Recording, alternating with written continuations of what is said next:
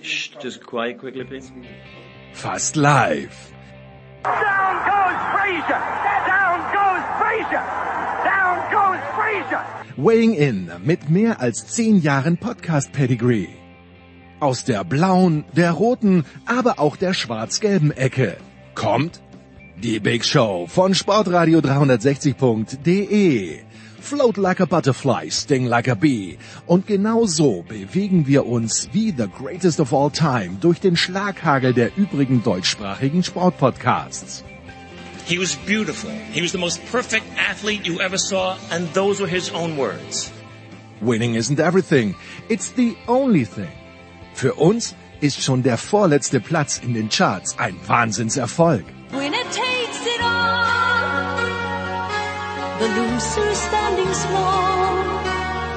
I spend a lot of money on booze, birds and fast cars. The rest I just squandered. Hätten wir auch gemacht, wenn wir hier nicht jedes Jahr mit einem Minus aussteigen würden.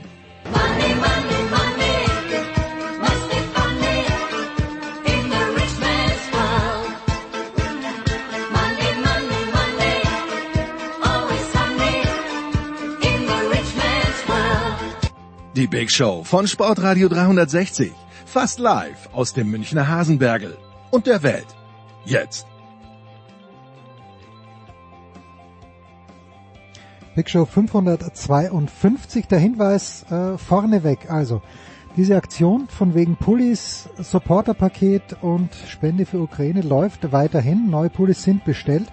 Wer einen möchte, in verschiedenen Größen, also ich bin 1,75 groß, trage locker M. Steilpass at sportradio360.de ist die äh, Mailadresse ins Glück, kostet 30 Euro plus 3,90 Euro Versand. Davon gehen mal mindestens 57 an. Ich werde es wahrscheinlich an Ärzte ohne Grenzen dann spenden, wurde mir gesagt. Ja, also gerne schreiben. Heute haben wir jetzt erstmal circa 37 Minuten Fußball mit Sebastian Wessling und mit Axel Goldmann. Danach Michael Körner.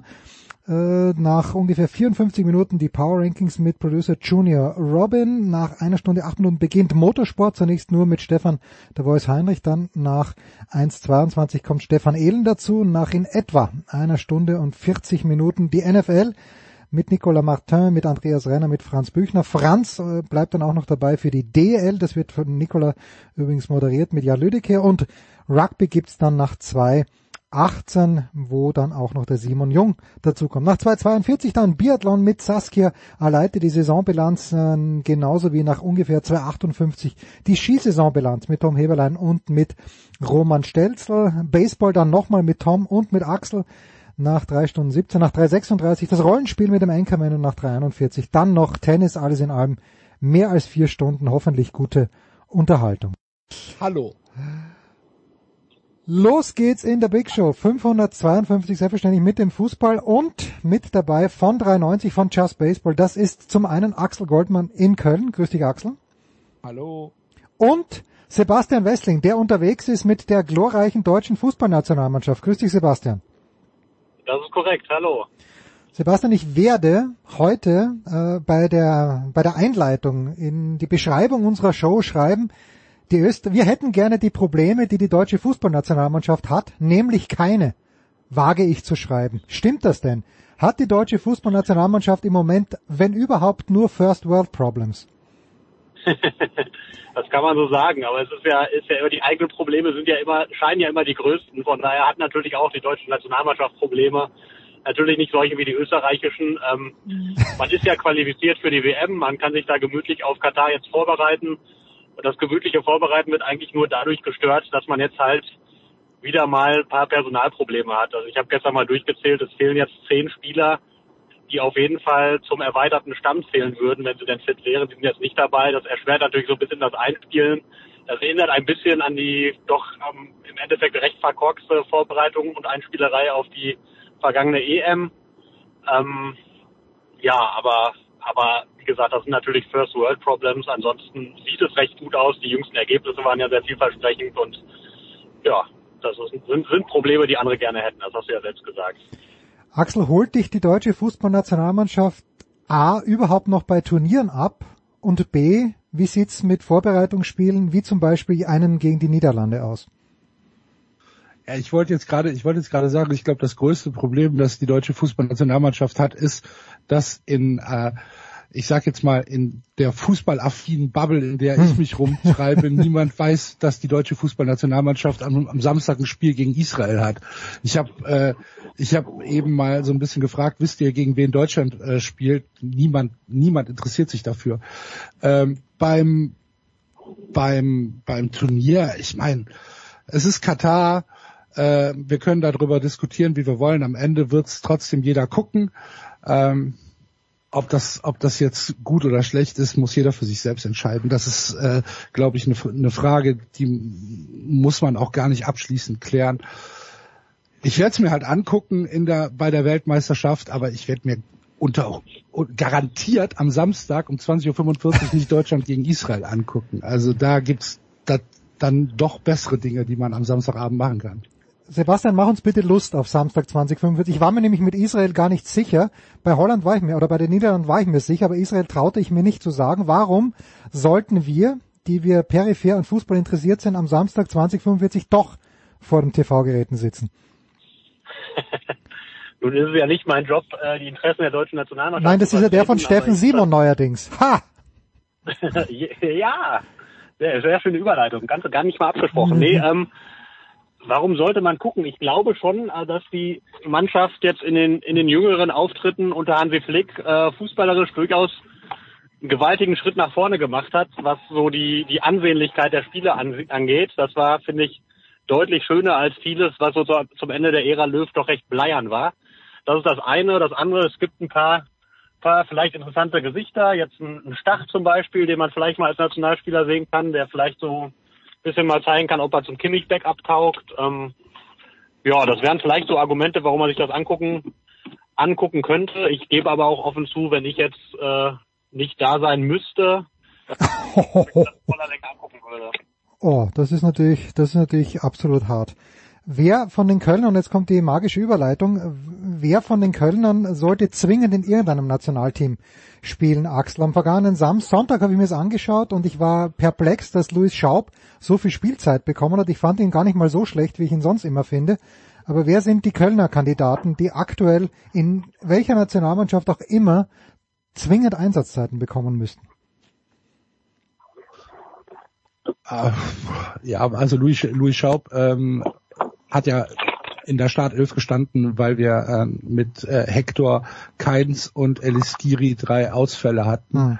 Ähm, ich glaube, dass der, der spannendste Spieler beim ersten FC Köln, wenn wir jetzt mal auf die, auf die deutsche Perspektive äh, gucken, im Moment äh, Salih Özcan ist, Mhm. ähm, bei dem es halt ja noch aussteht, ob er ähm, für Deutschland oder für die Türkei auflaufen würde, wenn er denn eingeladen wird. Aber ähm, die Entwicklung, die Özcan gemacht hat im, im letzten Jahr unter Steffen Baumgart, ist atemberaubend und äh, da ist äh, das ist glaube ich eine sehr sehr spannende Personalie.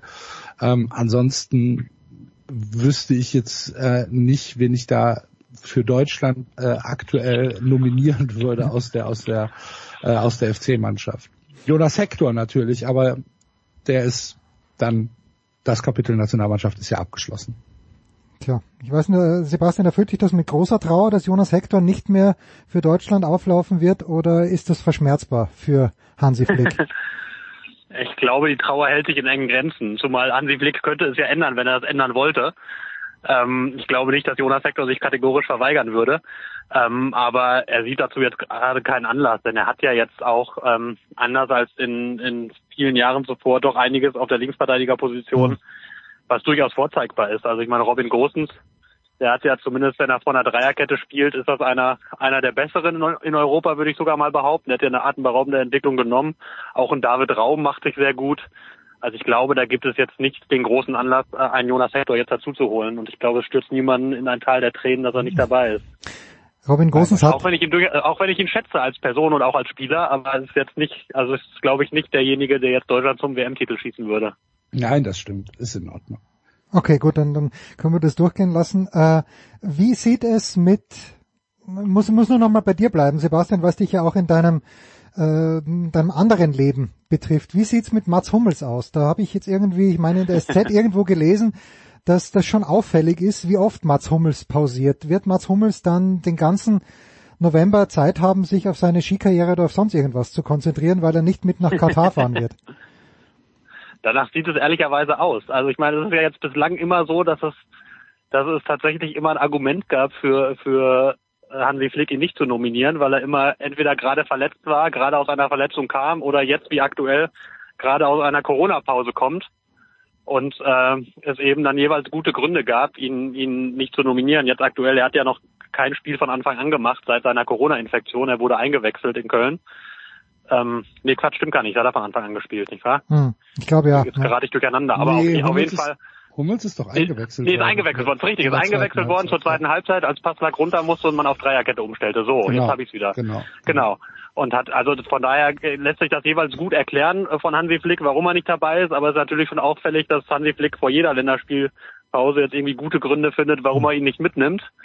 Obwohl er jetzt, also er, er, er, er wäre ja spielfähig theoretisch, aber ähm, es deutet halt vieles darauf hin, dass, dass äh, Mats Hummels keine ganz große Zukunft mehr im Trikot der deutschen Nationalmannschaft vor sich hat. Ähm, weil er auch einfach, also ich, ich glaube, Hansi Flick schätzt ihn zwar durchaus, weiß aber auch, dass er seinen Fußball jetzt nicht unbedingt mit Mats Hummels spielen kann, weil Mats Hummels jetzt nicht der schnellste Innenverteidiger ist, den Deutschland aufzubieten hat und Hansi Flick will ja einen sehr sehr aktiven, sehr, sehr riskanten Fußball auch spielen mit einer sehr hochstehenden Abwehrkette und sehr, sehr aktiven Pressing vorne. Und da fühlst du dich vermutlich wohler, wenn du dahinter äh, Spieler wie Niklas Süle oder Antonio Rüdiger hast, die bei all ihrer Größe und Wucht auch noch sehr schnell sind. Und damit kann Mats Hummels halt nicht aufwarten. Axel, ich hatte Hintergeräusche wahrgenommen. Ja, ich Hintergrundgeräusche. wollte schon Ja, ich wollte schon sagen, spielfähig theoretisch bin ich auch. Also, Von daher, Ja, Äh. ich habe mich noch nicht spielen sehen, aber ich glaube, dass Mats Hummels schon noch einen Schritt weiter. ja, richtig, aber ich glaube, äh, für, für, für Hansi Flick äh, ist es egal, ob jetzt äh, Mats Hummels oder ich irgendwie zur Auswahl stehen. Von daher, ich, ich gebe dir da schon recht. Äh, wir wollen übrigens äh, gleich noch mit äh, Axel und mit Sebastian in die Tiefe des 1 zu 1 zwischen dem 1. FC Köln und dem BVB eintauchen. Aber wenn wir schon auf Länderspielebene sind, ähm, Axel, ich weiß schon, Katar, wir werden es uns alle anschauen. Ist es denn für den Fußball wichtig, denkst du für den Fußball insgesamt noch, weil das A, der Europameister oder B, Cristiano Ronaldo dabei sind. Spielt das überhaupt eine, spielt das überhaupt eine Rolle oder wird der Fußballfan als solcher, egal wo, gut, wenn Portugal ausschaltet, vielleicht dort nicht so sehr, aber wird das etwas von der WM wegnehmen, wenn nach wie vor einer der größten Stars wie eben Ronaldo oder wenn der Europameister Italien nicht dabei ist? Ich verstehe nicht mal die Frage. Ja, also wirst du ihn vermissen, ist meine Frage. Wen? Cristiano Ronaldo. Wenn Warum? er, wenn er es nicht schaffen sollte. Steht das, zur, steht das zur Diskussion? Ja, natürlich steht es zur Diskussion. Warum? Ja, wenn Portugal Ist gegen Portugal nicht qualifiziert? Portugal spielt, nach allem, was ich weiß, heute gegen die Türkei. Guck, das, wusste ich zum Beispiel nicht. Also ich, ich schaue noch mal schnell nach, aber ich bin mir eigentlich relativ sicher, dass, Nein, das ist-. Es ist, es ist komplett richtig. Und das, das Finale dieses Playoff-Baums wird ja nun mal vermutlich gegen Italien genau, sein. da, da, da, daher ein die. Frage. Daher die Frage, weißt du, äh, Portugal sollten sie gegen die Türkei gewinnen und dann wahrscheinlich gegen Italien. Und ich frage mich, ist das, äh, ist, ist das da schlecht für den Fußballfan Axel Goldmann? sehr, sehr falschen Bein erwischt. Das tut mir leid. Ähm, nö, Nö. ich würde ihn nicht vermissen. Sagen wir es einfach mal so. Dann drücke ich Italien die Daumen. Wer, ist denn, wer ist denn da noch bei? Na, also Österreich spielt in Wales, was sie nicht gewinnen werden. Äh, und Österreich hat dann aber die Möglichkeit, vielleicht gegen die Ukraine anzutreten. Das ist natürlich jetzt politisch schwierig. aber Die Ukraine, diese Spiele äh, sind ja der Ukra das Spiel der Ukraine ist ja verschoben worden in den Juni, wenn ich es richtig gesehen habe. Äh, und die genaue Übersicht hat natürlich Sebastian Wessling in seinem Kopf. Also Italien ähm, spielt gegen, das habe ich auch schon wieder vergessen. Nordmazedonien. Ah, okay, genau. Und dann eben gegen den Sieger aus Türkei gegen Portugal. Und äh, Genau. ja, den Rest, den Rest Und die. Ukraine irgendwann vielleicht gegen Schottland. So was, genau, genau. Also Österreich hat im Grunde genommen den optimalen Ast erwischt. Also okay, in Wales, wie gesagt, sie werden wahrscheinlich nicht gewinnen, aber wenn doch, dann den Sieger aus Schottland gegen Ukraine, das, das macht natürlich schon einen schlanken Fuß. Okay, ich merke schon, die Fußballnationalmannschaft reißt hier alle mit. Ja, nicht, nicht mal Sebastian Wessling würde Samstagabend, wenn er es nicht müsste, sich das anschauen. Wir machen eine kurze Pause und sprechen dann über Köln und den BVB.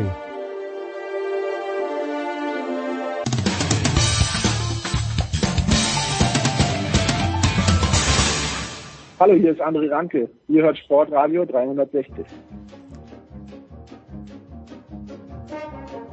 Weiter geht's mit Fußball. Ich werde wieder versuchen, Fragen zu formulieren, die Axel Goldmann nicht versteht. Aber wir, wir öffnen mal, wir öffnen mal mit dieser Frage. Axel, was hat dir der erste FC Köln hm, bei diesem 1 zu 1 am Sonntag gegen den BVB gezeigt? Der frühe Rückstand äh, durch Marius Wolf und dann aber trotzdem, wie ich fand, eine durchaus beherzte Vorstellung. Aber was hast du vom BVB gesehen? Was ich vom BVB Ah, natürlich nicht vom BVB, sondern von, vom FC. Siehst du, jetzt bin ich auch schon verwirrt. ähm, Das, ist meine, das ist meine Uhr. Einfach nicht. Ja, da geht was ab. da Bitteschön. geht, da geht, da geht im Hintergrund geht Siri an. Ähm, es hat, es hat mir gezeigt, dass äh, der Sieg gegen Leverkusen keine Eintagsfliege war. Es hat mir gezeigt, dass der FC in seiner Entwicklung ähm, so ist, dass er sich auch auf zwei verschiedene Top-Teams einstellen kann und zumindest in der ersten Halbzeit oder in großen Teilen der ersten Halbzeit den BVB vor arge Schwierigkeiten gestellt hat. Hm. Ähm, es war für mich ein Spiel auf Augenhöhe und ich weiß, dass dann jetzt das Argument kommt, ja, das liegt aber auch zu großen Teilen am BVB. Ja, ist mir egal. Der BVB ist trotzdem Zweiter in der Tabelle und der erste Bayern-Verfolger, egal wie viele Lichtjahre sie hinter den Bayern zurück sind, sie sind immer noch die zweitbeste Mannschaft in Deutschland und wenn der FC da mithalten kann, dann ist das für den FC ein unglaublich großer Erfolg. Und es hat mir gezeigt, dass wir nach 27 Spieltagen 40 Punkte haben. Äh, das ist etwas, womit wir vor der Saison halt einfach nicht mal dem Ansatz gerechnet haben. Von daher ähm, alles gut, ähm, alles mehr als gut in Köln. Was hat dir der FC gezeigt, Sebastian? Warst du überrascht? Ich meine, wenn, wenn die Leverkusen gewinnen mit 1-0, dann dürfen wir natürlich nicht überrascht sein, dass sie so gut mitspielen. Aber also ich bin flabbergasted, wie der Amerikaner sagt, dass der FC äh, über die ganze Saison dieses Level halten kann und dass sich Steffen Baumgart auch überhaupt nicht abzunutzen scheint. Die Art und Weise, wie er die Mannschaft coacht. Ja, überrascht in dem Sinne vom FC-Auftritt war es nicht, weil ähm, ja, weil sich das ja die ganze Saison schon zeigt. Also das ist, ähm, ich erinnere mich, wir haben hier auch schon in diversen Folgen über den FC äh, geredet und eigentlich ist mit allen die Begeisterung recht groß darüber, wie sie Fußball spielen. Äh, wie ihn Steffen Baumgart, äh, finde ich, einen sehr klaren Plan äh, vermittelt hat. Einen Plan, der durchaus eben auch aktives Fußballspielen vorsieht. Und ähm, das setzen sie die ganze Saison über schon wirklich toll um. Und äh, die stehen ja nicht zufällig auf, ich glaube, Platz sieben. Äh, und sondern das, das ist ja, ist ja Zeichen dafür, dass, dass da wirklich gut gearbeitet wird. Von daher war ich nicht überrascht. Auch weil das im Prinzip genau das war, was Marco Rose auch vorher angekündigt hat. Also dass, dass so wie der FC spielen würde und wie er das erwartet hat, so ist es auch eingetreten. Also das hat auch die Dortmunder im Grunde nicht überrascht.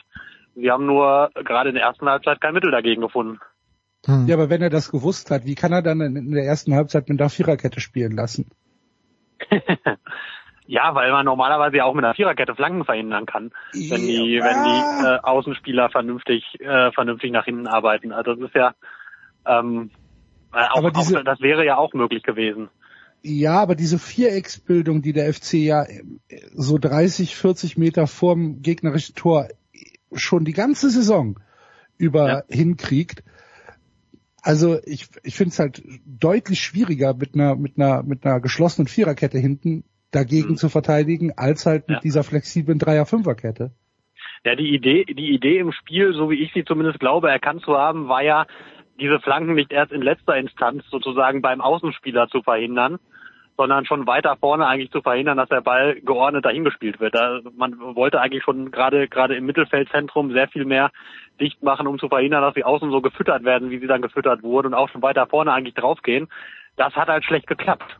Also so, also das äh, und ähm, deswegen hat man dann dann ja umgestellt auf die Dreierkette der zweiten Halbzeit, was ja auch gut geklappt hat. Ähm, in dem Sinne, dass es diese Flanken dann doch recht, recht stark unterbunden hat, dass nur noch wenige in den Strafraum flogen, aber auch auf Kosten darauf, dass man halt das aktive Spiel nach vorne jetzt auch nicht mehr wirklich so zeigen konnte. Also das ist, ist ja dann immer so, ein- so, ein, äh, so eine Art Trade-off, würde ich sagen. Also du hast natürlich dadurch, dass du diese Lücke geschlossen hast, hast du selber so ein bisschen auf anderen Positionen halt so eine, eine theoretische numerische Überlegenheit hergegeben. Und da war, da, da hatte Marco Rose einen anderen Plan, der ist natürlich nicht aufgegangen in der ersten Halbzeit, das muss man ganz klar sagen. Was aber natürlich auch ein bisschen am FC gelegen hat mit dem Natürlich. aggressiven Anlaufen. Ne? Also das äh, Der Ja, FC hat sensationell gut hinten rausgespielt, finde ich. Also das ist, das muss man auch mal sagen. Also es wird ja oft über das Dortmunder Pressing geschimpft, meistens auch zu Recht, aber in einigen Phasen, finde ich, hat Dortmund, Dortmund durchaus, durchaus ein gutes und aggressives Pressing gezeigt, auch in der ersten Halbzeit. Und ich fand das sensationell gut, wie ruhig der FC da trotzdem dann die Bälle hinten rausgespielt hat und nicht einfach nur Langholz auf die Stürmer geschlagen hat. Also das fand ich schon, schon echt gut.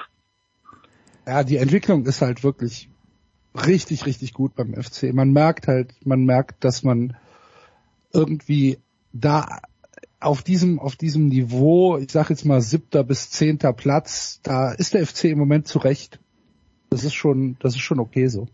Wenn jetzt, Ja, und du hast ja Sally Oetschan angesprochen, das war natürlich auch sensationell. Also finde ich auch ein überragender Auftritt und das das 1-1, das geht ja auch zu großen Teilen auf seine Kappe, dass er eben dann erkennt, er hat den Raum nach vorne, er es sah ja schon so aus, als wollte er schon nach hinten eigentlich eigentlich wegdribbeln oder nach hinten äh, nach hinten spielen und dann erkennt er vor sich einen riesen Raum, Klammer auf, weil Jude Bellingham ihn auch sehr blind anläuft und ähm, dann einfach in diesen Raum stößt und dann den Pass nach außen spielt und das, das sind genau die Szenen, die eigentlich im Zentrum verhindert werden sollten was aber nicht geklappt hat. Auch da stand diese Szene so ein bisschen sinnbildlich, aber der hat natürlich auch ein bärenstarkes Spiel gemacht. Seit Wochen, ähm, Özcan ist äh, wirklich ein absoluter Leistungsträger geworden. du, Spaß. ich, ich habe die Kölner, Axel korrigier mich bitte, aber ich glaube, das allererste Ligaspiel in dieser Spielzeit war zu Hause gegen die Hertha, oder? War das nicht das? Das ist richtig, ja. ja, ja, ja. So, und Nach ich- fünf Minuten stand es 1-0 Genau, für die Hertha. genau. Ich war auf Mallorca mit einem Köln-Fan und bis zur Halbzeit ist er dort gesessen wie ein Häufchen Elend und dann, wenn ich mich richtig zurückerinnere, der Sieg der Kölner ist dann nicht unglücklich ausgefallen. Aber äh, für mich ist das halt manchmal auch so ein Zeichen, dass es, äh, es braucht halt einer vielleicht auch glücklichen Fügung zunächst, dass etwas gut läuft und daraus entwickelt sich dann Selbstvertrauen. Äh, Umgekehrtes Beispiel finde ich, wenn die Leipziger vielleicht die ersten zwei Spiele un- unter Marsch gewonnen hätten und gut gespielt hätten, dass es auch dort funktioniert hätte. Glaubst du an diese, äh, an diese, an dieses Momentum, das sich früh aufbaut, oder wäre das bei den Kölner mit Steffen Baumgart sowieso gut gegangen? Ja, weiß ich nicht. Es hilft halt, ne? Wenn wenn du wenn du so in die Saison startest, wie gesagt, es steht nach. Ähm, du kommst aus der Relegation. Ähm, du hast mit wirklich Mühe und Not gerade die Klasse gehalten durch ein Kopfballtor in der 88. Minute zu Hause gegen Schalke. Ähm, komm, rettest du dich in die Relegation. Verlierst das Hinspiel gegen Kiel. Hast dann im Rückspiel tatsächlich die besseren Karten, hältst die Klasse, alles gut. Du änderst aber an deiner Mannschaft so gut wie gar nichts. Ähm, der Trainer wird ausgewechselt und Toni Modest kommt zurück, von dem du überhaupt nicht weißt, ist er überhaupt noch in der Lage, Bundesliga-Fußball zu spielen. Hm. Ähm, und dann steht's halt nach paar Minuten 1-0 für die Hertha und du denkst halt, ja, shit, geht schon wieder los.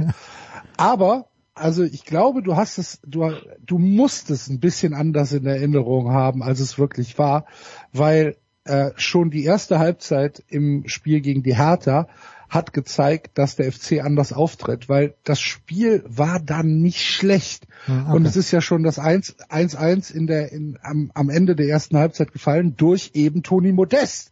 Und dann denkst du halt so, ach, guck an. Jetzt haben wir ein Tor geschossen und wir haben echt gut gespielt und Modest hat ein Tor geschossen. Ach, vielleicht wird's ja was.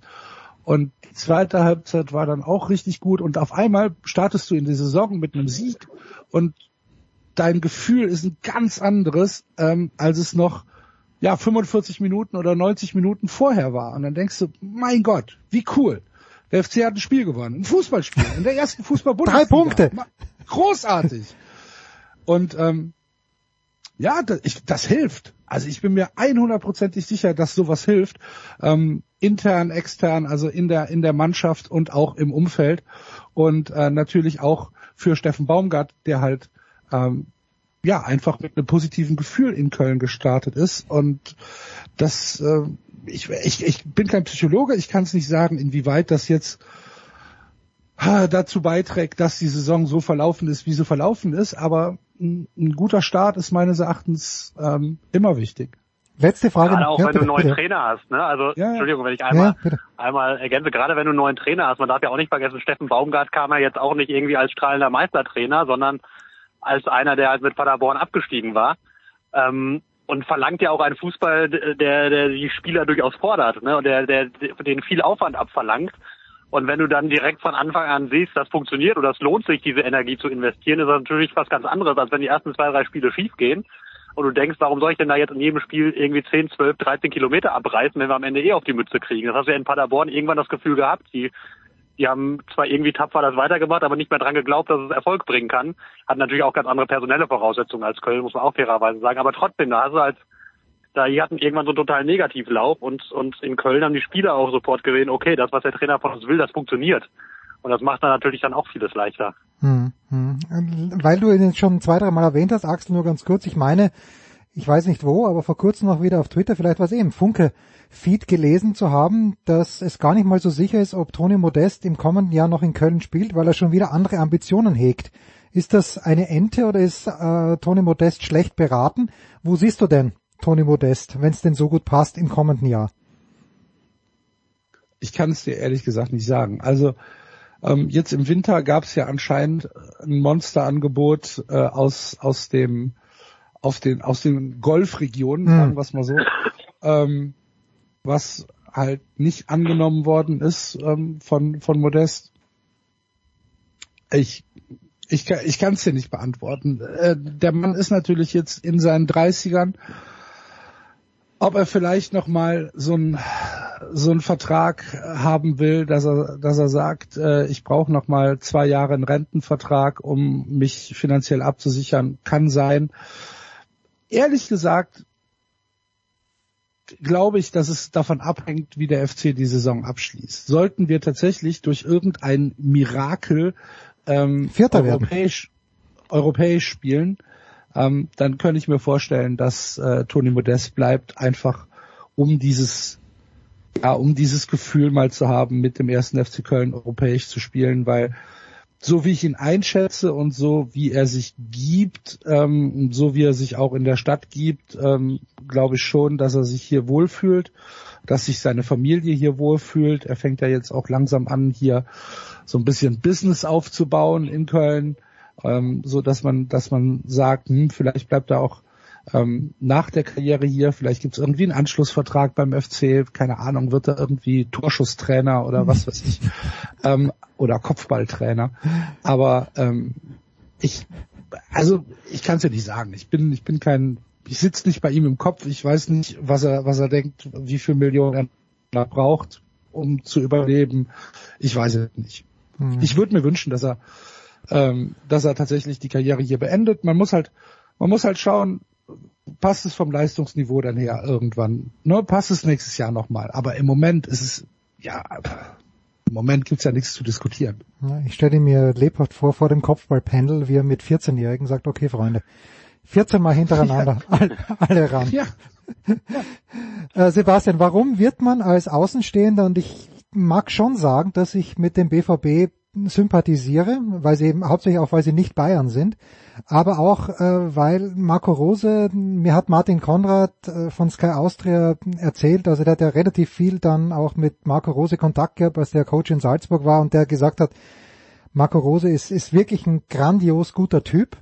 Und dennoch, also als, als leichter Sympathisant und als großer Sympathisant für Marco Rose, werde ich das Gefühl nicht los, dass er aus der Ferne betrachtet eigentlich gar nicht so gut dasteht, dass irgendwie ständig herumgemäkelt wird an ihm, an seiner Taktik, aber sie sind, wie Axel sagt, die zweitbeste Mannschaft in Deutschland und nichts anderes war ja eigentlich zu erwarten. Äh, ja, zu erwarten war schon, dass sie in den Pokalwettbewerben etwas Ja, okay, besser das war- ja, also okay, das, ja, da, ja. da muss man sagen, also ich bin, bin vorsichtig mit dem Wort, aber da ist es halt schon fast desaströs. Also du bist in der Champions League ausgeschieden, in einer Gruppe, wo du den Anspruch haben musst, weiterzukommen, finde ich. Also bei allem Respekt vor Ajax, aber dann gegen, gegen Sporting Lissabon und, und gegen Besiktas, da musst du einfach den Anspruch haben, weiterzukommen. Dann fliegst du bei den Glasgow Rangers äh, komplett verdient dann auch noch raus. Und im Pokal scheiterst du an, am FC St. Pauli in einer Phase, wo der FC Bayern schon rausgeflogen ist und der Weg nach Berlin eigentlich breit betoniert ist.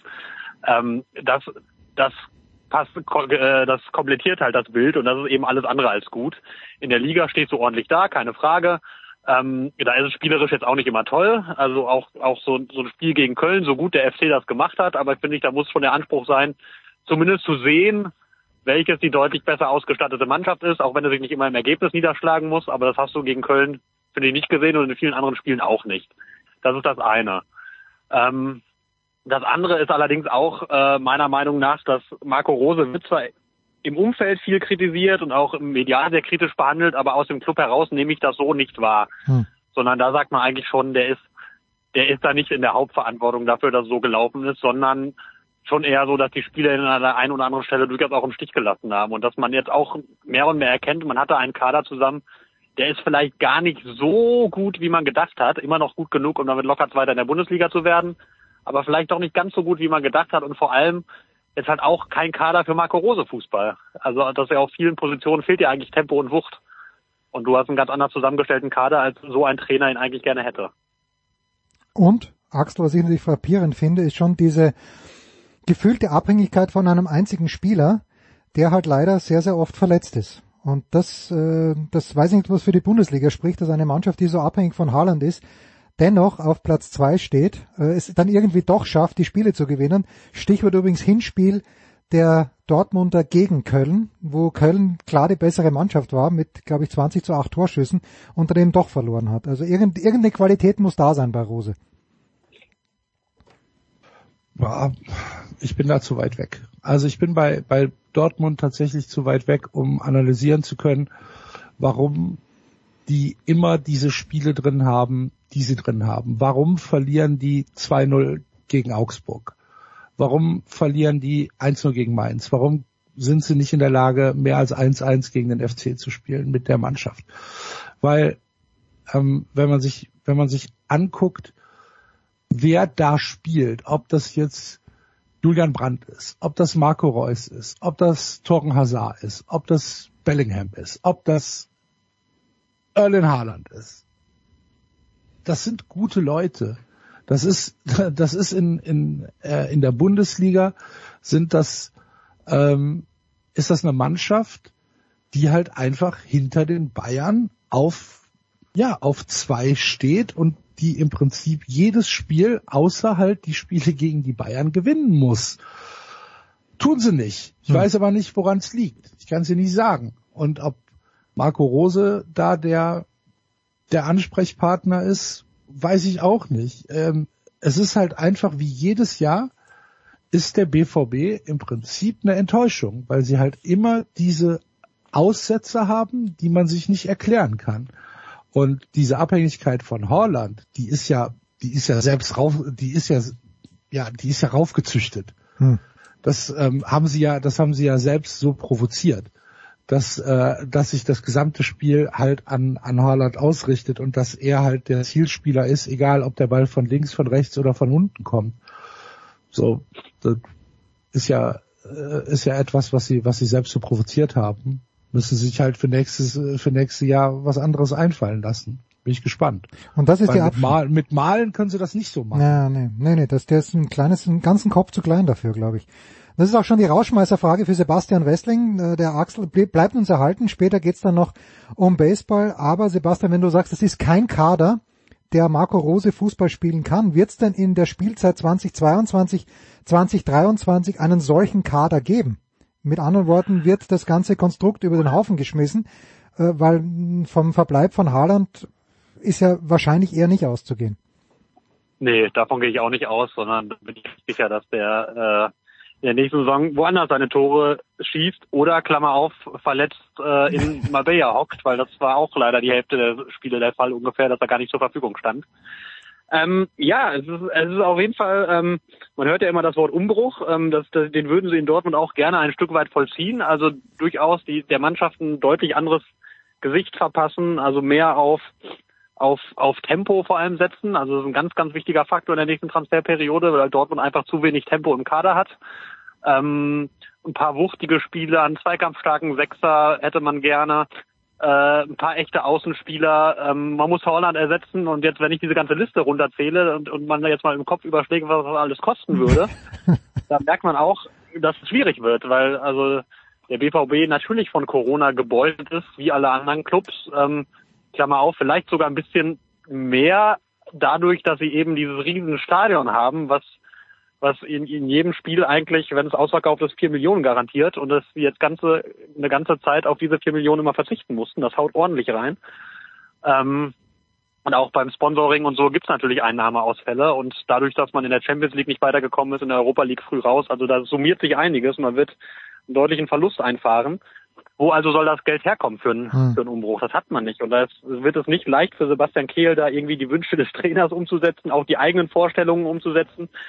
Ähm, ja, da bin ich, bin ich tatsächlich sehr gespannt darauf, wie das laufen muss. Also zum Beispiel auch Erling Holland, wenn er geht, sind ja 75 Millionen bis vielleicht 90 Millionen, die da fließen, je nach Prämie. Ähm, da kenne ich die genauen Details nicht. Ähm, auch davon wird man nur einen Teil reinvestieren können, weil beispielsweise auch dann fließt wieder ein bisschen was an Mino Raiola von dieser Ablösesumme und dann geht müssen Steuern gezahlt werden. Das ist ja immer recht kompliziert. Eine äh, Ablösesumme, die man zahlt, äh, die wird über die Vertragslaufzeit des Spielers gestreckt, während eine Einnahme sofort fällig ist, steuerrechtlich gesehen. Das heißt, von diesen 75 kannst du vielleicht 40 wieder reinvestieren. Also das wird nicht so leicht im Sommer, da jetzt irgendwie einen riesen Umbruch zu vollziehen, zumal man ja immer noch teure Spieler auf der Gehaltsliste hat, die ähm, die jetzt den Ansprüchen nicht genügen, wie ein Nico Schulz, wie auch ein Julian Brandt, der erwähnt wurde, wie eine, der eine oder andere. Also nicht so ganz leicht für Sebastian Kehl.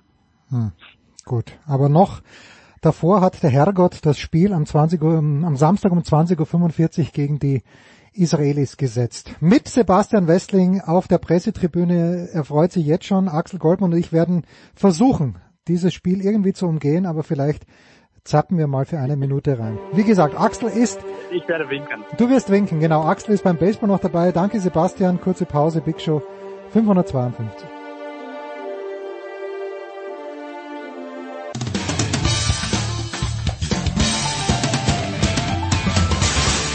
Hallo zusammen, ich bin Mladen Petric und ihr hört Sportradio 360. Ah, wer in einfachen Verhältnissen aufgewachsen ist, so wie Michael Körner und ich, äh, Körny, für jeden, jeden Hotelbesuch war ich ja dankbar. Jetzt äh, hat das Schicksal es sehr gut mit dir vor allen Dingen gemeint. Du bist ständig on the road und du, ich erreiche dich nach einem reichhaltigen Frühstücksbuffet in Bayreuth. Ist für dich das, dieses Reisen, diese Auswärtsreisen mit Übernachtung, sind die immer noch was Schönes oder sind die mittlerweile schon anstrengend? Ähm, das ist eine ganz gute Frage, weil ähm, ich habe mir gerade nochmal überlegt, ich, fahre ja normalerweise auch gerne mit meinem Wohnmobil durch die Gegend und mache immer alles selber. Äh, jetzt wurde ich dann mal tatsächlich mit einem umfangreichen Hotelfrühstück bedient und ich habe tatsächlich so obskure Dinge getan wie kleine Fleischpflanzer zum Frühstück gegessen, Nein. eine, Do eine Donauwelle, ähm, Kiwi, also irgendwelche gebratenen Paprika und dachte mir in dem Moment, ach auch mal wieder schön. Ne? Also so dieses komplette Durcheinander und dieses, äh, ich hole mir noch den 48. Kaffee, bitte räumen Sie meinen Platz nicht frei, ich bin gleich wieder da. Also äh, hat auch was, muss ich zugeben. Ähm, so oft übernachten wir ja gar nicht. Wir versuchen ja bei unseren Hm. ähm, Reiseplanungen doch immer wieder am gleichen Tag noch nach Hause zu fahren. Heute ist es nicht möglich, weil ich zum nächsten Spiel muss, aber ja, Abwechslung ist, glaube ich, in jeder Hinsicht in diesem Leben immer wieder mal eine schöne Sache. Insofern äh, kann ich damit sehr gut leben. Die entscheidende Frage ist natürlich, das kleine Fleischpflanzer hast du mit welchem Senf zu dir genommen? Nein, nein, nein, da bin ich natürlich vor 12 Uhr der Ketchup-Typ. Nein! Ja, doch, ich glaube schon. Also ich habe auch kurz geschwankt und dachte mir Senf oder Ketchup, weil ich eigentlich eher Fraktion Senf bin. Ja. Aber da muss es etwas weiter fortgeschritten im Tag sein. ist natürlich Wahnsinn, Michael, äh, dass du jetzt schon deinen Zuckerhaushalt für den ganzen Tag hinter dir hast. Mit Donauwelle, Ja. äh, mit Donauwelle und Ketchup. Verrückt. Man muss dazu sagen, dass das Stück Donauwelle nicht sehr groß war, aber du hast völlig recht. Also der Bedarf an Industriezucker ist gedeckt. War die Reise, äh, war Bayreuth eine Reise wert, was den Basketball anbelangt? Die Oldenburger sind on a roll. Ingo Freier ist on fire und ähm, ich sehe schon fast Playoffs für Oldenburg nach dem 74-71 in Bayreuth. Also das Spiel, muss man sagen, war nicht gut. Ähm, es waren doch unterirdische Wurfquoten auf beiden Seiten. Äh, Bayreuth waren viele angeschlagene Spieler. Da geht nicht mehr viel. Die stehen da ja auch im, im Tabellen-Niemandsland so ein bisschen. Und dann Mhm. macht es natürlich schon auch die ganze Sache nicht so einfach.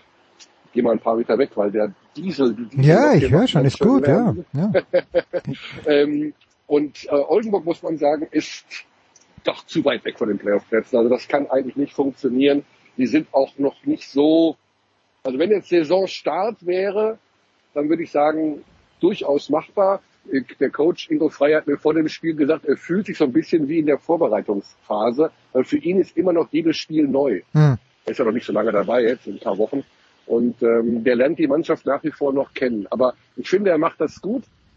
Er, äh, hat, er merkt sofort im Spiel, wenn irgendwas nicht funktioniert, nimmt Anpassungen vor. Der Kader ist schon echt gut, aber tatsächlich scheint es sich zu bestätigen, dass die den falschen Trainer hatten für diesen Kader. Okay. Und Ricky Paulding ist immer noch da, aber ist es jetzt wirklich seine letzte Saison? Er war gestern, wenn ich es richtig gelesen habe, äh, wieder mal einer der entscheidenden Männer auf dem Parkett. Einer von zehn entscheidenden Männern. Ja, er ist äh, sicherlich nicht mehr so, wie er mal war, aber er ist immer noch ein sehr, sehr guter Spieler. Also ich habe gehört, wenn er es alleine hätte entscheiden können, würde er noch ein Jahr dran Ah, die, Frau war's, Aber- die Frau war's, ja, aber, ja, ja. aber die Frau. Aber du weißt ja, wie das dann ist, ne? Happy Wife, Happy Life. Ja, ja. Hat er gesagt, okay, ich höre auf und äh, dann war's das. Also ähm, ich denke, er, wird, er kann damit, glaube ich, ganz gut leben. Ich habe allerdings keine Ahnung, was er in Zukunft machen wird. Ich habe nur gehört, dass er in die USA zurückgeht und seine Frau dann erstmal arbeiten möchte. Ähm, ja, dann macht er halt, geht er auf den Golfplatz. Ich habe keine Ahnung. Irgendwas wird ihm schon einfallen. Na, jetzt einfach mal vom Gefühl her. Jemand wie Ricky Paulding, der sehr, sehr lange in der BBL gespielt hat. Oldenburg ist ja auch ein Verein, glaube ich, der pünktlich die Gehälter zahlt. Muss der noch arbeiten oder darf der sich mal für die nächsten 15 Jahre nichts vornehmen? Das ist eine hervorragende Frage. Äh, Ich habe mich, das ist noch eine Geschichte, die ich versuchen möchte rauszubekommen in dieser Saison. Da, da, treibt mich einfach die journalistische Neugier. Hm. Äh, Wir haben ja in Deutschland das Problem, egal in welcher Branche, aber eben auch im Profisport, besonders eben im Basketball oder in solchen etwas kleineren Sportarten, dass über Geld nicht gesprochen wird. Hm. Und äh, es gab früher auch immer ganz wilde Konstrukte, dass einige Vereine den Spieler dann beim bei der Firma des Hauptsponsors angestellt haben. Hashtag Bamberg, Hashtag Casey Jacobson, der irgendwie aus anderen Quellen bezahlt wurde. Ich weiß nicht, ob man das bei Paulding ähnlich gemacht hat. Ich habe keine Ahnung. Also es ist nur ein ganz billiges, dummes, nicht bestätigtes Gerücht was ich gerade selber erfunden habe. Aber mich würde wirklich auch interessieren, äh, wie Paulding da, wie viel Geld Paulding verdient hat in diesen 10, 11, 12 Jahren. Ähm, ich habe, ich glaube, in seiner besten Phase, ja, hat er bestimmt okay verdient, Hm. aber nicht über alle Maßen. Das kann sich einfach auch Oldenburg nicht leisten, das kann sich auch der Hauptgesellschafter da nicht leisten. Ich denke, er kommt ein paar Jahre gut über die Runden, aber ob der wirklich schon safe ist mit drei Kindern, man weiß ja immer, was äh, ich glaube, da Dreimal College, das Erfahrung. teuer werden, ja? Dreimal College plus äh, komischerweise essen die auch vor dem College noch von aus deinem Kühlschrank. Ähm, bin ich nicht ganz sicher. Aber ich glaube, ganz so arm ist er nicht. Wer ist der, äh, weiß man das, also wer ist der Bestverdienende? Achtung, wenn ich bei Spocks arbeiten würde, würde ich sagen der Bestverdienendste, aber das sage ich nicht. Ja. Wer ist der Bestver wer ist der bestverdienende Basketballspieler in der BBL? Hat man eine Ahnung? Ist es Lucic von den Bayern? Ja, Ähm, ja, ja, okay. Also, ähm, Lucic ist da sicherlich auf eins. Man muss dazu sagen, äh, dass es natürlich seit zwei Jahren Corona-Discounts gibt bei den Vereinen. Hm. Also da wurden Gehälter in Absprache mit den Spielern auch zurückgefahren. Ähm, wenn ich jetzt mal sage, okay, diesen Discount Gap gibt es nicht, dann tendiere ich zu Lucic auf der Eins und äh, Luke Sigma auf der Zwei von Alba Berlin Hm. ähm, ohne die Zahlen ganz konkret nennen zu können, weil wir haben ja auch, wir rechnen ja auch ein bisschen anders ab. Also du hast in Deutschland ja auch andere Steuersätze, als wenn die jetzt in äh, Israel spielen würden oder in anderen Ländern, wo das anders verrechnet wird. Also die Spieler decken nur in Netto. Ne? Mhm, Also wenn mhm. die sagen Buff, dann ist das immer Netto. Äh, der Verein rechnet logischerweise beim Brutto, weil er Ja, muss ja derjenige ja. ist, der das abdrücken muss. Ähm, deswegen würde ich, äh, da muss man immer so ein bisschen aufpassen, aber ich glaube, dass Lucic die Eins ist und ähm, auch in, in der nächsten Saison hat ja verlängert jetzt bei den Bayern. Ähm, ich glaube, dass da keiner dran kommt. Weil du das vorhin so gesagt hast mit Brose. Ich weiß noch, äh, ich habe ja Handball gespielt auch, jung, bis, bis ich dann zu klein geworden bin, also bis ich nicht mehr weitergewachsen bin, aber ich habe trotzdem weitergespielt und unsere ausländischen Spieler, egal ob die aus Polen oder aus dem damaligen Jugoslawien gekommen sind, die waren immer angestellt bei der örtlichen, bei irgendeinem örtlichen äh, Unternehmer, wo die natürlich nie auch nur einen Tag verbracht haben, außer es ihnen unfassbar langweilig gewesen. Aber die durften irgendwie von den Vereinen auch nicht als Profis angemeldet werden. Also die waren dann bei irgendeiner Formenfabrik oder was weiß ich, in der Glasfabrik angestellt, äh, haben sich dort natürlich nie gezeigt. Aber es ist ein Modell, das sich schon bis, bis weit in die 80er Jahre, 1980er Jahre Naja. bewährt es hat. gibt ja ein ganz, bekan äh, ganz bekanntes Modell im deutschen Sport, äh, wie man die deutsche Sporthilfe auch aushebeln kann. Viele Sportlerinnen und Sportler sind ja auch beim Bundesgrenzschutz oder Ah, irgendwie ja, solche ja. Geschichten und werden da über äh, bezahlt, obwohl sie natürlich auch nicht beim Bundesgrenzschutz arbeiten oder bei anderen staatlichen ähm, Bundesgeschichten, um dann in diese Sporthilfeförderung zu kommen oder irgendwelche Sportsoldaten. Äh, das war in meiner Generation noch sehr beliebt. Ähm, die haben dann die Grundausbildung absolviert, Hm. sich für zwei Jahre verpflichtet und waren dann nie wieder gesehen und wurden dann zu den großen Surf-Events äh, dieser Welt geschickt als Sportsoldaten. Ähm, ja, da, da, also auch in diesem Bereich wird immer wieder, werden immer wieder Dinge getan, um äh, die Sportler und Sportlerinnen da finanziell zu, zu unterstützen. Ja, Michael, jetzt habe ich journalistisch gearbeitet wie kaum ein zweiter. Wenn du sagst, du musst zum nächsten Spiel, jetzt pass mal auf, was mein Tipp ist. Ich glaube, du fährst von Bayreuth nach Chemnitz. Ja, das ist jetzt nicht ganz so schwer. Das ist das einzige Spiel heute. Ja. genau, ich werde mich jetzt in die Regionalbahn setzen und durch, äh, also das ist die, eine sehr, sehr schöne Strecke. Man fährt dann sozusagen quer rüber bis nach Hof an die Mhm. deutsch-tschechische Grenze dort. Eine wunder, wunderschöne Gegend. Aber wie der Franke sagen würde, da ist die Katz gebläut. Also da ist halt wirklich gar nichts. Aber es ist landschaftlich sehr schön. Ich werde versuchen, teilweise auch aus dem Fenster zu gucken und nicht nur äh, mir die nächste The Office-Folge bei Netflix reinzuziehen. Ja, ich habe erst jetzt damit angefangen. Moment, die Office mit, äh, mit das Original Office, äh, Ricky Das Gervais. Original Office. Ricky Gervais Äh, dann.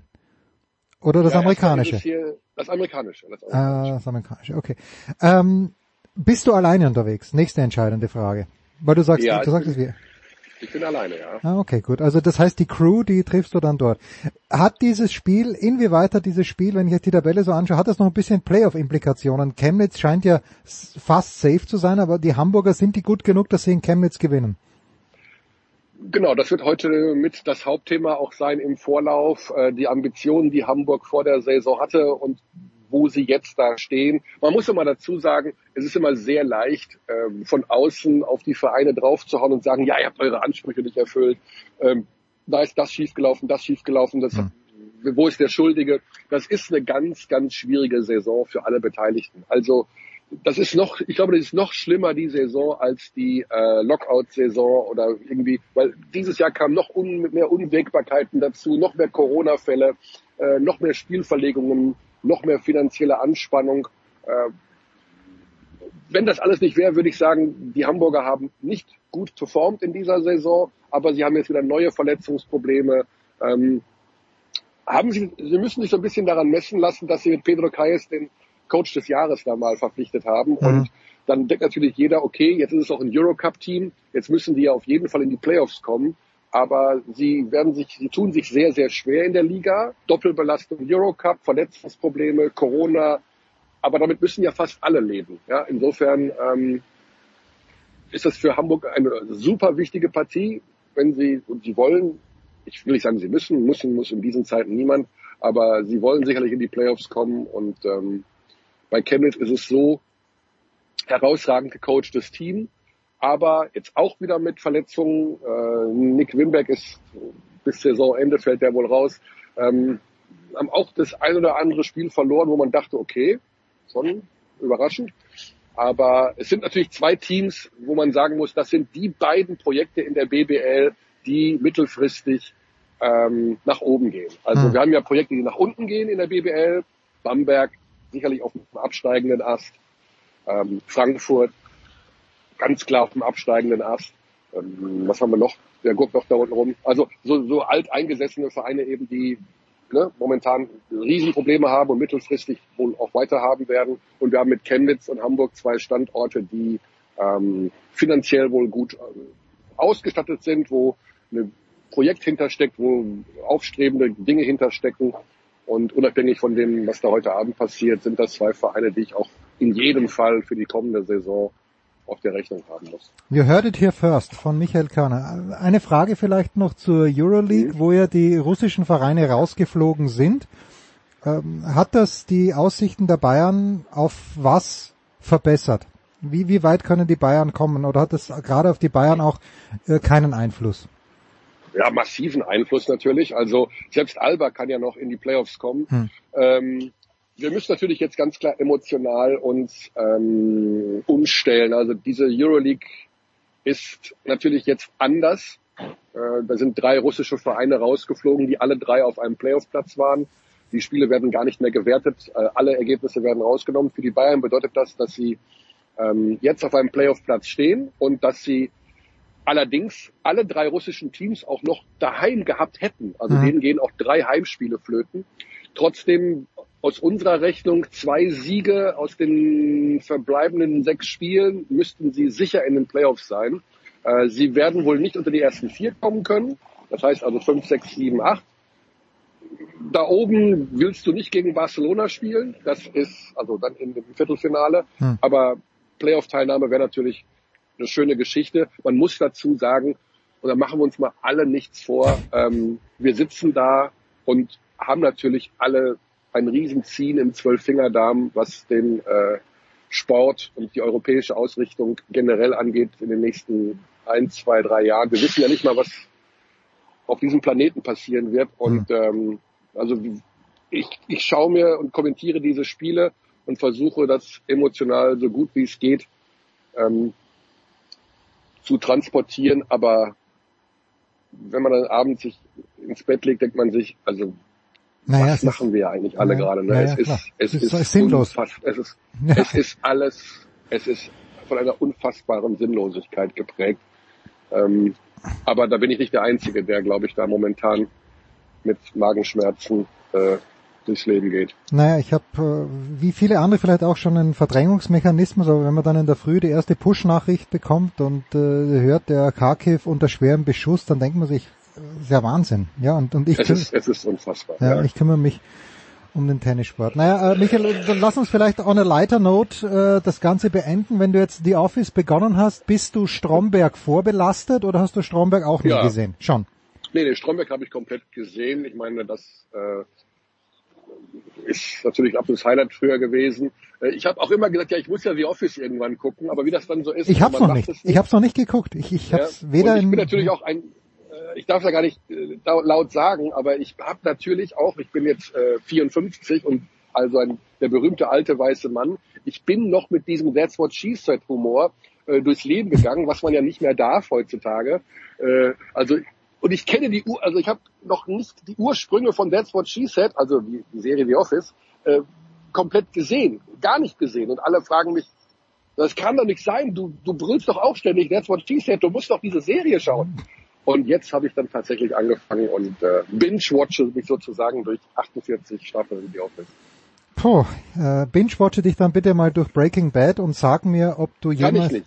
Wieso Kann nicht? ich nicht, Jens. Wieso? Weil ich, ich habe vier, fünf Folgen geguckt, wenn etwas zu spannend wird, Ach so. muss ich muss ich aufhören zu gucken. Ich, das nimmt mich so mit. Hm. Ich habe die erste Staffel von 24 gesehen mit Oh ja, äh, oh ja, furchtbar, Sutherland. furchtbar. Ich habe, ich habe eine Woche lang nicht geschlafen. Ich habe bin aus dem Haus gegangen und habe hinter jedem Baum geschaut, ob nicht jemand meine Frau und meine Kinder entführen will. Ich kann das nicht. Mir nimmt das zu sehr mit. Ich bin- es darf nicht zu spannend sein. Ich bin, also bei 24 bin ich beide. Ich habe den Fernseher angebrüllt und zwar immer, wenn seine Tochter unterwegs war. Weil ich mir Ah. dachte, du kannst doch nicht so dumm sein, jetzt hier in den Wald zu, das geht doch nicht. Aber sie war so dumm, äh, musste sie natürlich auch laut Drehbuch. Jetzt, ich, ich gebe dir recht. Ich gebe dir recht. Ja, also zu spannend und zu blutig. Körner macht Fernseher aus. Gut. Körner setzt dich jetzt gleich in den Zug. Danke, Michael. Big Show 552 Pause.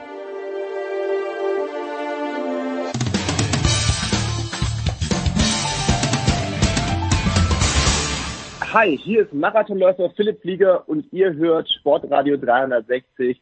Viel Spaß dabei.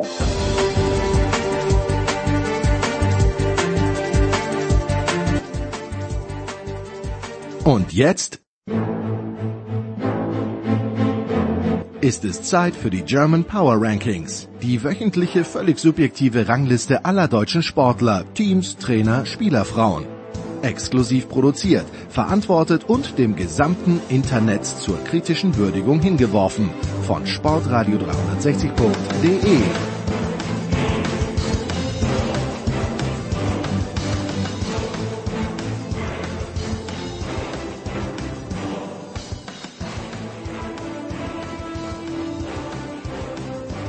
Der Standardsatz bei den Power Rankings ist, in dieser Woche ist es ganz schwierig. Wie schwierig? Hm, Ich glaube, schwerer ist schwerer denn je. Wir haben fünf Spieler oder fünf, Das ist fünf ganz, ganz schwierig. Teilnehmer. Und ich frage mich, was wird sein, wenn die Wintersportsaison vorbei ist. Weil dann wird's ganz, ganz haarig. Dann müssen wir uns wirklich irgendwo, was weiß ich, deutsche Volleyballspieler oder Spielerinnen und warum auch nicht, aber da kenne ich mich überhaupt nicht aus.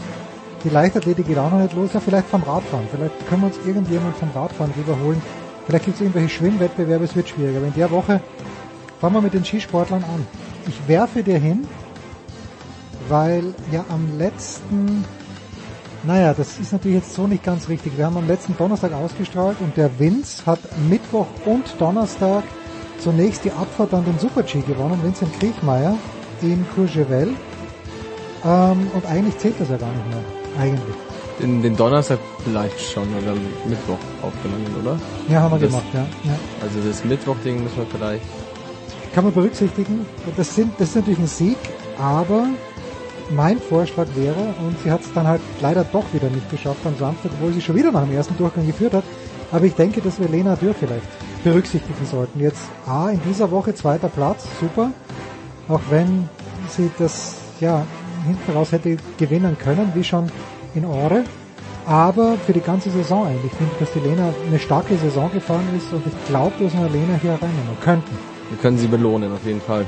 Obwohl der ähm, Kriegmeier natürlich auch eine starke Saison Ja, Vinci ist Wahnsinn, weil Vinci letztes Jahr schon beim Weltcup-Finale dann auch Super-G und Abfahrt gewonnen. Ich glaube, das war in Lenzer Heide, bin mir nicht sicher. Also Vince verstehe ich sowieso nicht als Skifahrer. Der fährt so, so schön, so wahnsinnig schön, aber manchmal halt einfach zu brav.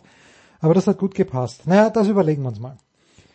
Dann, da plaudere ich jetzt nicht zu viel aus dem Nähkästchen, aber wir haben ja am Sonntagabend gemeinsam, haben wir gemeinsam ein bisschen reingeschaut bei Dortmund gegen Frankfurt. Ich glaube, ah, Dortmund gegen, gegen Köln. Köln-Dortmund haben wir gemeinsam reingeschaut und du hast nebenbei dir angeschaut die Live-Scores im Tennis und hast folgenden Vorschlag gemacht.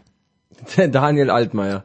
Aber er hat's, er hat's dann leider verloren, das er, Finale. Er hat das Finale gegen Dennis Kudler verloren. So, aber warum, warum könnte man ihn trotzdem nehmen, findest du? Ähm, ich fand, also es war ja an sich ein gut besetztes Turnier, dafür, dass es nur ein Challenger war. Ist überragend besetzt. In Phoenix war der Challenger Nummer 1 Benoit Paire, Nummer 2 Lorenzo Musetti. Ja, und da waren ja noch diese Rusovori und Nakashima und alle dabei. Also es war schon nicht, nicht schlecht, aber er hat halt auf seinem Weg ins Finale jetzt keinen von denen rausgenommen, von den ganz, ganz, also ganz, ganz gut gesetzten. Ja, aber man muss natürlich schon sagen, Daniel Altmaier hat sein neues Karrierehoch erreicht, ist jetzt Top 70 und das ist wirklich ein lässiger Spieler, der einfach ein bisschen vergleichsweise mit dem Zverev brauchen alle ein kleines bisschen länger, hat ein bisschen länger gebraucht, aber jetzt ist er Top 70 und spielt ein wunderbares Tennis. Kann natürlich sein, heute nehmen wir wirklich am Donnerstag auf, dass er heute Abend rausfliegt. In Miami möchte ich überhaupt nicht. Äh, Gegen wen spielt er? Ja, ich habe es heute schon dreimal mir angeschaut und habe es schon wieder vergessen, gegen wen er heute spielt, aber wir werden das sofort sehen. Moment, Daniel Altmaier spielt gegen jemand, gegen den er gewinnen kann. Aber doch, wir sprachen drüber. Er spielt gegen JJ Wolf, John Jeffrey Wolf, der bei der Qualifikation zu den US Open mit dem Vokuhila eingelaufen ist und ausgeschaut hat wie der Agassi für Arme. Allerdings leider 30 Jahre zu spät. Also Altmaier würde ich mit reinnehmen, einfach weil es schon eine grandiose Leistung ist, unter den besten 100 Tennisspielern der Welt zu sein und dieser Challenger war stark besetzt, ja. Ja, und er hat, also es war ja keine schlechten Namen, den Brody geschlagen, der Ja, auf, der, also, Brody, ja. auf der Challenger Tour ja auch ganz gut spielt und den Albot, der mittlerweile 54 ist, aber irgendwie trotzdem noch. Rado Albot äh, ist aber immer noch jeder, je- den, nein, ich verwechsel ihn jetzt mit Damir Cumhur, der noch, noch lässiger schnitzt. Also Daniel Altmaier wir. Dann apropos Wintersport. Wir müssen, denke ich, Erik Lesser berücksichtigen. Immer Ja. verfolgen, gewonnen am Holmenkollen. Und das Lässige am Lesser ist dass er schon wusste, eh schon länger, dass er nicht mehr weitermachen wird und dann noch ein Sieg am Ende hinten raus, das schreit fast für mich ein kleines bisschen als äh, nach Platz eins in dieser Woche. Bin mir nicht ganz sicher. Ähm, hätte ich auch gedacht. Und wir hätten natürlich auch, wenn wir schon beim Tennis, beim Challenger gewesen sind, Nein, Oskar Otte nein. und Jan Lennart Nein, kann man, kann man nicht nehmen. hätten wir erwähnen können. Ja, also wir erwähnen sie hiermit und wir erwähnen vor allen Dingen, dass sie im Halbfinale gegen Mektic und Pavic gewonnen haben, immer noch Nummer eins Doppel in der Welt, obwohl in diesem Jahr nicht so viel läuft. Das ist großartig. Aber Strufi, du weißt, wir mögen dich. Äh, der muss erst mal im Einzel wieder was reißen. Ja, heute Abend hat er die Chance. Gegen Pedro Martinez, ja, also muss er gewinnen, ja. Also, Also bitte. gegen Pedro Martinez muss Auf er Hartplatz auf Hartplatz also. gewinnen. Martinez, so ein alter Sandwühler. Zweites Spiel nach 11 Uhr Ortszeit in Miami. Das müsste so ungefähr um 18 Uhr losgehen. Bei Sky wird's übertragen. Also das muss Struffi gewinnen. Reicht nicht. Reicht nicht, dann ist Tennis wahrscheinlich, sonst haben wir nichts. Nein, Tennis ist, Tennis ist gar nichts. haben wir nichts. Da müssen wir, also wir können ja ganz kurz, weil diese Woche ist nur ein Basketballspieler, der ähm, Ansprüche hat auf die Power Rankings. Bitte. Franz Wagner. Ja, Ähm, das war dann letzten, müsste Freitag früh gewesen sein. 26 Punkte, 5 Rebounds gegen Detroit. ja. Dann 11 Punkte, 7 Rebounds, 4 Assists gegen Oklahoma. Okay, die sind jetzt zwar nicht so gut, aber dann haben sie ja gegen Golden State gewonnen. Da hat er 18 Punkte gemacht. Und heute Nacht 15 Punkte, 3 Rebounds, 3 Assists. Ist auf jeden Fall. Das ist auf ähm, jeden Fall. Ist, es auch- ist, ist er dabei diese Woche. Ja.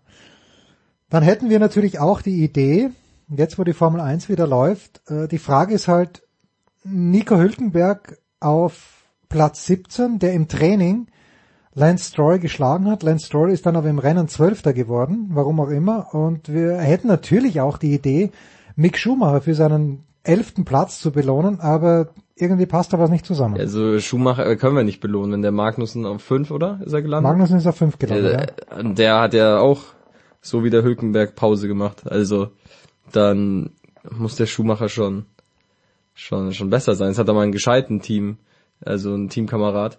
Jetzt hat er jetzt zählt der Vergleich auch mal was, nicht so wie letztes Jahr. Da war es ja klar, dass er mal vor dem Mazepin ist. Ja. Und wenn er jetzt wie viel Plätze sechs dahinter ist, Ja, und im Training war Magnussen auch deutlich besser. er wurde natürlich also zu seiner Verteidigung muss er er wurde ja gedreht von Ocon, Ja. der sich dann auch entschuldigt hat. Aber ähm, sind, also das gehört dazu. Also, und trotzdem sind er, ist er sechs Plätze weiter hinten. Deswegen, vielleicht nächste Woche, ist ja dieses Wochenende wieder ein Grand Prix, oder? Saudi-Arabien, ja. Vielleicht, vielleicht schafft er es nächste Woche rein. Darf der Hülkenberg diese Woche nochmal fahren? Ja, wahrscheinlich, weil Vettel noch nicht negativ getestet wurde, stand Donnerstag in der Früh. Wir werden das gleich im Formel 1 Teil noch ausführlich besprechen, aber ich glaube, wird der Hülkenberg wird glaube ich wieder fahren, ja. Ja, dann haben wir nächste Woche wieder zwei Kandidaten. Ja. Was hat dein Herz am Wochenende am meisten erfreut? Das, also, das, das mögliche 7-0 von Barcelona, was dann am Schluss doch nur ein 4-0 wurde. Ja, ich fand es auch schwach, dass sie nach dem 4-0 aufgehört haben. Ja, aber sie hatten ja davor schon, also, der, Also Wahnsinn. der Ferran Torres ist Wahnsinn, zwar rennt so alleine aufs Tor zu und schießt den Ball einen Meter vorbei und bricht dann, bricht dann aber zurecht zusammen. Da ist, glaube ich, noch 2-0 gestanden. Ja, das war ja kurz nach der Halbzeit, 30 Sekunden, aber das ist ja nicht das, das erste Spiel, wo er so Chancen vergibt. Das ist ja, der ist natürlich, der könnte richtig, richtig gut werden, wenn er ein bisschen noch den Abschluss verbessert und vorm Tor bisschen kühler wird. Und der Aubameyang nach 10 Minuten, äh, fünf Meter vom Tor in die Arme vom Courtois und dann in der zweiten Halbzeit rutscht er den Ball am Tor vorbei nach einem Querpass. Also das hat natürlich am meisten erfreut und weil es einfach so ein schönes Ergebnis war mit den Testegen dabei. Weil er kein Tor kassiert hat und ganz am Anfang, als es noch 0-0 stand, ich glaube zehnte Minute, von dem Valverde einen Schuss außerhalb des 16ers ganz gut pariert hat. Ja, also das ist natürlich die Geschichte. Also Marc-André Ter Stegen in den Power Rankings von uns aus gerne. Er ist jetzt auch in der, im Nationalteam von Hansi Flick, äh, wo er nicht spielen wird oder vielleicht doch gegen Israel, was weiß man. Aber einfach nur als Statement für die Mannschaft und ich glaube, da kann man, du, du hast ja, obwohl es als Eigentor gewertet wurde, aber warte mal, Christoph Gens hat mir geschrieben zum Tor von Hinti, Warte mal, was schreibt der Christoph? Äh, genau. Und das stimmt auch. Das Tor von Hinti wurde rein brutalisiert. So werden hier diese Tore genannt. Das stimmt auch. Also er hat seinen ganzen Körper reingeschmissen und hat so den, den Ausgleich gegen Betis Sevilla erzielt, also das, das kann man, ja, das kann man glaube ich so nehmen, oder? Kann, kann man nehmen, auch wenn es das Eigentor zählt. Deswegen ist ja der nächste Gegner von Barcelona. Das passt ja ganz gut. Ähm, könnten wir auch eigentlich für die Leistung, dass sie weitergekommen sind, als Team dann Frankfurt nehmen in die Teamwertung. Außer Hinti trifft heute Abend zum Siegtreffer gegen, gegen Wales. Ja, Dann- das sehe ich extrem undeutlich. Ich glaube nicht, dass wir da was reißen werden. Ja, dann, dann wäre er auf jeden Fall dabei nächste Woche.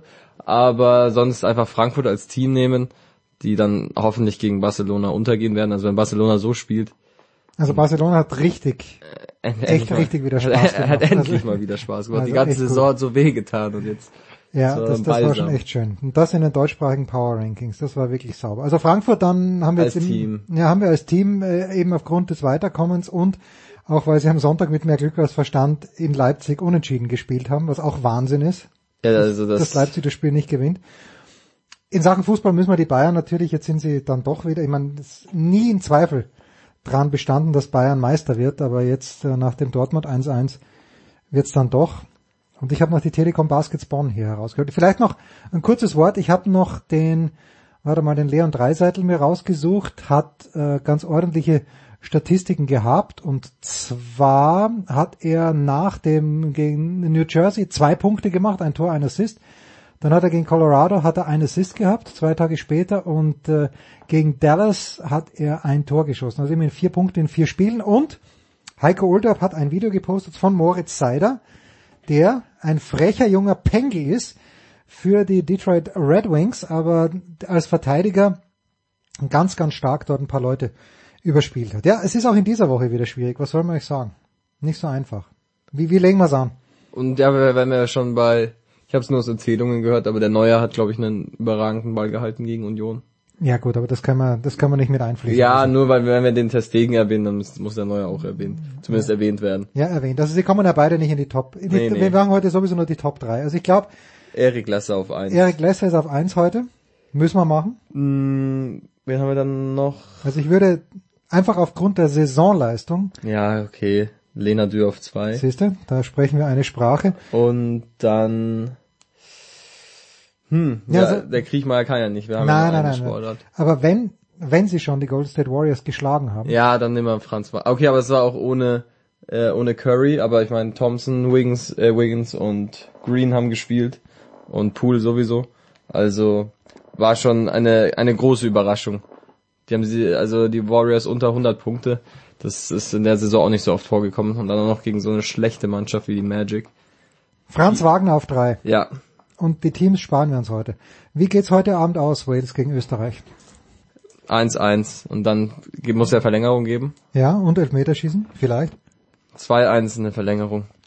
Aber Geheimtipp, ich sag, dass die Kerber heute gegen die Osaka gewinnt. Oho. Ja, Kerb hat nicht schlecht gespielt in Indian Wales, hat gegen Schwiontek mit Break geführt im dritten Satz. Schwiontek hat dann das Turnier gewonnen. Und gegen die Osaka hat sie, glaube ich, 4-1 Head-to-Head oder sowas. Wirklich? Ja, also sehr überraschend, als ich das heute früh gesehen habe. Okay. Naja, bitte, dann kann die Angie nächste Woche vielleicht hier endlich auch mal Einzug finden in die Power Rankings.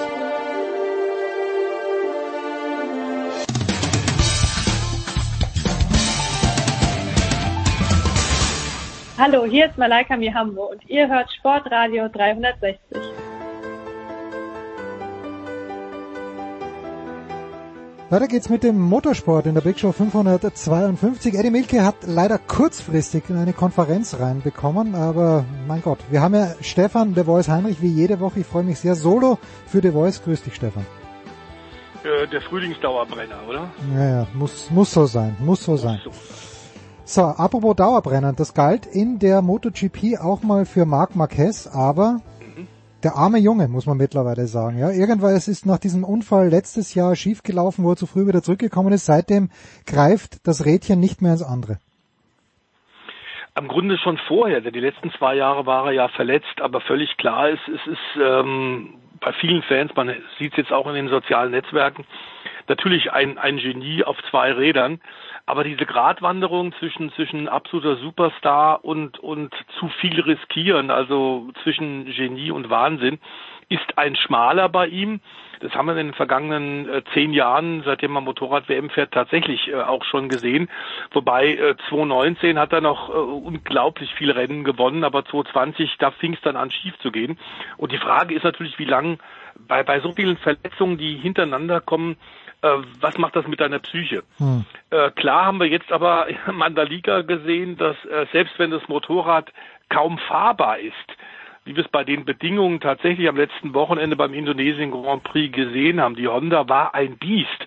Selbst dann versuchte es mit seiner überirdischen Fahrweise die Probleme zu überfahren. Das ging ja auch in der Vergangenheit oft gut. Wir haben gesehen, dass mit dieser Honda eigentlich äh, die gesamten Teamkollegen von Marc Marquez in den letzten fünf, sechs, sieben Jahren nie auch nur annähernd so gut zurechtgekommen sind wie er. Aber klar ist, äh, selbst bei ihm ist irgendwann die Physik da und irgendwann geht's nicht mehr. Man muss sagen, dieser Highsider da im Warm-up war somit der schlimmste, den ich in den letzten fünf, sechs Jahren in der Motorrad-WM, in der Superbike-WM gesehen habe. Ein absoluter Wunder, dass er von der Maschine nicht getroffen wurde. Ein Wunder, dass keine Knochen gebrochen sind. Man muss sagen, wieder, ja. Hm. Ähm, das Problem aber ist jetzt mit der Doppelsichtigkeit. Und die Frage ist natürlich, kann irgendjemand den ein bisschen einbremsen? Honda offenbar nicht. Denn es war ja tatsächlich der dritte Sturz an diesem Wochenende schon. Und was ich gut fand, ist dann die Entscheidung des Renndoktors. Und da haben wir Jens bei dir, bei Sportradio, der Eddie und ich in der Vergangenheit auch oft darauf hingewiesen, dass die Sportärzte, die Rennärzte in der Motorrad-WM manchmal unserer Meinung nach ihren Job nicht verantwortungsvoll genug äh, tun und selbst sehr angeschlagene Fahrer mit gebrochen, frisch gebrochenem Schlüsselbein, das gerade zusammengeflickt worden ist, dann doch wieder fahren lassen. Äh, Wir wissen, wie äh, inzwischen Schädelprellung und, und Gehirnerschütterung, wie schwierig das nicht nur in, im Motorsport ist, auch in anderen Sportarten. Wir wissen es aus dem Fußball, American Football. Damit darf man nicht spaßen. Und dass der Rennarzt da gesagt hat, so, du, Marc Marquez, ja. fährst jetzt nicht, war, glaube ich, eine gute Entscheidung. Ja. Jetzt ist die Honda sehr schwierig zu fahren, aber es dünkt mich, wenn man die Ergebnisse anschaut, und das hatten wir schon beim ersten Rennen, vermutet der Voice, dass die KTM in diesem Jahr ausgezeichnet zu fahren ist. Es gab schon den ersten Sieg im zweiten Rennen. Man kann sich in Mattighofen also eigentlich schon zurücklehnen. Na, vielleicht nicht ganz, aber ein kleines bisschen. Na, wer sie kennt, weiß, die werden sich nicht zurücklehnen. Aber klar ist, äh, diese Achterbahnfahrtergebnisse im letzten Jahr, da waren ja auch einige hervorragende Grand Prix dabei. Aber ähm, in der zweiten Saisonhälfte war es dann eher ein bisschen mau, weil die anderen zugelegt haben und KTM nicht. Aber jetzt muss man sagen, dass die Orangenen aus Österreich tatsächlich offenbar über den Winter sehr viel richtig gemacht haben. Sie haben ein paar neue Leute eingestellt, haben die Struktur in der Rennabteilung verändert und haben ganz offensichtlich auch technisch das hervorragend gemacht. Dazu die Konzentration, man sagt, an den Rennwochenenden konzentrieren wir uns jetzt nur noch auf den Einsatz und nicht noch auf Weiterentwicklung. Das machen wir bei Testfahrten. Ein bisschen ein Problem, in das sich momentan gerade das Werks Ducati-Team verheddert. Mhm. Denn da hat Pecco Bagnaia nach dem ersten Grand Prix ja auch schon gesagt, Leute, ich bin kein Testfahrer. Lass uns doch auf das Wesentliche konzentrieren ab Freitag an den Grand Prix-Rennstrecken, nämlich dann ein gutes, eine gute Fahrzeugabstimmung zu finden für Qualifying und fürs Rennen. Ducati stellt sich da selbst ein bisschen bein, KTM macht es jetzt besser. Und nicht nur äh, Miguel Oliveira Sieg äh, bei, bei schwierigen Bedingungen in Indonesien nach dem monsunartigen Regenfall ist wirklich beeindruckend. Ähm, auch dahinter muss man sagen, Brad Binder, obwohl das die Ride Height Device nicht richtig funktioniert hat, er also mit abgesenktem Fahrwerk den ganzen Grand Prix fahren musste, ist toll unterwegs. Und da haben wir schon zwei völlig unterschiedliche Rennstrecken jetzt gehabt. In Doha eine Rennstrecke mit sehr langen Graden, wo Motor Power, also PS-Leistung wichtig ist. Jetzt das enge, äh, technische, anspruchsvolle Geschlängel von äh, In Indonesien. Also ich glaube, die können weiter hart weiterarbeiten, aber ziemlich optimistisch in die Saison schauen. Okay, ja, das äh, werden wir dann auch mit Eddie besprechen, wie natürlich auch die DTM und äh, da gibt's natürlich äh, auch die Verbindung mit Valentino Rossi, der nicht in der DTM fahren wird und es dünkt mich, dass, Richtigerweise. dass das eine, es dünkt mich, dass das eine gute Entscheidung ist. Warum der Voice? Du, weil der natürlich A, sein MotoGP-Team jetzt ja neu mit aufbaut und zu betreuen hat mit seinen beiden Fahrern nach seinem äh, Rücktritt als aktiver Fahrer im Motorradrennsport. Er ist sporadisch immer schon GT-Rennen gefahren, auch Rallyes und da durchaus erfolgreich. Aber klar ist die DTM mit nur Profiteams und Profifahrern und äh, aktueller Stand, ich habe gerade geguckt, ähm, 29 Nein, Autos sind Wahnsinn, für die DTM Wahnsinn. 2022 jetzt fix gemeldet. Ferrari jetzt eben auch mit zwei Autos, das haben wir ja schon gewusst, aber mit Audi, BMW, Mercedes, mit Porsche, mit Lamborghini, äh, Ferrari, dazu 14 Teams. Das ist ein gigantisches Feld. Und da wird es nicht nur um Zehntel, um Hundertstel gehen. Und Rossi, muss man sagen, ist ein Amateur-Autorennfahrer. Das heißt, der muss nach Ende seiner äh, Motorradkarriere A, das Team sich aufbauen und B, jetzt erstmal mehr Routine kriegen auf vier Rädern. Das wird er auch tun.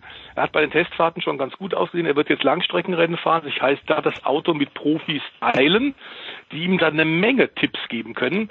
Ich glaube, das ist eine völlig richtige Entscheidung. Und diese Entscheidung jetzt zunächst mal zu sagen für 2022, ich fahre nicht DTM, heißt ja überhaupt nicht, dass er nicht 2023, 2024 dann kommen könnte.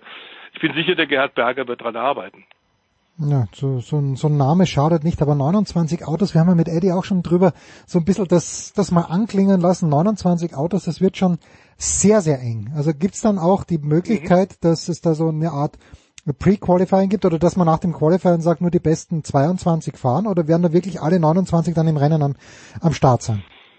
Also bei den Rennstrecken, die für die DTM momentan nominiert sind in diesem Jahr, äh, die auch die entsprechende Abnahme des Weltverbandes haben, ist völlig klar 29 Autos absolut erlaubt, Mhm. Pre-Qualifying nicht notwendig. Ähm, wir wissen natürlich jetzt nicht, wie weit das äh, in, in, in schwierigen wirtschaftlichen Zeiten mit Corona, mit äh, der Ukraine-Krise tatsächlich mit der Nachhaltigkeit ist. Das heißt, können alle Sponsoren dann auch in diesem Jahr ähm, auf wackeligen Beinen vielleicht stehend tatsächlich ihre Verpflichtungen nachkommen. Aber 29 fix gemeldete Autos, das ist schon wirklich toll. Und das zeigt, dass dieses Übergangsjahr 2021 genau ein solches war. Ein Übergangsjahr. Man musste einigen Leuten tatsächlich erst zeigen, die DTM lebt noch. Und einige, die da vielleicht gezweifelt haben, gesagt haben, na, dann da gehen wir mal lieber nicht hin. Die sollen uns erstmal beweisen, dass es weitergeht. Das, dieser Beweis ist erbracht worden auf eindrucksvolle Art und Weise. Aber äh, wie, wie sieht's dann mit dem ADAC Masters aus, die ja mit den gleichen Autos fahren? Haben die da drunter massiv gelitten oder lebt auch diese Serie? Nee, auch diese Serie lebt. Die haben tatsächlich inzwischen einen Stop, was Einschreibungen angeht.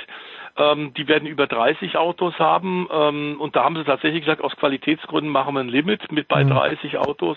Die haben äh, kaum Qualitätseinbußen. Das eine oder andere Team ist tatsächlich von, die, von der einen in die andere Rennserie gewechselt äh, was auch mit den Finanzen zusammenhängt, denn ähm, in, im GT Masters teilen sich ja zwei Fahrer ein Auto und da ist natürlich eine Refinanzierbarkeit sehr viel einfacher.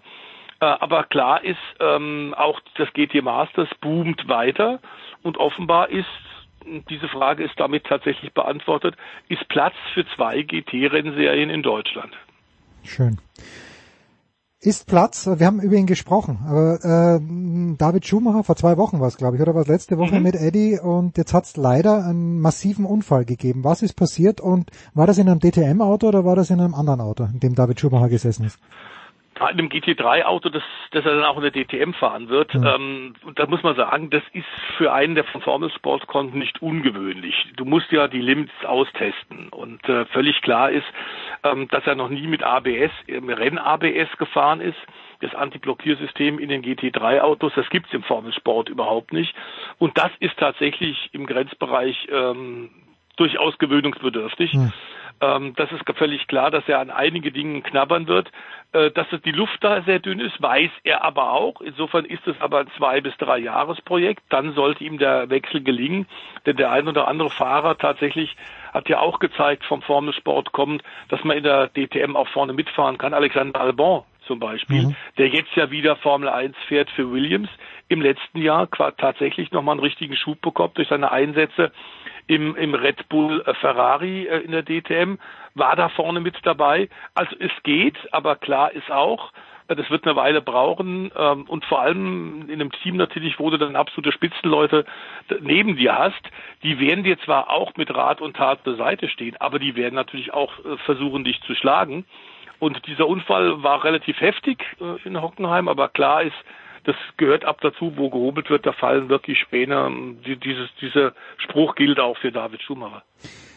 Wenn du sagst in Hockenheim, ist das so ein Test, wo alle DTM-Teams am Start waren oder kann man sowas privat buchen als Rennstall? Wie sieht das in der DTM aus?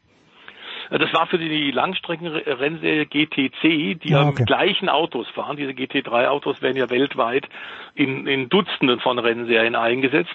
Ähm, deswegen auch diese grandiose Idee vor über 20 Jahren tatsächlich diese GT3-Autos abgeleitet von Straßen, Serienfahrzeugen, Sportwagen tatsächlich ähm, ins Leben zu rufen.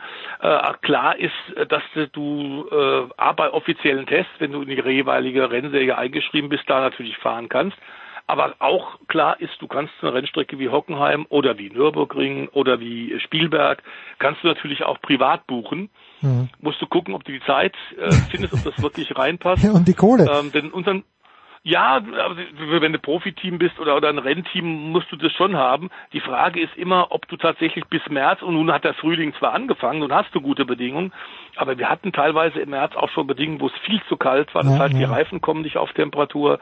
Ähm, äh, die Fahrer haben völlig anderes Fahrverhalten. Sehr oft wird genau jetzt im Februar, März in, in, auf der Iberischen Halbinsel getestet. Also zum Beispiel in Spanien, in Portugal oder in Süditalien. Ähm, auch da gibt's Rennstrecken, die du, die du privat mieten kannst. Abschließend äh, für dieses Segment, gleich wird Stefan Ehlen dazukommen, um die Formel 1 zu besprechen, aber wenn du sagst dieses ABS, was, was, was ist das Besondere? Also ich, ich, ich gehe davon aus, hat nicht mittlerweile jedes Serienauto auch ABS? Was ist da der große Unterschied, wenn jemand vom Formelsport kommt? Gibt es im Formelsport kein ABS? Womit, womit hat, hat man da Probleme, wenn man die Klasse wechselt? Ja, das ist natürlich ein elektronisches äh, Brems, äh, eine Bremshilfe, die du in dem Formelsport überhaupt nicht hast. Ah, okay, In den Klassen, okay, in denen okay. da David bisher gefahren ist, gibt es das nicht. Und das ist sehr ungewöhnlich. Ich weiß noch, dass wir vor vielen, vielen Jahren mal in Indianapolis beim Porsche Supercup, den ich damals betreut habe, als Gastfahrer Mario Andretti hatten. Und dass der nun alles Mögliche schon erfolgreich gefahren ist, wussten wir damals auch. Wir wollten ihn für die US-Zuschauer da noch mit dabei haben und der kam tatsächlich dann nach Deutschland, ist äh, auch in Hockenheim äh, Tests gefahren mit dem äh, Supercup Markenpokal Porsche und hat äh, sich komplett vertan. Dazu jede Kurve ist er gerade ausgerodelt und ist erstmal nach drei oder vier Runden reingekommen und war völlig ratlos. Er hat gesagt, das gibt's doch einfach nicht. Ich bin Formel 1 Weltmeister geworden, Indy 500 gewonnen. Ich fahre hier rum, das ist ja unglaublich. Was ist denn das? Dann haben wir gesagt, na gut, ABS, das haben wir dir ja vorher erklärt.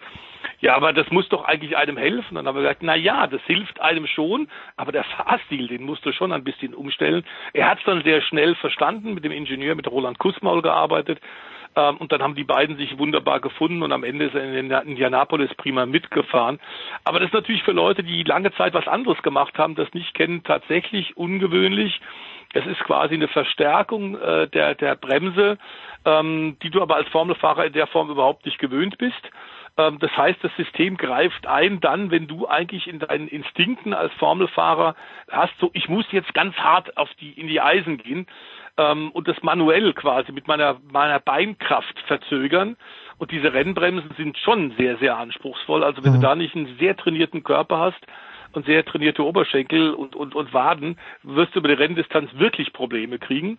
Ähm, das muss man, da muss man sich wirklich rantrauen und üblicherweise ähm, machst du ja so Sachen wie Bremsen, da denkst du als Rennfahrer nicht mehr groß drüber nach. Du machst es automatisch. Ja. Guckst auf den Bremspunkt und dann ondulierst du halt die Kraft und, und gehst auf die Bremse. Aber wenn dann plötzlich ein System von außen quasi eingreift, die, die äh, über die Blackbox geht, dann ist das sehr irritierend und dann kann man sich vertun. Wie gesagt, nicht nur ein David Schumacher kann sich da vertun, sondern eine Menge andere mit großen Namen, Leute eben Rennfahrer, Profi-Rennfahrer auch. Andretti, Schumacher, gleich Eden. Das sind halt die großen Namen in der Allerdings. Motorsportgeschichte.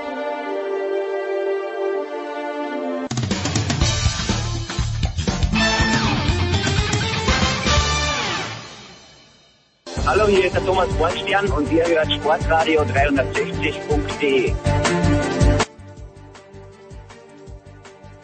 In der Big Show 552 geht's weiter. Der Voice ist am Start geblieben. Neu dazugekommen Stefan Ehlen. Servus Stefan. Servus, hallo. Pick dir was raus, Stefan. Was, was dir am meisten gefallen hat. Kapriziere dich auf ein Team. Das muss nicht Haas sein, es darf Haas sein, aber was hat dich, was hat dich, na, fangen wir mal so an. Was hat dich wirklich, wirklich, wirklich überrascht an diesem ersten Rennen das von Charles Leclerc vor Carlos Sainz gewonnen wurde. Also ich muss trotzdem Haas nennen, weil da war tatsächlich überraschend, dass die Kisten überhaupt gehalten haben. Gleiches Spiel für Alfa Romeo, das waren die zwei Überraschungskandidaten in den Top Ten und bei den Testfahrten war es gelinde gesagt eine Katastrophe. Die Autos haben überhaupt nicht gehalten, ständig war irgendwas leck. Hm. Also irgendwo ist Flüssigkeit ausgelaufen und alles und dann kommen die zum ersten Rennen, fahren in Qualifying in die Top Ten und fahren im Rennen in die Top Ten und die kommen einfach ohne Zuverlässigkeitsthema oder fast ohne Zuverlässigkeitsthema durch. Bei Kevin Magnussen war ja mal kurz die Hydraulik im Qualifying im Eimer, aber es ging dann doch weiter.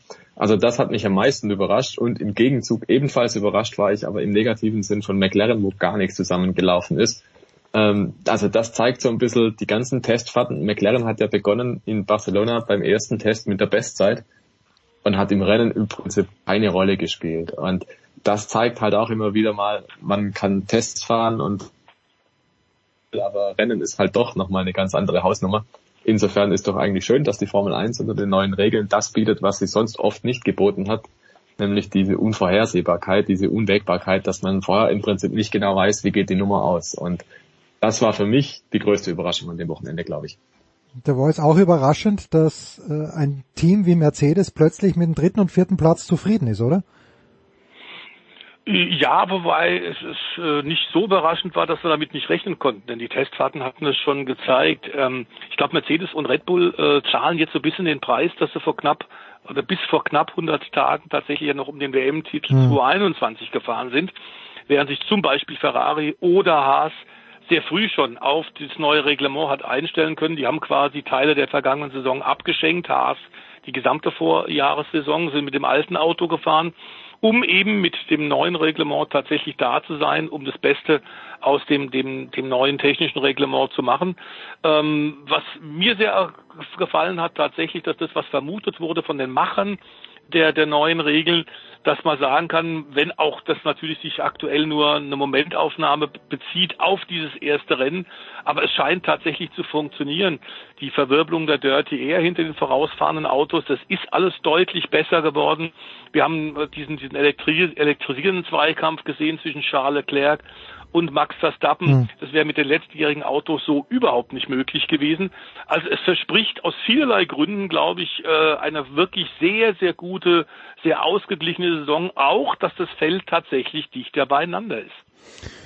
Ja, je- spätestens jetzt ist es Zeit, die Sieger zu loben. Ja, also ich hatte schon den Eindruck, und Dr. Helmut Marko hat es, glaube ich, am Samstag gesagt, vor dem Qualifying, da dachte ich mir, warum stapelt der denn so tief? Da wurde gefragt, naja, ist eine Pole drinnen? Und er sagt, naja, werden wir sehen, aber im Rennen ist er eigentlich zuversichtlich auf die lange Distanz, dass der Red Bull besser ist. Wir werden es nie erfahren, weil Verstappen früher ausgefallen ist, aber Stefan Ehlen, äh, dass Ferrari so gut ist und äh, dass sie gleich einen Doppelsieg einfahren, damit äh, natürlich auch den Umständen ein kleines bisschen geschuldet, aber äh, das, das macht schon auch wieder Spaß nach zwei, drei, vier Jahren, wo Ferrari eine sehr, sehr äh, bescheidene Rolle gespielt hat, oder? Ich glaube, das ist das Beste, was der Formel 1 passieren konnte tatsächlich, weil Ferrari kennt einfach jeder. Mhm. Jeder kennt ein rotes Auto, jeder verbindet ein rotes Auto mit Schnelligkeit, mit Speed, mit Ferrari. Und wenn du diese Marke vorne dabei hast, wenn du die Schlagzeilen hast, Ferrari gewinnt in der Formel 1, was Besseres kann der PM sich gar nicht passieren. Und gerade auch finde ich es gut, also wirklich auch objektiv gut, dass Ferrari endlich mal wieder vorne ist, weil wenn wir uns zurückerinnern, ein paar Jahre zurück, da war es auch so bei großen Regeländerungen, da hat Ferrari regelmäßig recht tief ins Klo gegriffen sogar. Mhm. Und das wurde dann eher mit Häme auch überschüttet, so nach dem Motto, wenn sich irgendwas ändert, das kriegen die nie gebacken. Und was muss das jetzt für eine Genugtuung sein, auch in Italien, das ist ja Ferrari-Religion, ne? ähm, dass man tatsächlich das auch mal hingekriegt hat. Man hat ja lange schon, 2020 schon, als Sebastian Vettel noch dort fuhr, ähm, auch gesagt, naja, ähm, wir planen wirklich auf 2022 hin und dann soll Ferrari wieder siegreich sein. Und das wurde von höchster Ebene bei Ferrari vom Präsidenten John Elkann und so vertreten. Und damals hat man auch schon gesagt, ja, ja, es ist nett, ist gut, ne? Ähm, schon recht Ferrari. Und jetzt haben sie den Worten halt Taten folgen lassen. Das finde ich schon beeindruckend, dass man sich so konsequent darauf hin entwickelt hat. Und bei Haas ist es im Prinzip ja nicht anders. Die haben ja auch gesagt, wir schenken das Jahr davor ab und stellen jetzt ein Auto hin in der Hoffnung, dass es funktioniert. Aber ich glaube, Ferrari ist noch einfach mal viel krasser. Die haben natürlich andere Möglichkeiten, ganz klar. Die haben die Ressourcen, die haben die Facilities, die Anlagen und so. Aber es ist trotzdem einfach immer noch ein Unterschied zwischen Anspruch und Wirklichkeit. Und diese Wirklichkeit ist, Ferrari ist verdammt schnell mit beiden Autos. Der Ferrari-Motor vor allem muss erneut nochmal zugelegt haben. Und das zeigt schon, dass der Weg da äh, definitiv richtig gegangen wurde von Ferrari. Und ich glaube, man kann ohne weiteres sagen, die haben sehr gute Karten für dieses Jahr, dass das ein sehr gutes Ergebnis werden kann. Ob sie hier und jetzt Favoriten sind, bisschen schwierig zu sagen, nach nur einem Rennen, aber vorne dabei sind sie auf jeden Fall. In diesem viel besungenen... ja bitte, ja, bitte, bitte. Sie waren ja lange Zeit immer die, die äh, Vorsaison-Weltmeister. Ähm, das geht ja sogar aus den 70er Jahren schon, äh, als Niki Lauda noch gefahren ist, dass Mauro Fogeri, damals der Renningenieur und der Technikdirektor, ähm, sich gar nicht getraut hat, wenn es mal bei Testfahrten schlecht gelaufen ist, das dem äh, Enzo Ferrari durchzutelefonieren. Da hat er immer die, die, die Zeiten dann äh, gepimpt. Und ähm, so war tatsächlich Ferrari ja sehr oft der Testweltmeister. Äh, hinterher bei den Grand Prix sind sie oft eingebrochen und da kam die realistische Leistung raus. Ähm, aber tatsächlich sechs äh, oder vier Autos mit Ferrari-Motoren in den äh, Top 6, das haben wir wirklich schon lange nicht mehr gehabt. Das zeigt tatsächlich, Stefan hat es gerade gesagt, ich gehe mal davon aus, zwischen 20 und 25 PS haben sie zugelegt im Motor, aber das Gesamtauto scheint auch wirklich sehr gut zu sein. Wir haben es in Barcelona gesehen, wir haben es jetzt bei den Testfahrten und im Rennen gesehen. Äh, nur, äh, ich glaube, Jens, dir gefällt das Rot nicht so richtig, oder? Ne, ich find, das, das möchte ich so gar nicht sagen, aber mir kam es halt extrem dunkel vor, der Voice. Ich weiß nicht, ob es da, ähm, gibt es da historische Vorbilder, weil ich habe ja immer noch meinen Modellwagen, den ich als Kind gehabt habe, von Niki Lauda aus dem Jahre 1977 vor Augen und das war viel, viel heller. Das Gut, stimmt, war auch aber, Nachtrennen, gell? okay, okay, okay, ja, dann was, dann liegt's daran. Okay. aber das, das ist insofern, äh, äh, das historische Rot ist das dunkle Rot. ah, okay, okay. das, das ursprüngliche Rot, als Enz tatsächlich angefangen hat, aus Frust über, über äh, italienische äh, Sportwagen, die er gekauft hat, äh, dass er da dann irgendwann gesagt hat, so, ich baue mein eigenes, weil die sind alle nicht gut genug, ich weiß es besser. Die Orgi, das Original Ferrari Rot ist ein dunkles. Ah, okay. Dann haben wir das Und auch. kam nicht das, Stefan, das weißt du wahrscheinlich besser sogar, aber kam nicht das hellere Rot dann auf Wunsch von Marlboro? Ich glaube, dass Genau. das einen Zusammenhang hat, oder? Ah, okay. Völlig richtig, Stefan, ja. Okay, na gut. Jetzt habe ich eine Theorie. Und äh, ihr werdet ihr mir diese Flausen gleich austreiben, aber ich glaube, dass Sebastian Vettel überhaupt nicht böse. Also heute am Vormittag kam die SED-Meldung, äh, noch zweifelhaft, noch kein negativer Test. Ähm, ich glaube, meine Theorie ist, wenn Vettel schon sagt, nee, also im Schurkenstaat Russland, da möchte er nicht fahren.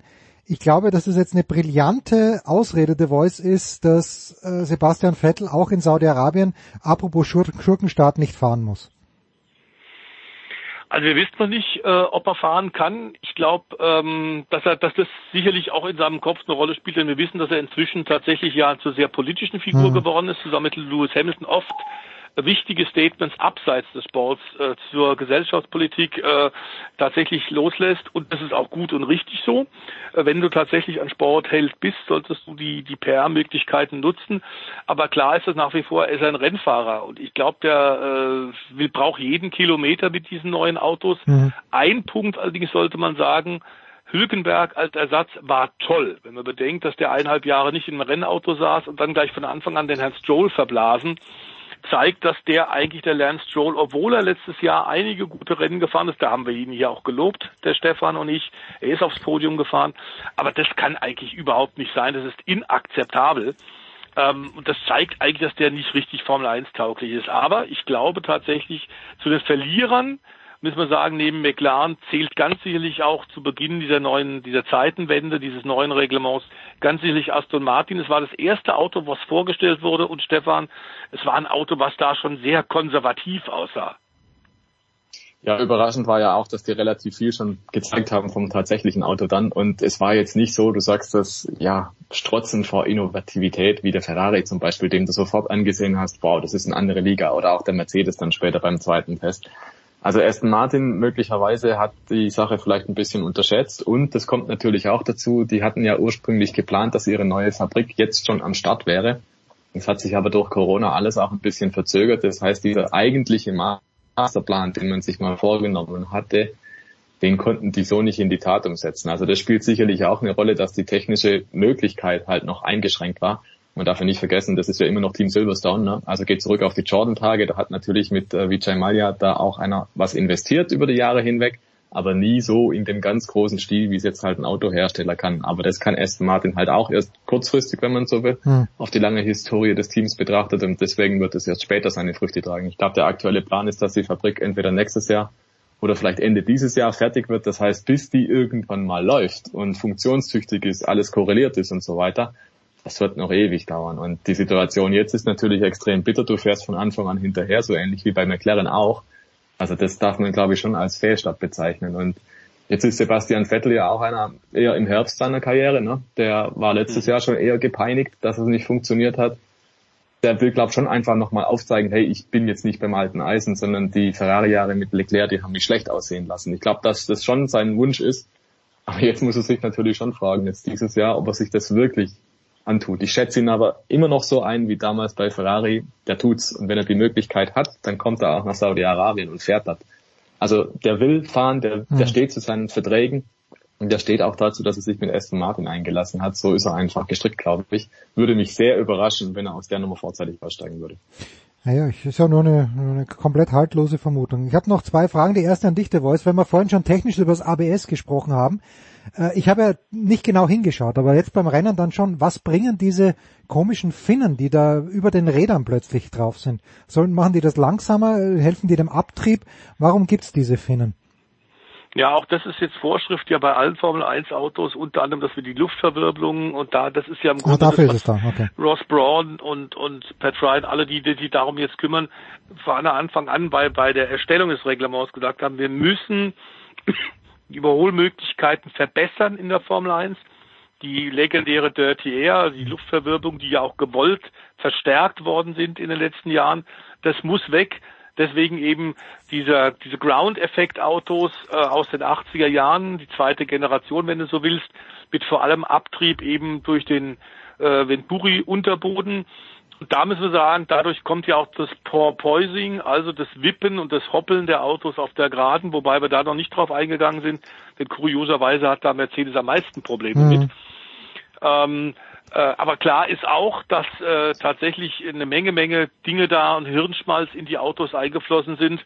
Die wirken natürlich auch sehr viel aufgeräumter, auch die Vorderflügel, da waren ja unglaublich Dutzende von kleinen Finnen und, und extra Bauteile dran, die so einen Frontflügel so unglaublich teuer gemacht haben. Ja. Und das war, sah A nicht gut aus. Stefan kann, kann mich, mir da durchaus widersprechen, aber ich fand die wirklich nicht hübsch.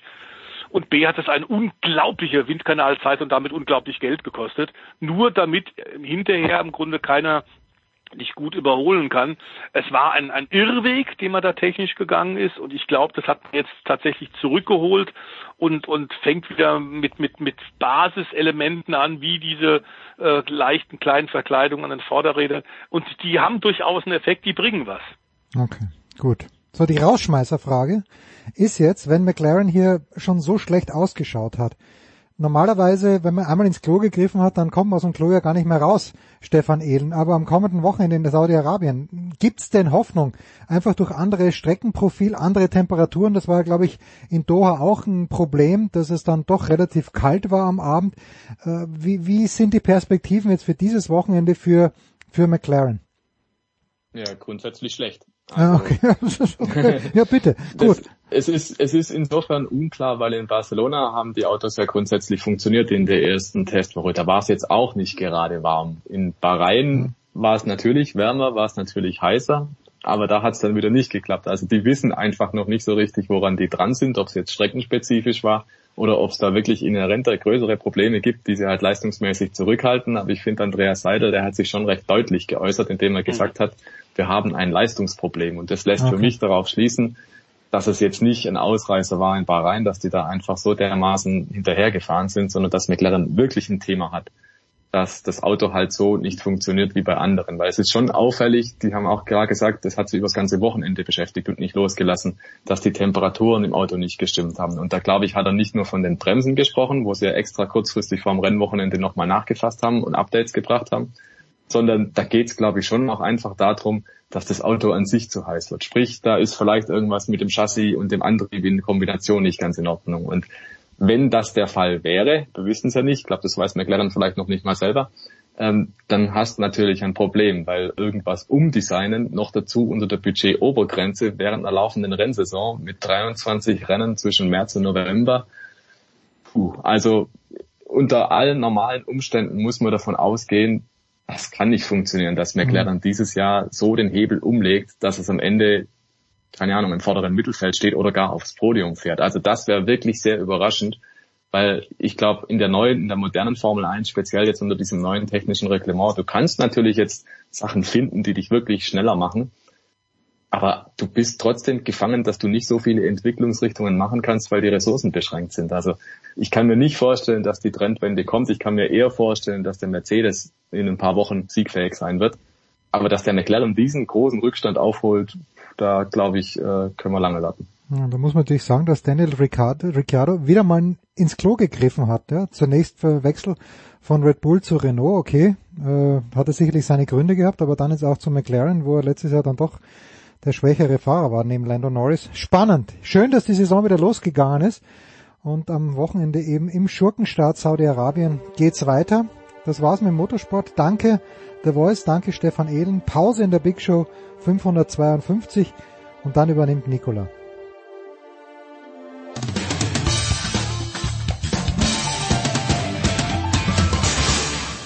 Hi, this is Pierre Maguire. You're listening to Sports Radio 360. Big Show 552 hier bei Sportradio 360. Die Außenstudios Malta übernehmen für weiteren Mannschaftssport und wir fangen an mit äh, Football und äh, es ist einiges passiert in der letzten Woche, was wir natürlich hier aufarbeiten wollen und dafür haben wir zum einen Andreas Renner am Start von der Sonne Andreas. Hallo. Und Franz Büchner hat sich auch die Zeit genommen, um diese Highlights zu besprechen. Hallo Franz. Hallo, grüß euch. Franz, wir haben also einen Trade gesehen zwischen Houston und Cleveland. Deshaun Watson, jetzt also ein Brown. Ähm, die Cleveland Browns auf der Suche nach einem Adult Quarterback. Die äh, Deshaun Watson, der gesagt hat, er geht nicht in eine Stadt, wo es kalt ist. Ähm, man hörte dann auch, Atlanta und die Saints wären die Finalisten gewesen, die Browns wären raus, dann waren sie doch nicht raus. Jetzt ist Deshaun Watson also ein Cleveland Brown, hat jetzt auch einen wunderschönen neuen Vertrag bekommen. Cleveland liegt jetzt wahrscheinlich in den Tropen und alles ist gut, Franz, oder? Absolut, ja, absolut, super. Und äh, außerdem bringt Deshaun Watson noch 22 Zivilklagen mit nach Cleveland. Äh, äh, ja, ein, äh, ein trauriges Thema irgendwie tatsächlich. Ein weiteres muss man ja sagen. Wir hatten ja jetzt auch äh, zumindest gegen Ende der Saison neben dem Sportlichen das Ganze drumherum schon mal thematisiert mit diversen Klagen etc. Und dieses Thema, glaube ich, das äh, stellt die ganze Liga und vor allen Dingen auch die handelnden Parteien da in noch ein schlechteres Licht als sowieso schon. Denn das ist halt eine Situation, die die gibt einem schon zu denken irgendwie tatsächlich, dass, dass ein Spieler, der mit derartigen Problemen außerhalb des Feldes da zu kämpfen hat, ähm, in der Form dort eingestellt wird, mit, ich, dort so einen Vertrag bekommt, mehrere Teams, die sich darum bewerben, das, das wirft alles ein ganz, ganz schlechtes Licht und es, ich, ich weiß gar nicht, ob die Cleveland Browns mittlerweile eigentlich quasi ihrerseits bekannt gegeben haben, dass dieser Trade stattgefunden hat. Das weiß ich jetzt gerade tatsächlich nicht, aber da hat man sich ja dann auch sehr bedeckt gehalten, obwohl man es ja durchgezogen hat. Aber ach, ich weiß nicht, ey, das ist wirklich kein, keine gute Geschichte generell. Äh, ja, Andreas, generell, also ich glaube, der, der Trade war die eine Geschichte, dass dann noch der Monstervertrag hinterhergeschossen kam, war dann der Punkt, wo die letzten so gefühlt ausgestiegen sind. Ja, ich weiß gar nicht, ob man tatsächlich bis zu diesem Punkt gehen muss. Ne? Also äh, letzten Endes, um das nochmal von hinten aufzurollen, ähm, es ging darum, dass, ähm, dass äh, Deshaun Watson äh, sexueller Belästigung äh, beschuldigt wurde und er hat tatsächlich eine juristische Hürde genommen, nämlich er wird darüber nicht strafrechtlich verfolgt, das heißt es droht ihm keine Gefängnisstrafe, aber zivilrechtlich kann es halt durchaus sein, dass er in einigen dieser Fälle äh, schuldig gesprochen wird und dann was auch immer dann, dann gibt es vielleicht äh, finanzielle Entschädigung für die Opfer, irgend sowas in der Art. Und wir reden davon, dass es 22 Frauen gibt, 22 Masseurinnen, die äh, mit Deshaun Watson zu tun hatten, äh, die sagen, er habe sie sexuell belästigt. Und da gibt es auch klare ähm, Berichte darüber, was da dann angeblich passiert ist. Also er soll sich halt entblößt haben, er soll seine Erektion gezeigt haben und er soll teilweise auch in Gegenwart der Frauen ejakuliert haben und sie gebeten haben, ihn anzufassen. Also um das mal klar auf den Punkt zu bringen. Da, darum geht's. Ähm, das ist die, der Hintergrund. Wie gesagt, eine Gefängnisstrafe droht ihm dafür nicht, aber ähm, äh, er kann halt dafür äh, tatsächlich äh, finanziell belangt werden und was da sonst noch zivilrechtlich möglich ist, kenne ich mich jetzt im Detail auch nicht aus, weil das ist dann auch nochmal in den USA. Das wüsste ich in Deutschland schon nicht. In den USA ist dann vielleicht nochmal anders. Ähm, aber jedenfalls haben die Vereine gesagt, okay, keine strafrechtliche Verfolgung, der landet nicht im Gefängnis. Das ist für uns Grund genug zu sagen, wir traden für den, obwohl es durchaus passieren kann, dass die NFL, wenn klar ist, was bei diesen zivilrechtlichen Sachen rauskommt oder zumindest klarer, dass sie ihn dann für eine Zeit lang sperren. Also da ist die Messlatte ist nicht so hoch ähm, ähm, wie vor einem äh, Strafrecht, äh, äh, wie beim strafrechtlichen Prozess. Die NFL kann also sagen, wir haben hier Personal Pon äh, Conduct äh, Policy, heißt also die Vorgaben, wie sich äh, äh, Spieler tatsächlich oder Menschen, die in der NFL angestellt sind, äh, verhalten müssen. Und wer dem nicht entspricht, kann gesperrt werden. Äh, Das wäre, es wäre zum Beispiel denkbar, dass der Sean Watson ähm, in diesen zivilrechtlichen Prozessen dann äh, dazu verdonnert wird, ähm, irgendwelche äh, Zahlungen an die Opfer zu leisten und die NFL dann sagt, okay, du wirst für sechs Spiele gesperrt oder eine gesamte Saison. Zugegebenermaßen mehr als eine gesamte Saison kann ich mir nicht vorstellen, ne? aber auch dafür gibt es zum Beispiel in diesem Vertrag äh, eine äh, eine Absicherung für Deshaun Watson, weil man hat also einen Vertrag gemacht, der nicht in jedem Jahr gleich viel Geld bezahlt, sondern sein tatsächliches Basisgehalt, von dem auch eine mögliche äh, Geldstrafe, die die NFL ihm aufbrummen könnte, äh, abgezogen wird, ist nur eine Million. Also mehr als eine Million können die dem die in diesem Jahr gar nicht äh, äh, aus dem Kreuz leiern. Sind also er hat also viele Aspekte und die die Teams und es waren ja eine ganze Reihe haben halt gesagt, okay, für uns ist das äh, okay, solange der äh, also keine Straftat begangen hat, können wir damit leben sagt was darüber, wie verzweifelt Teams äh, einen Top-Quarterback suchen. Und äh, du hast ja jetzt dann gerade eben die Geschichte mit Cleveland äh, angedeutet, äh, wo die Aussage angeblich war, das war ja nicht äh, offiziell vom Verein, sondern es kam über jemand, der was aus dem Verein angeblich gehört hat. Sie wollen einen Adult als Quarterback. Bin mir nicht sicher, ob jeder weiß, was das bedeutet. Wir reden von einem Erwachsenen. Ja, also sie wollen einen Erwachsenen als Quarterback. Also ein, einen reifen Menschen würde ich so interpretieren. Ne? Also so ein Leader, der nicht so wirre Dinge im Kopf hat. Erwachsener verhält halt. Genau, ja. Und ähm, ob das, äh, was äh, äh, Deshaun Watson äh, da jetzt getan hat, angeblich, äh, ob das diesen Kriterien entspricht, muss dann jeder für sich selbst beurteilen. Aber man kann, äh, äh, kann, darf und sollte das natürlich kritisch sehen.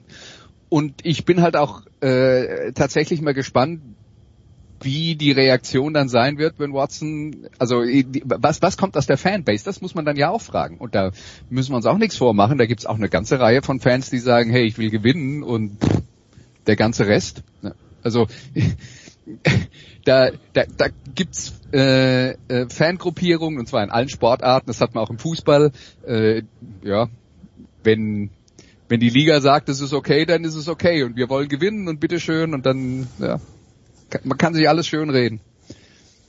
Tja, wenn wir auf das Sportliche schauen, Franz, äh, jetzt also Deshaun Watson, übrigens mit der Mary Cooper, für den die Browns auch getradet haben, äh, in einer Division mit äh, den äh, Quarterbacks äh, Joe Burrow in Cincinnati, Lamar Jackson in Baltimore, ja, und dann Mitch Trubisky oder Mason Rudolph in Pittsburgh, müssen wir mal gucken, äh, wo sehen wir die Browns in dieser AFC North und in dieser AFC, wo die AFC South ja auch ganz wild aussieht und die Buffalo Bills ja auch gerade massiv am Rekrutieren sind.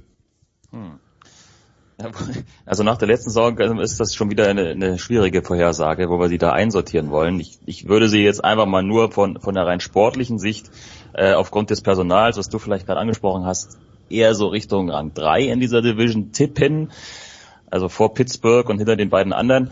Das kann sich natürlich dann alles noch schnell ändern. Es gibt ja auch noch einen Draft, der ansteht und so weiter. Also das ist jetzt sehr, sehr, sehr früh, aber das wäre jetzt mal so, so meine Prognose. Und ähm, da ist wiederum, würde jetzt nicht so viel vermuten lassen in Richtung Richtung wirklich äh, aussichtsreicher Playoff-Chancen, denn ähm, du hast ja auch gerade schon schon angedeutet, dass der oder andere in der AFC auch ein paar Moves gemacht hat jetzt schon, um sich da in eine Position zu bringen, dann jetzt doch den großen Wurf mal hin, hinzulegen. Also gerade Buffalo, die jetzt seit zwei Jahren ja da in dem Dunstkreis unterwegs sind, die, wollen ganz gern mal, glaube ich, jetzt diese Hürde dann auch nehmen.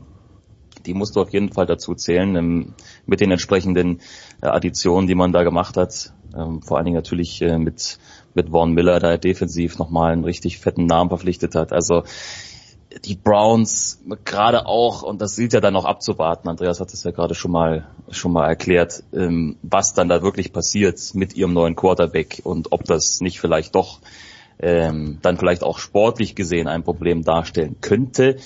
Ähm, das ist echt schwierig, da irgendwie das da eine klare Vorhersage zu tippen, aber aufgrund dieser ganzen Umstände sehe ich Cleveland da nicht zwingend in, den, in Richtung Playoffs unterwegs.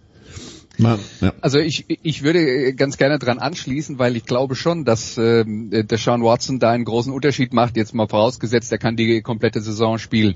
Die Cleveland Browns haben ein richtig starkes Roster in dieser Saison gehabt. Die hatten zwei Probleme. Baker Mayfield, der zum einen gut, aber nicht toll ist, aber in dieser Saison noch extrem von Verletzungen gehandicapt war, was dann halt sein Leistungsvermögen von äh, gut auf unterdurchschnittlich äh, reduziert hat.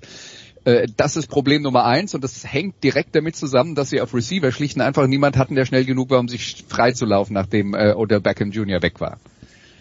Diese beiden Sachen zusammen haben die Browns äh, in der vergangenen Saison ganz stark behindert und Murray Cooper und äh, äh, Deshaun Watson lösen die Probleme. Ich bin mir sicher, die werden auf Receiver ähm, noch ein bisschen mehr tun und äh, dann sehe ich sie, ehrlich gesagt, auf dem Niveau mit Cincinnati. Ich sehe sie deutlich vor Pittsburgh und ich sehe sie auch vor Baltimore, die ich nicht für so stark halte. Ich habe den Eindruck, dass die Baltimore Ravens ihre Chance, tatsächlich den Super Bowl zu gewinnen, in den letzten zwei, drei Jahren verpasst haben, da, dass das Fenster da eher zugeht. Vielleicht täusche ich mich da, aber äh, das wäre meine Einschätzung. Und wir können jetzt dann sagen, auf dem Papier haben wir vier Mannschaften in der AFC West, die genauso gut oder besser sind wie Cleveland. Könnte man auch nochmal drüber diskutieren, ob das tatsächlich so ist. Aber das Problem in dieser AFC West ist ja, die spielen ja alle ständig gegeneinander. Das heißt, da wird niemand mit einer sonderlich guten Bilanz rauskommen wahrscheinlich. Mhm. Die werden alle ihre Spiele äh, verlieren, weil sie gute Gegner haben. Äh, das heißt, für die AFC West, um die zu gewinnen, könnte halt 10 und 7 äh, oder äh, 11 und 6 könnte schon das höchste der Gefühle sein. Und das ist jetzt nicht so ewig weit entfernt von dem, was äh, Cleveland erreichen kann. Und dann bist du Vierter, ja genau. Ja, deswegen bin ich mir da äh, bin ich mir da nicht sicher, äh, ob das tatsächlich so ist. Und dann wäre halt die äh, die Frage, so wie ich die äh, Norddivision einschätze, und das ist natürlich jetzt alles auf dem Papier vor dem Draft und wir wissen noch nicht, wer sich im Trainingslager verletzt, bla bla bla. Ja. Ähm, aber derzeit nach der Papierform würde ich sagen, ist Cleveland für mich zusammen mit Cincinnati der äh, Mitfavorit für die AFC Nord. Und man muss ja auch nur seine eigene Division gewinnen, dann ist man ja mit dabei. Ja, und äh, in der AFC wird fröhlich aufgerüstet. Am Beispiel Las Vegas, Franz, sehen wir, äh, dass das auch äh, Thema ist. Devonta Adams wurde von Green Bay nach Las Vegas äh, getradet für, er für Erst- und Zweitrunden-Pick. Äh, damit verliert Aaron Rodgers seine Lieblingsanspielstation in Green Bay und äh, ja, krasse Verstärkung für die Raiders. Definitiv.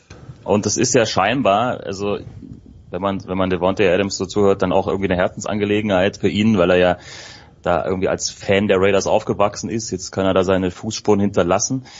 Also es ist jetzt, glaube ich, für Adams eigentlich eine ganz, eine ganz gute Win-Win-Situation gewesen. Also entweder, ich sag mal, nur von der Voraussetzung her, entweder Green Bay weiter mit Rogers spielen, das funktioniert ja ganz gut, oder jetzt zu den Raiders kommen, wo es ihnen scheinbar richtig reizt, dort zu spielen.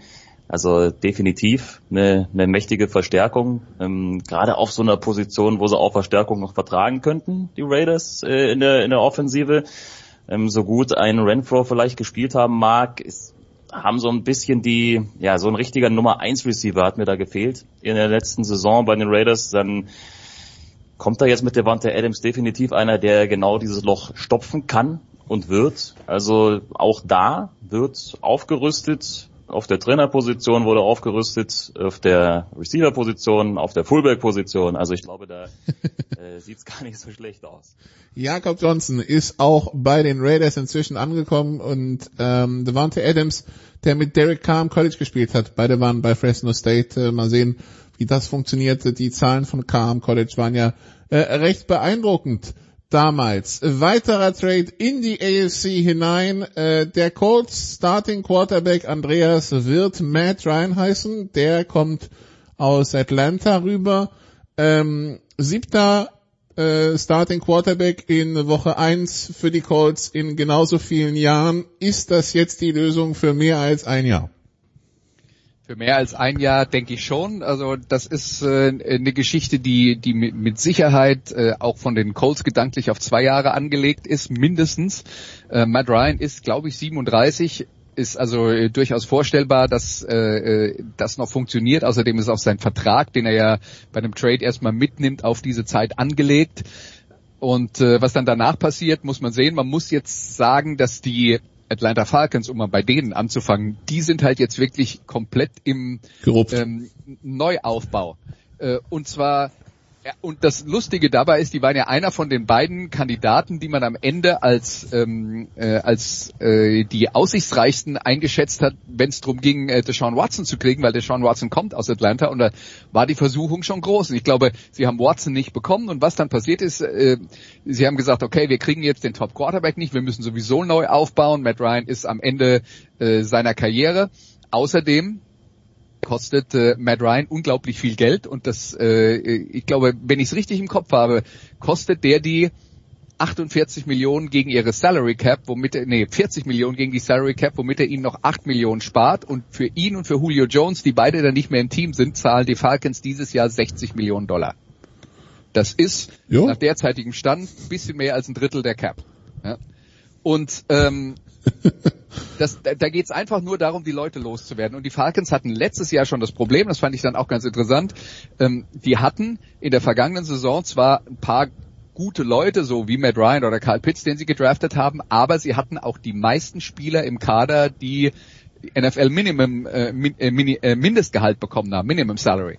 Ähm, ganz einfach deswegen, weil ja, sie hatten ein paar Stars und sie hatten ein paar Leute, für die sie noch äh, abbezahlen mussten, obwohl sie gar nicht mehr im Team waren. Und ansonsten hat die Kohle halt nicht mehr für mehr gereicht. Und das Problem wird sich vergrößern dieses Jahr. Das heißt, die Falcons werden äh, werden neu aufbauen, sind ein heißer Kandidat äh, in der im nächsten Draft ganz oben mit dabei zu sein, wo es ja wohl nach allem äh, was man bis jetzt äh, beurteilen kann, wieder ein paar interessantere Quarterbacks gibt als dieses Jahr. Ja, und für die für die Colts ist es jetzt einfach ein eine zuverlässige, bekannte Kraft. Äh, Und bei Matt Ryan würde ich sagen, ist das äh, spielerische Niveau immer noch so hoch gewesen, dass der ähm, die Indianapolis Colts, die ja letzte Saison äh, ja, lange auch um die Playoffs mitgespielt haben, am Ende erst in den Sand gesetzt haben, dass er denen hilft. Aber auch bei Indianapolis war in der vergangenen Saison das Problem, die hatten ein paar schnelle Receiver, die dann verletzt waren. Am Ende war dann auf der Position halt auch nicht mehr viel zu holen. Da müssen sie sich auch auf jeden Fall nochmal verbessern. Ja, also die, die, die Falcons, das wird ein ganz großartiges Jahr, weil sie hatten letztes Jahr schon keine Defense und keine O-Line, jetzt haben sie auch keinen Quarterback und keine Receiver mehr. Franz, das wird fantastisch. Es sieht nicht gut aus äh, für die Falcons. Also zumindest sportlich gesehen. Vielleicht ja dann in drei, vier Jahren. Äh, ja, und äh, ein Jahr der Abschreibung, nennen wir es mal so. Ähm, nun, ähm, Franz, äh, wenn ich dich frage, kannst du dir mit den Namen Debo Samuel, Jamal Adams und Aaron Donald was anfangen? Was antwortest du mir? Hm, schon, ja. Gut. Kannst du dir vorstellen, dass dein NFL-Headcoach das nicht tut? Nein. Ja, äh, wir haben gelernt, Urban Meyer kannte die nicht. Es ist fantastisch. Also es gibt einen fantastischen Artikel bei The Athletic äh, zum Jahr von Urban Meyer. Ich bin ja bekanntlich ein Fan des äh, des äh, des, äh, Katastrophentourismus? des Katastrophentourismus und des Verkehrsunfall. Ich bin, ich finde fast schade, Franz, dass wir das jetzt nur sechs Monate genießen dürfen. Also zumindest für mich, ja, für Jacksonville natürlich nicht, aber für mich. Was für ein Fest wäre das gewesen. Hätten wir noch, noch, weiß ich nicht, zwei, drei weitere Jahre äh, Nikola zuhören können, wie er über, über die Unfälle von Urban Meyer berichtet. Äh, naja, ja, also ich glaube, wir haben ja auch während der letzten Saison genug über Urban Meyer gesprochen, eigentlich mehr als, als wirklich nötig. Ähm, dass das nicht funktioniert hat, bevor wir sind, ist ja klar. Und wenn du dann auch als dann äh, zumindest kurzzeitiger NFL-Headcoach wahrscheinlich im Kopf äh, trotzdem nur an, an, weiß ich nicht, an, an College denkst, dann sehen wir ja, was da rumkommt. Plus dazu natürlich doch die menschliche Komponente, die da scheinbar ja auch im Argen liegt. Was wahrscheinlich das noch größere Problem war, nur er hat ja ausgiebig, also er hat ja verkündet, dass er, vor, bevor er in die NFL gegangen ist, er sich ausgiebig mit der NFL befasst hätte und sechs Monate lang äh, die Liga intensiv analysiert hatte. Wie das jetzt genau aussah, hm, weiß nicht. Ja, fantastisch. Ähm, um nochmal auf die Quarterback-Geschichten zurückzukommen, das ist ja jetzt auch so, so ein bisschen Reise nach Jerusalem und hier äh, da wird geschoben, da wird geschoben. Äh, Franz, die, die Panthers sind ja jetzt irgendwie komplett raus gewesen aus der Nummer mit Deshaun Watson äh, und es gab kein Happy End in Anführungszeichen wie mit Cleveland. Äh, wo, wo geht die Reise jetzt hin? du kannst Fragen stellen immer, ey. Ich weiß. Ich, ich gebe ich geb einen, äh, einen Hinweis dazu. Also die Panthers äh, haben sehr intensiv den Pro Day von äh, Malik Willis begutachtet. Und das ist äh, einer der talentiertesten Quarterbacks äh, dieses Jahr im Draft. Vielleicht der physisch talentierteste, aber sicher einer, der auch äh, eine Weile braucht, bevor er auf dem Feld stehen kann. Und das ist jetzt dann, ja genau, die, die nächste Haltestelle Draft. Ja, aber wir hatten doch letztes Jahr, wir hatten doch, waren wir nicht bei den, war das bei den Panthers oder den Broncos letztes Jahr? We loved, we loved, we loved uh, Justin Fields, but we loved the cornerback more. Ähm, ja. Schau mal. Ja. Also zumindest hat man der, äh, die O-Line ein bisschen, ein bisschen aufgehübscht mit den Verpflichtungen von Corbett und Boseman. Also man scheint da zumindest. Äh, Ja, Schimmer wäre ja nicht mehr gegangen, wenn wir ganz ehrlich sind. Ja, das wäre Atlanta. Ja, genau. Also man scheint es da ein bisschen anpacken zu wollen, zumindest auf der, auf den Positionen. Und äh, ja, weiterhin viel Ruhe um Jeremy Garoppolo, Andreas. Ne? Also da, da scheint jetzt, äh, obwohl die, die Dominosteine fallen nacheinander, scheint es weder bei den 49ers noch bei anderen Teams im Augenblick Rush zu geben. Bin gespannt, wie sich das weiterentwickelt. Ja, also finanziell ist jetzt erstmal kein Problem in San Francisco, wenn er bleibt. Die mussten ja dann zum äh, Beginn des äh, Ligajahres unter die Salary Cap kommen und das haben sie, äh, das haben sie dann organisiert. Problem bei Garoppolo ist, der hat ja Ende der vergangenen Saison mit einer Daumen- und einer Schulterverletzung äh, gespielt und dann war der Versuch, die Schulterverletzung von alleine heilen zu lassen und dann hat man gemerkt nach äh, vier Wochen ungefähr, das wird nix und dann kam halt eine Schulter-OP, das heißt, er ist äh, jetzt im Moment nicht einsatzfähig, ist bei den OTAs äh, im Frühjahr nicht einsatzfähig, ähm, wird vermutlich ab Juni dann wieder bereit sein, würde also reichen für ein Training Camp, aber NFL-Teams sind dann da ähm, vorsichtig. Jetzt muss man auch sagen, Garoppolo ist eine gute Option auf der Quarterback-Position, aber sicher nicht äh, eine Top-5-Option auf der Quarterback-Position.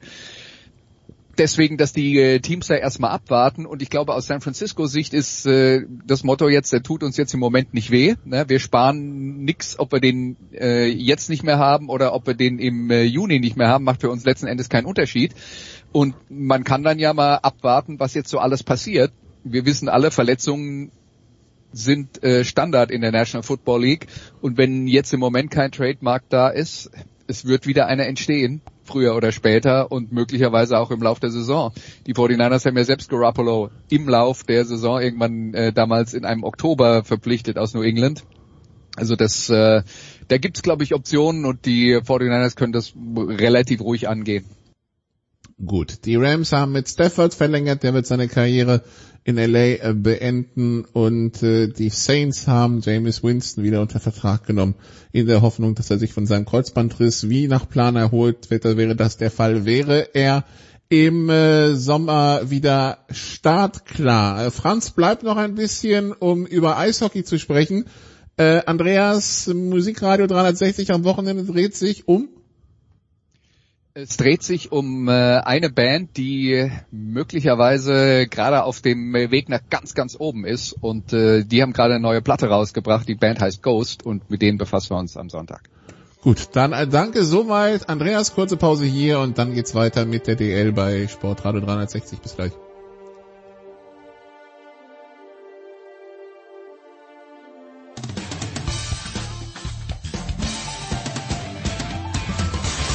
Ja, hallo aus Wolfsburg. Hier ist Roy Preger und äh, ihr hört äh, Sportradio 360. Big Show 552, es geht weiter mit Eishockey, ganz genau mit DEL hier in der Big Show. Franz Büchner ist am Start geblieben, neu dazugekommen, Jan Lüdecke von Magenta Sport und Co. Hallo Jan. Hi, servus. Ja, wir sprechen über die DEL und wir sind ein paar Spieltage vor Ende der regulären Saison. Die Tabelle durch die ganzen Spielverschiebungen etwas verzerrt, also von 47 bis 54 Spielen ist da alles dabei, aber was äh, raussticht, und da schauen wir erstmal ans untere Ende der Tabelle, Franz, ist, äh, Krefeld hat zwar ein Spiel weniger als Schwenning, aber sechs Punkte Rückstand äh, auf den Tabellenvorletzten und damit sieht es für den deutschen Meister von 2003 ganz düster aus. sehr düster, ja. Es sieht auch nicht so aus, als würden die einen großen Push nochmal starten können. Ich meine, die haben jetzt fünf der letzten sechs verloren. Äh, also ähm, es war ja eh schon, ich denke, vielen klar, dass Krefeld wahrscheinlich da unten irgendwo rumgeistern wird am Ende der Saison. Das hat sich ja jetzt in den letzten Jahren schon angedeutet. Sieht nicht so aus, als also noch ist natürlich eine Chance da. Ich meine, Schwenningen ist nicht so weit weg. Wenn sie da jetzt nochmal sich irgendwie zusammenreißen und noch ein paar Spiele gewinnen könnten, dann ginge da vielleicht noch was. Aber ja, aktuell deutet es darauf hin, dass Krefeld absteigt ähm, zumindest sportlich. Und dann sind wir mal gespannt, was dann für äh, Klagen und so weiter kommen. Das äh, gibt ja nun schon genug Andeutungen dagegen. Aber ja, das ist ähm, einerseits sportlich irgendwie nachvollziehbar aufgrund der letzten Jahre. Andererseits natürlich ein Eishockey-Standort mit einer Menge Tradition, der da aus der deutschen Eishockey-Liga verschwinden würde. Also ja, so ein bisschen ähm, lachend und weinendes Auge kann man da so ein bisschen drauf schauen. Ich kann mir vorstellen, in Krefeld will man natürlich die 20 Jahre seit dem äh, deutschen Meister, seit der deutschen Meisterschaft nicht ähm, in der zweiten Liga verbringen, Jan. Man hat auch schon angedeutet, äh, we will go down swinging, ja, also da, da sollen Klagen kommen, aber ja, Abstieg wäre Abstieg. Ja, weiß man dann eben nicht. Also es wäre vielleicht mal nach den Regularien, auf denen sich jetzt die, auf die sich jetzt die Teams geeinigt haben, der sportliche Abstieg, aber es wurde ja schon viel länger gemunkelt, dass ähm, egal wer da am Ende letzter ist, dass Klagen kommen werden und jetzt haben sie es ja öffentlich gemacht. Ähm, ich äh, bin jetzt nicht so tief drin, also ich bin ja kein Jurist oder so, aber ich kann mir auch vorstellen, dass sie am Ende Erfolg haben werden mit einer Klage und dass die Liga dann nächstes Jahr mit 16 Teams spielen würde, wenn denn Frankfurt sportlich aussteigt. Aber ja, irgendwie dieses Auf- und Abstiegsthema bei der DEL generell ein schmerzliches über Jahre. Jetzt dachte man, da hat man, man hat endlich Struktur reingebracht. Aber vor vier Wochen, Jahren hat man ja schon gesagt, ja, ähm, im Zweifelsfall, also wir lassen nicht den 15. absteigen und den 14. mit, wenn der, wenn der äh, Meister DL 2 hoch will, sondern der 15. steigt ab und das war's dann. Also wir spielen zur Not nächstes Jahr mit 15 irgendwie. Man kriegt da keine Linie rein. Ja, das ist, äh, das ist echt ein bisschen nerviges Thema. Ich bin, ich bin der Meinung, es braucht Auf- und Abstieg. Ähm, ob die Liga jetzt am Ende mit 14 Teams spielen sollte oder ob es dann vielleicht äh, sogar zum Modell wird, dann ab nächster Saison mit 16 zu spielen, das ist mir relativ wurscht, aber ich weiß, es gibt auch Argumente dagegen, aber ich finde, dass eine erste Liga in Deutschland zwingend Auf- und Abstieg braucht. Ähm, ganz egal, wie viele Teams da oben dabei sind, aber ähm, ja, es sind jetzt besondere Jahre mit Corona und ähm, da willst du unter diesen Umständen eigentlich niemanden absteigen lassen. Von daher wäre es in meinen Augen vielleicht die beste Lösung zu sagen, ähm, wenn Frankfurt es packt, dann nächste Saison 16 Teams. Ich glaube, das kriegst du vom Spielplan her auch sauber hin. Und dann aber mit sauberer Auf- und Abstiegsregelung. Apropos Auf- und Abstieg, wir haben ja einen Aufsteiger, Franz. Äh, der hat äh, fünf Spiele weniger als die Kölner Haie, die vor ihm stehen und ist nur vier Punkte zurück von Platz zehn. Äh, das wären ja die Pre-Playoffs und äh, weit von, äh, hat zwölf Punkte Vorsprung auf Krefeld, also da passiert nichts mehr. Und äh, das kann man auch jetzt schon als, äh, als Erfolg verbuchen, oder? Ja, auf jeden Fall. Also die Bietigheim Steelers, die ja eigentlich ja nichts zu verlieren oder eigentlich auch nichts, also doch nichts zu verlieren haben in der Saison als ja als Aufsteiger. Dann guckt man sich mal ein bisschen DEL an. Es äh, läuft dann doch überwiegend ziemlich gut. Also gerade jetzt auch, man kann fast sagen, ähm, seit Jahresbeginn oder eigentlich schon kurz vor Jahreswechsel, da wird viel gewonnen. Da gibt's zwar auch mal der oder andere fette Klatsche. Also ich war zum Beispiel Ende Februar mal da, da haben sie 1 zu 9 gegen München verloren, nur um danach viermal in Folge zu gewinnen. Also solche Spiele, ich sag mal, da verlieren die lieber mal einmal 1 zu 9, anstatt, weiß ich nicht, dreimal 1 zu 3 und dann passt das. Und das läuft für die so gesehen ganz gut. Ja, sie haben natürlich äh, eine Mannschaft, die vielleicht so ein bisschen über den Erwartungen spielt, Spieler hervorgebracht, die man so nicht auf dem Zettel hatte. Ich meine, Riley Sheen, dass der alles im Grund und Boden schießt, damit war nicht unbedingt zu rechnen. Aber jetzt sind sie da in so einer Position. Warum nicht auch noch Playoffs mit reinpacken in diese erste DEL-Saison? Also ich glaube, aus, aus Sicht der Steelers, wie du schon gesagt hast, ist das jetzt schon eine erfolgreiche Saison, egal ob die jetzt die Playoffs erreichen oder nicht. Und dann, Jan, hat man sich ja schon auf die Karte gebracht, wenn man es in die Pre-Playoffs schaffen würde. Ja, also ich finde, also es ist eine Wahnsinnssaison, was Bietigheim da spielt und ich finde, das ist auch eine Blaupause für viele Clubs, die einfach da drunter stehen. Weil in Bietigheim wird einfach ruhig gearbeitet. Da wird, äh, Franz hat es ja gerade schon gesagt, ne, dann verlierst du halt mal irgendwie krachend, aber dann wirst du nicht zerfleischt in der Öffentlichkeit. Nicht von den Fans, nicht von den Medien.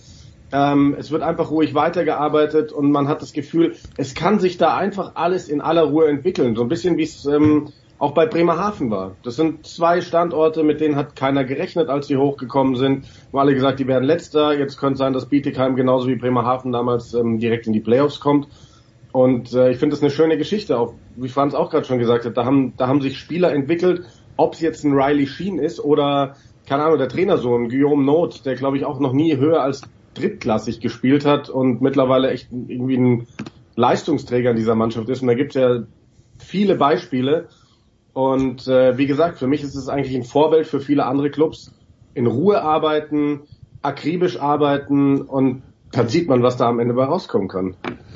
Also, die Bietigheim Steelers nach 49 Spielen 65 Punkte, 5 Punkte, äh, 4 Punkte und 5 Spiele hinter äh, den äh, Hain. Äh, Franz, wenn die die, die Pre-Playoffs verpassen, äh, ist das dann was zu befürchten war? Ist das dann eine Enttäuschung? Wo ordnen wir das ein? Köln jetzt, meinst Köln, ja. Ja. Oh, also natürlich ist es eine Enttäuschung. Also allein für, für die Haie selber, für das ganze Umfeld drumherum, die haben immer andere Ansprüche. So viel ist klar. Das ist auch eine Enttäuschung, weil der Saisonstart halt so gut war. Ja, also Oktober, November haben die abgeliefert und zwar wirklich ohne Ende. Da hat man so viele Spiele gewonnen, da war man ein Top-4-Team. Aber quasi seit Dezember läuft fast überhaupt nichts mehr zusammen. Also die hatten ja auch mal so eine Phase, ich, ich weiß es jetzt gar nicht, das waren 10, 11, 12 Niederlagen in Folge, dann ist mal ein Sieg eingestreut, danach aber gleich wieder viermal in Folge verloren. Also das ging dann plötzlich sportlich gesehen komplett den Bach runter und so gesehen ist das dann eben auch, wie die Saison verlaufen ist, eine absolute Enttäuschung. Und die waren ja auch mal teilweise da wirklich nicht weit weg vom letzten Platz, das dürfen wir nicht vergessen. Und wenn, wenn das eingetreten wäre oder Hm. eintreten würde, Ja, da, dann wäre ganz, also dann, weil Köln und HIO ganz großes Drama, ja. Oha, ja, also äh, definitiv ist die Saison eine Enttäuschung für die Kölner Haie. Ähm, ich habe sie tatsächlich sportlich auch eher so Richtung ja, Rang 10 irgendwie um die Playoffs äh, kämpfen gesehen vor der Saison, aber nach dem Saisonstart dachte ich, oha, doch besser als gedacht. Nur das hat sich dann doch relativ schnell wieder ins, eben in die andere Richtung entwickelt. Also ganz klar ist das, was da jetzt dasteht, aktuell eben so gerade so Richtung Playoffs. Vielleicht geht noch was Richtung Rang 10 jetzt in den letzten paar Spielen, aber die Haie haben eben kaum noch Spiele. Das ist ja gerade die Sache, dass die als einzige Mannschaft quasi durchgespielt haben in dieser Saison. Da ist ja quasi nichts mehr übrig, wo man wirklich noch ähm, aufholen könnte, das, was man am Punkteschnitt jetzt eben nicht hat. Und dann wird man wohl die Playoffs verpassen. Und das ist eine klare sportliche Enttäuschung.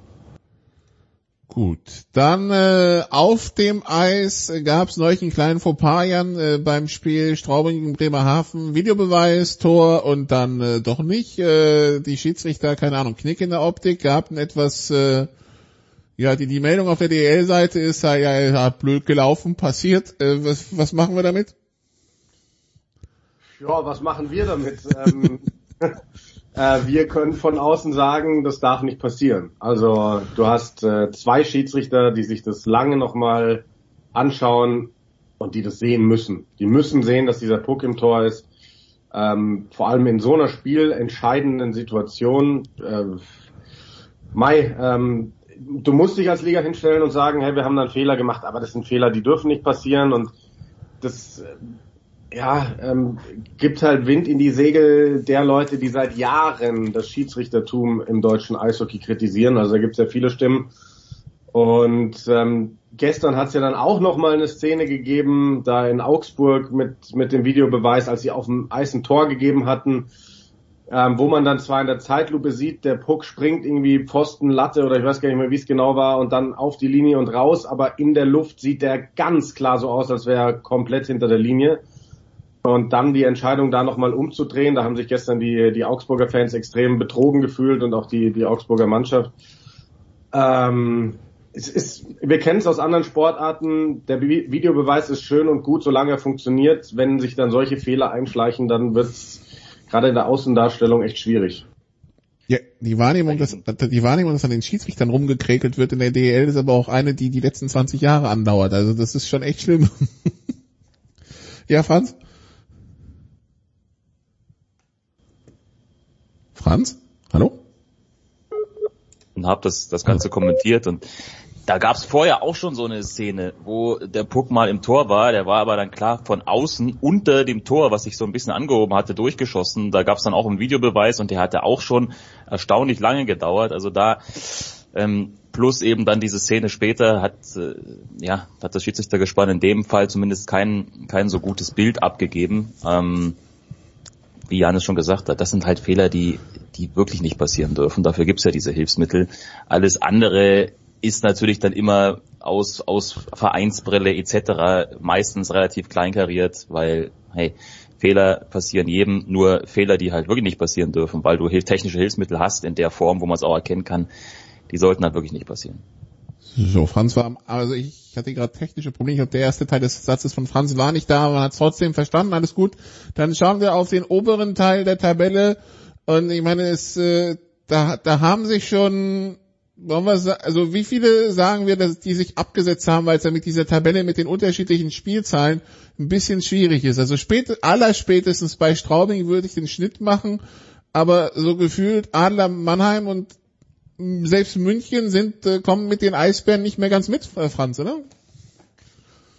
Ja, zumindest jetzt nicht in der regulären Saison. Da hatte man eben so ein paar Schwächephasen zu viel. München hatte ja auch im Dezember mal so, ein, so, eine, so eine Phase, wo man fast alles verloren hat nacheinander. Jetzt sind sie ja mittlerweile wieder in die Form zurückgekehrt, die man eigentlich erwartet hätte. Also ja, Berlin wird äh, Platz eins halten, da bin ich mir ziemlich sicher. Platz zwei ist offen, zumindest zwischen Wolfsburg und München. Top 4 insgesamt auch. Also es hat sich jetzt schon relativ verfestigt. Ich glaube auch, dass Straubing diesen fünften Platz nicht mehr verlassen wird. Ähm, ist klar, noch ein paar Spiele sind's noch, aber es, es ist halt so das, was sich jetzt so herauskristallisiert tatsächlich. Ja, und dann ist es natürlich für Berlin am Ende vielleicht gar nicht so schlecht. Oder die werden sich denken, ja, warum nicht? Hauptrundensieger, Heimvorteil, wobei sie ja gerade auswärts so stark sind in der Saison. Also ob das dann wirklich ein Vorteil ist für die Eisbären, das sehen wir dann, wenn die Playoffs äh, starten.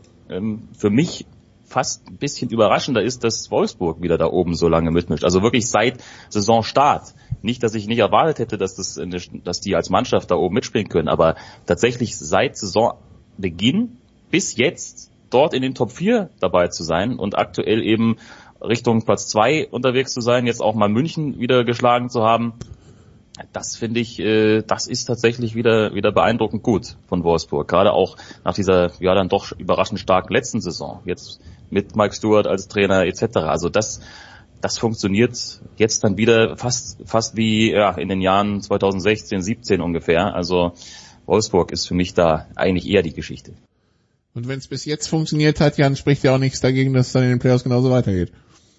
Ähm, das ist tatsächlich so, weil, weil ich glaube, also Wolfsburg hat ein, ein besonderes Jahr gerade. Also klar, wenn man sich die äh, Vergangenheit anschaut, hat Franz ja auch gerade schon angesprochen, sie waren immer wieder Vizemeister, sind immer wieder ins Finale gekommen, ähm, was aber, glaube ich, zunehmend schwieriger wird, weil du eben mittlerweile drei sehr große Namen da hast, drei sehr finanzstarke Namen, ähm, wo es schwierig wird, dass du wirklich alle dreimal in einer Saison irgendwie hinter dir lassen kannst. Aber Wolfsburg lag mit so vielen Transfers im letzten Sommer so unfassbar richtig. Und Mike Stewart funktioniert endlich wieder, möchte ich fast sagen, weil ich mag ihn als Trainer sehr gern.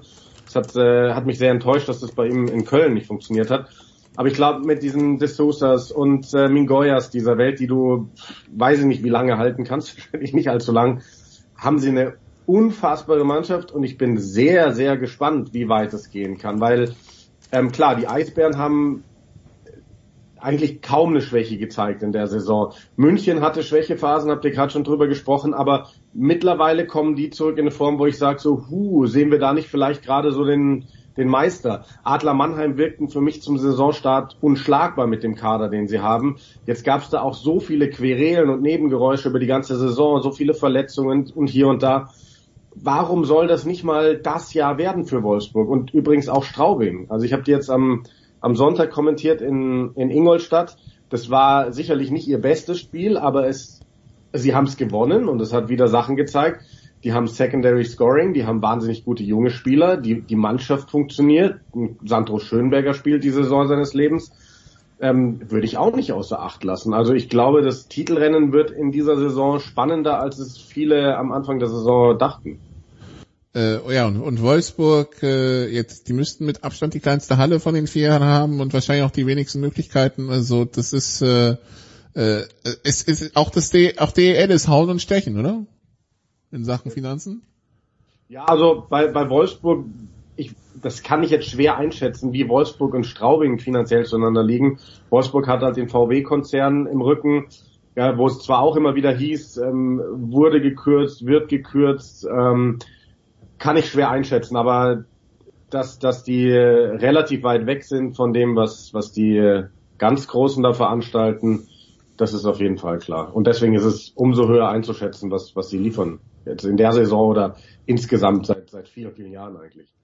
Also die die DL geht in die letzten Spieltage, bevor es dann äh, schon bald in die Playoffs geht und dann werden die Playoffs innerhalb des Aprils schnell durchgespielt. Franz, ich glaube, ich habe gesehen, letztes mögliche Finalspiel 5. Mai, ne? Also das heißt, es geht dann Schlag auf Schlag.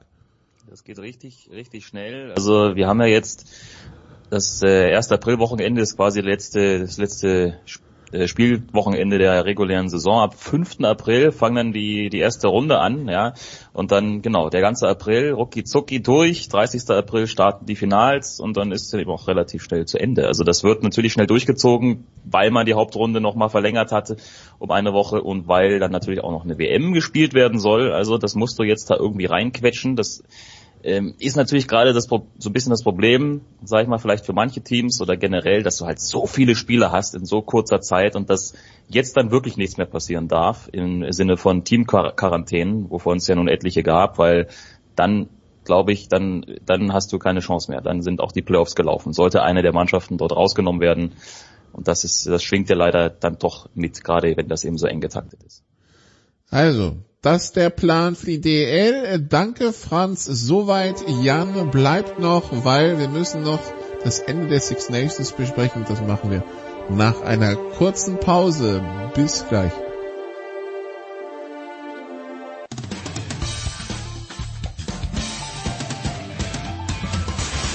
Servus, das ist der Felix Neureuter und ihr hört das Sportradio 360.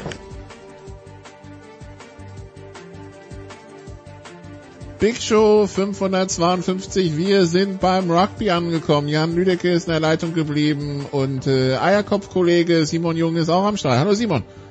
Servus.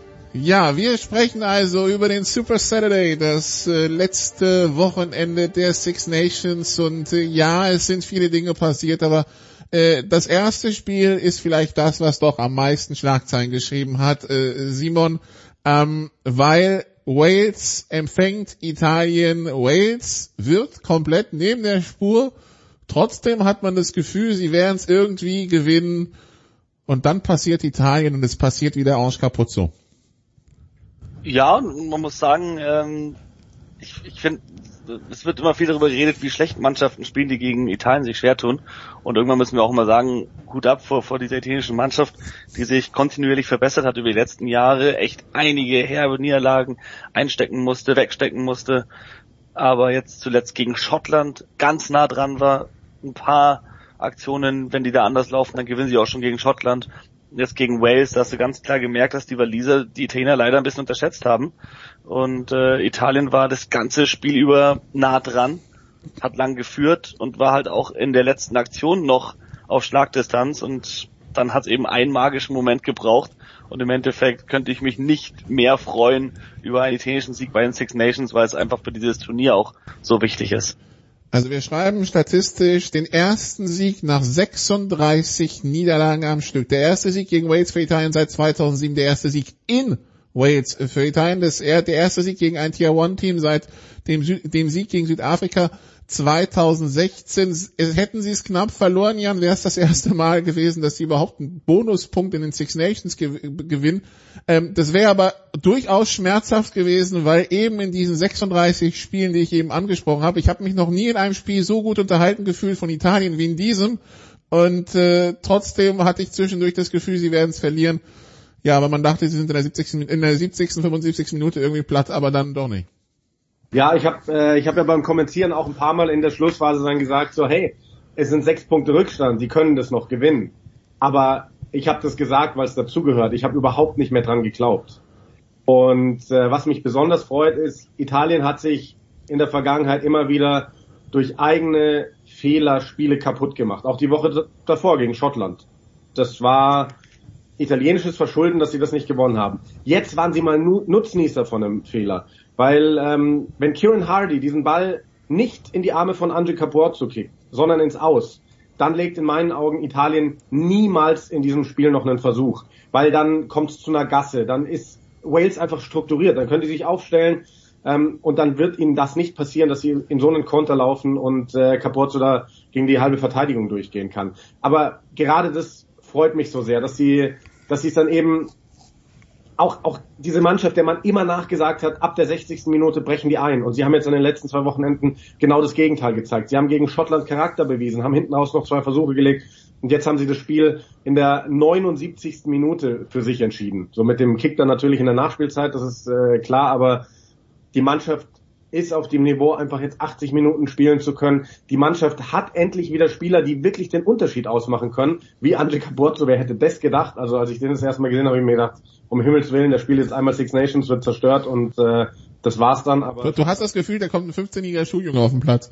Ja, total. Und also wirklich, allein wenn du die Daten liest, also Simon hatte das Spiel kommentiert gegen Schottland und ähm, ich habe ich hab den Stream geschaut und ich kannte Angie Caporzo noch gar nicht, bin ich ganz ehrlich. Ähm, und als er sagte, 1,77 groß, 71 Kilo schwer, habe ich wirklich die Hände über den Kopf zusammengeschlagen und habe gesagt, Leute, was macht ihr da? Ihr könnt diesen Burschen nicht da reinschicken.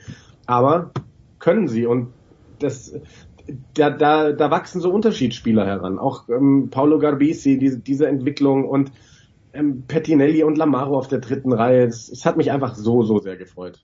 Capozzo, zweite Liga in Frankreich und äh, innerhalb von zwei Spieltagen schon sich, sich einen Namen in den Six Nations gemacht. Ist doch auch schön, baut ihm Statuen in Italien, äh, vielleicht lohnt sich's ja. Nun, äh, es er hat jetzt auch bei übrigens bei Toulouse unterschrieben, Capozzo, ab nächster Saison. Ja, warum wohl?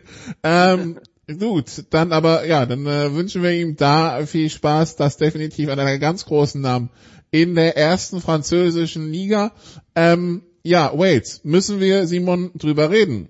Fünf Spiele, vier Niederlagen, knapper Sieg gegen Schottland, sonst alles verloren, dabei teilweise in der ersten Halbzeit in Twickenham und in Irland fast das ganze Spiel. Äh, furchtbar ausgesehen. Äh, wo geht da die Reise hin? Weil ich meine Verletzungen hin und her, aber die Bilanz ist vernichtend. Ja, und der Six Nations Titel letztes Jahr, der ähm, hat es hat ein bisschen äh, schöner aussehen lassen, als es eigentlich ist in Wales die Situation. Wir Jan und ich, wir kommentieren ja auch schon seit Jahren immer wieder die damals noch Top 4 Team, mittlerweile ist es ja äh, ULC ähm, und die walisischen Regionen, die reißen eigentlich gar nichts mehr. Ich glaube, die Scarlets haben die erste Ausführung der Top 14 damals, ich glaube 2017, gewonnen. Das war das letzte Mal, dass eine walisische Region irgendwas geholt hat. Die sehen einfach nur alt aus, vor allem gegen die Iren, aber auch gegen die Schotten. Und ähm, im Jugendbereich läuft's nicht so. Man merkt einfach in Wales, ja, nur der Erfolg der 15 Nationalmannschaft hat lange ähm, das, das besser aussehen lassen, als es eigentlich ist. Und die müssen da auf jeden Fall schauen, dass sie in die Breite mehr investieren, dass auf, auf Club-Level ähm, mehr Geld investiert wird in, in, in Coaching, in junge Talente, weil wenn man schaut, was nachkommt nach dieser Hammer-Generation, die wir in den letzten zehn Jahren noch miterleben durften, ähm, das sieht leider nicht so gut aus für die Zukunft gerade. Ja, die U20 Six Nations, da war man jetzt die letzten drei Jahre auch ganz, ganz weit hinten. Ähm, Jan, da muss sich strukturell was tun, oder? Ja. Ja, da muss, also bei, bei Wales muss ich was tun. Ich glaube, bei Schottland muss ich was tun. Ähm, bin ich gespannt. Es ist immer sehr schwer zu prophezeien, weil du ja auch immer wieder, also gerade bei so Nationen wie Wales reicht's ja auch mal, wenn du irgendwie, weiß ich nicht, äh, pro U20-Jahrgang ein bis zwei gute Spieler hochkriegst weil du eben noch einen relativ guten Stamm hast oben. Also wenn wir, wenn wir uns mal überlegen, dass da wirklich alle fit sind, dann stellen die eine andere Mannschaft hin und dann werden die auch erfolgreicher sein. Aber klar, da muss, da muss was nachkommen. Aber ich glaube trotzdem, ähm, in, bei so einer Nation reicht's vielleicht wirklich, wenn so ein, zwei Spieler dann den Durchbruch schaffen. Bei Schottland habe ich das Gefühl, die bräuchten schon ein bisschen mehr Output aus der U20. Die haben ja auch nur ihre zwei Clubs im, im URC. Ähm, ja, bin ich gespannt, weil also ich glaube, wenn du dir anschaust, was Italien liefert in den Six Nations und was andere Nationen da liefern in den letzten Jahren, dann ähm, könnte das passieren, dass da eine Nation demnächst sich auf einmal auf Augenhöhe wiederfindet mit Italien und ich glaube, das ist was, wovor alle ziemlich Angst haben. Ähm, also die Niederlage als Wake-up-Call nutzen und äh, dann schauen, dass es, äh, was in den nächsten ein, zwei Jahren geht, mit natürlich dem Termin WM 2023, aber natürlich auch darüber hinaus. Dann schauen wir aufs zweite Spiel. Gibt's wirklich viel zu erzählen zu diesem Spiel zwischen Irland und Schottland, Simon? Ja, also ich, ich glaube, im, im Vordergrund stand eigentlich standen die, die internen Probleme bei Schottland, dass dann nach dem Spiel gegen Italien ein paar Spieler noch länger aus waren, als das eigentlich Ach, mal wieder. erlaubt war. Bitte? Mal wieder, sagte ich. Diesmal ist aber Mal gut wieder. ausgegangen. Es hat keiner den, den es ist keiner, es hat keiner den Coach beleidigt oder sonst was. Ja, alles gut. Ja, also, also Gerüchten zufolge waren ja einige der Senior Players, Stuart Hawk, Ali Price, Finn Russell etc. weg und ähm, länger, also die, die Spieler haben sich eigentlich selber einen Code of Conduct erstellt, in dem das nicht erlaubt war. Ähm, weil es war nicht direkt nach dem Spiel, sondern es war, als sie dann schon wieder in Schottland, Edinburgh waren und da sind sie weggegangen. Scheinbar hat dann Gregor Townsend Stuart Hawk angerufen und dann sollten sie zurückkommen und der, der liebe Finn wollte noch nicht. Also die anderen sind dann irgendwie um zwei heim und der Finn war noch bis fünf weg und deshalb saß er auch auf der Bank in dem letzten Spiel. Ähm, und wenn solche Sachen kommen, vor allem auch dein Kapitän mit Stuart Hawk, der ganz vorne mit dabei ist, dann ist es natürlich schwierig, ähm, dann gegen Irland, gegen die klar zweitbeste Mannschaft äh, in diesem Jahr bei den Six Nations zu spielen in Irland. Da tun sich die Schotten eh immer schwer. Und von daher waren, waren sie da meiner Meinung nach von Anfang an chancenlos und dann hat Irland es auch einfach sauber runtergespielt. Und da muss man sagen, alles, was wir gerade an Wales und an Schottland kritisieren, auch was die Kadertiefe und den Nachwuchs angeht, macht Irland seit Jahren so richtig. Und wenn man die, die Tiefe des Kaders anschaut und die Fülle an Spielern und an Talent, auf die Andy Farrell zurückgreifen kann, dann äh, muss man wirklich sagen, äh, sky's the limit für, für Irland, weil ich glaube, diesmal werden sie nicht zu früh pieken. Diesmal werden wir bei der WM eine ganz starke irische Mannschaft sehen. Ja, Jan, also Finn Russell wieder an der Bar versagt. Das war ja der Anstoß zur Krise vor ein paar Jahren. Dann haben sich alle wieder lieb und es lief wieder. Jetzt fällt er dann wieder auseinander. Wie muss man das verstehen?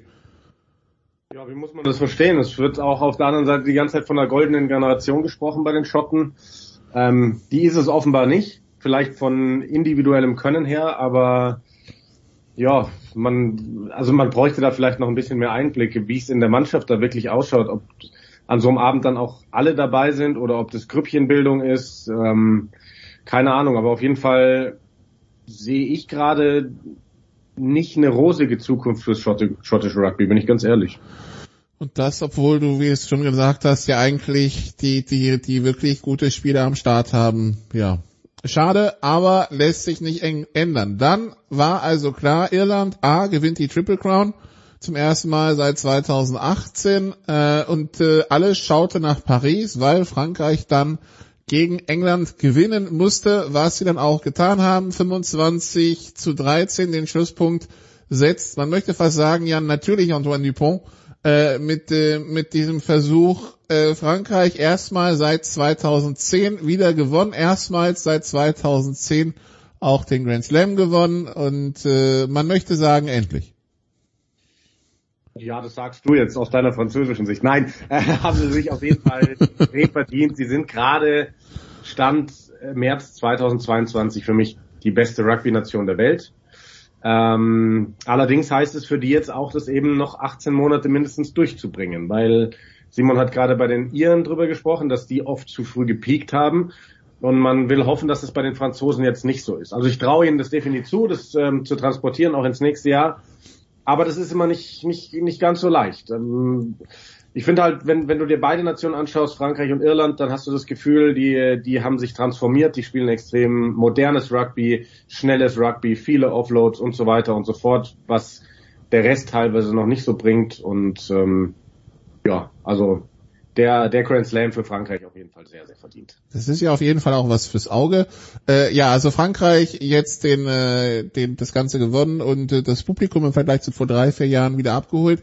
Äh, Simon, also vor drei Jahren saß ich hier halt nach jedem Frankreich-Spiel gefühlt das dürfen, und äh, habe mich hier auf die auf, aufs Sofa gelegt und äh, Jan musste mir sagen, wieso es, wieso es nicht ganz so schlimm war, wie ich es wahrgenommen habe. Aber das ist schon, also der Umbruch ist schon krass.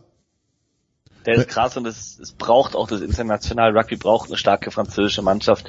Und ähm, wir sehen ja allein die Zuschauerzahlen, äh, das, das Spiel gegen England war das meistgeschaute Rugby-Spiel in Frankreich aller Zeiten. Ähm, da sieht man, aktuell, das Interesse ist da, die WM kommt nächstes Jahr, alle alle, alle Wegweiser im internationalen Rugby zeigen gerade nach Frankreich. Und dann hast du mit Antoine Dupont einen absoluten Superstar als Kapitän und der einfach auch unter dem Druck nicht zusammenbricht, sondern noch über sich hinaus wächst, was der für ein Turnier gespielt hat. Unfassbar.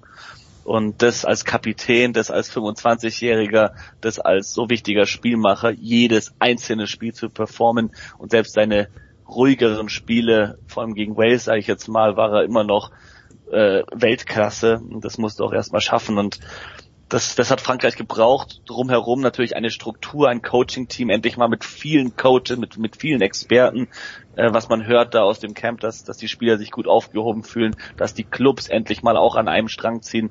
Es, es funktioniert einfach und es zeigt, was, für ein, was, was möglich ist, wenn alle auf ein gemeinsames Ziel hinarbeiten, was in Frankreich leider lange nicht der Fall war. Genau, man scheint sich endlich zwischen Verband und Liga so ein bisschen am Riemen gerissen zu haben.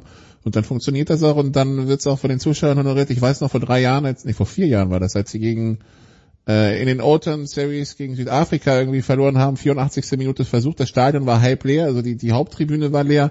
Dieses Spiel gegen, gegen Wales in den Six Nations danach, wo sie diese 16 zu 0 verspielt haben, da waren auch nur 60.000 da, ja, und da ging es wirklich stark abwärts und ja, jetzt Jetzt ist das Stadion wieder voll. Auf der anderen Seite England, Simon. Ich äh, zitiere mal den Verband. Ähm, der sagt, Eddie Jones is building a New England team and against a clear strategy we are encouraged by the solid progress the team has made during this Six Nations campaign. Das ist die Aussage des Verbands. Wenn ich englische Presse so lese, fordern alle den Rauswurf von Eddie Jones. Hast du diesen, ich zitiere es nochmal, äh, Solid Progress, den der Verband so aufbauend findet, auch gesehen? Ähm, es ist schwierig zu sagen. Also äh, bei den Resultaten nicht, nein. Also England hat wieder auch nur zwei von fünf Spielen gewonnen. Ähm, letztes Jahr das eine gegen Frankreich, das war glaube ich sogar beeindruckender als diesmal der Sieg gegen Wales.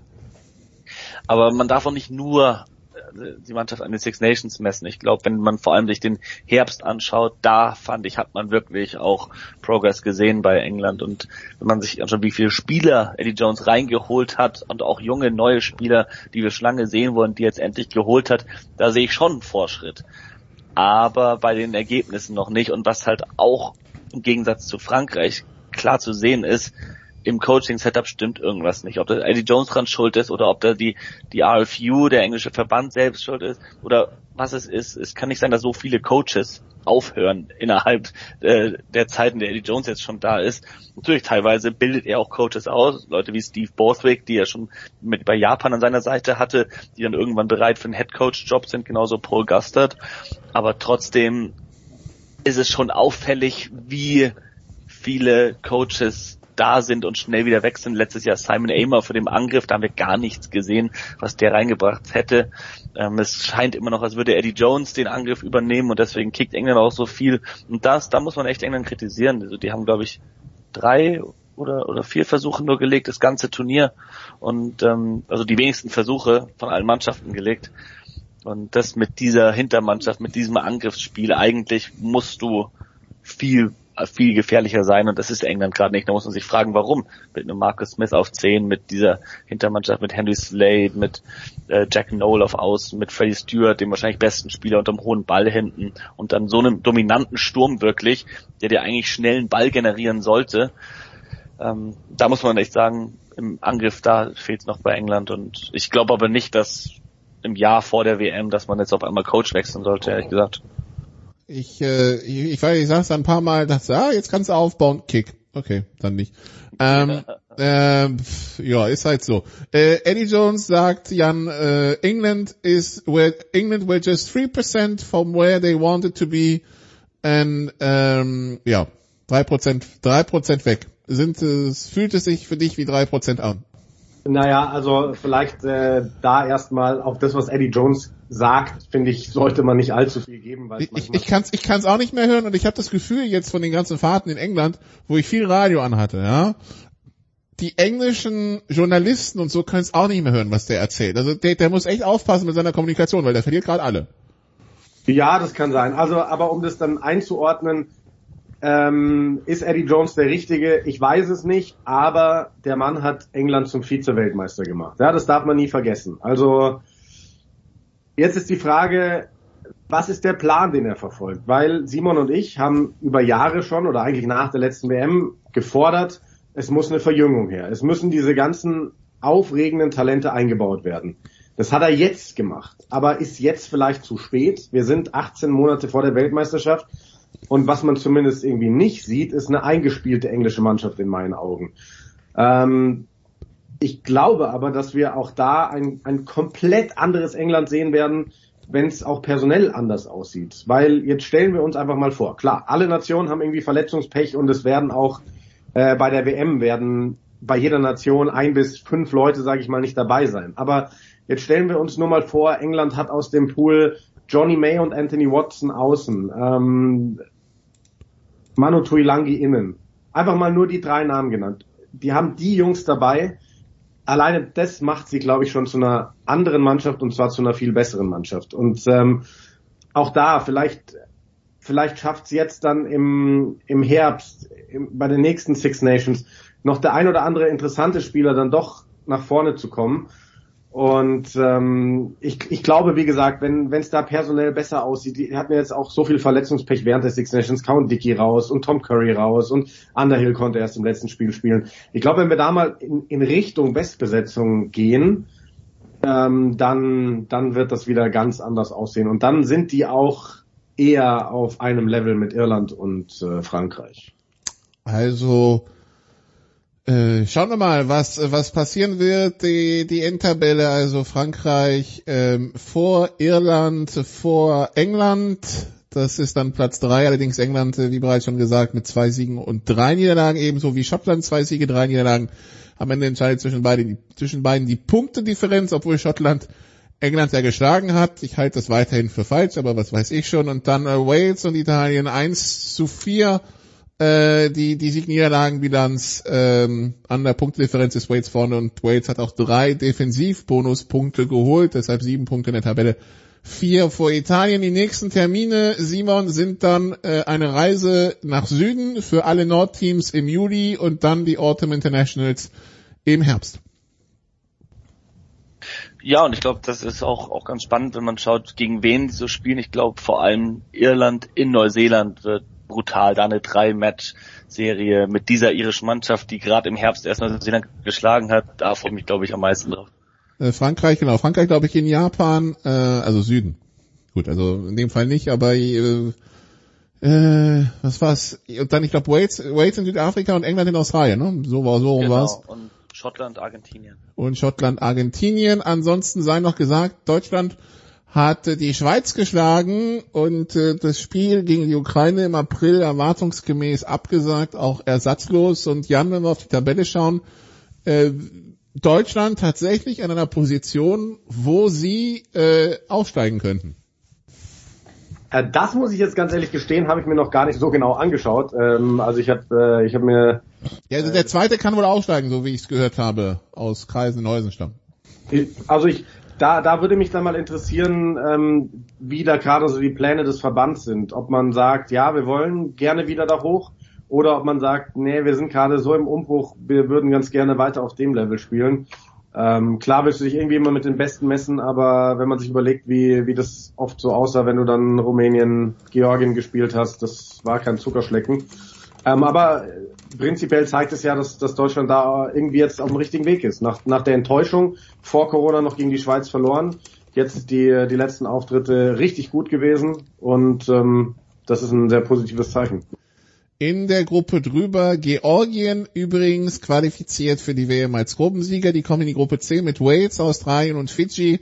Und Spanien ist wieder dabei, Simon. Die dürfen in die Gruppe B mit Südafrika, Irland, Schottland und äh, den ersten aus der Asien-Pazifik-Qualifikation. Das wird eine steile Lernkurve.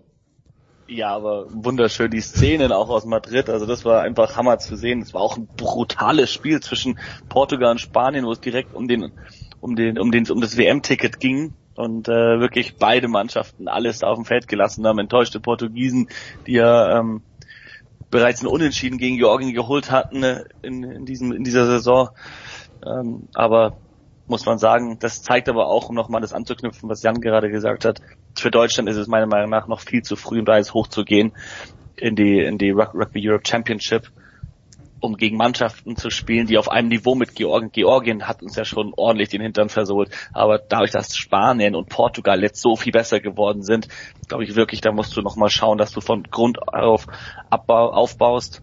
Das hat Portugal genauso gemacht. Ich weiß noch, Jan, du hast damals das Spiel kommentiert, dass Deutschland in äh, Hannover oder was in Köln äh, gegen Portugal gewonnen hat. Ja, das war Hannover, glaube ich.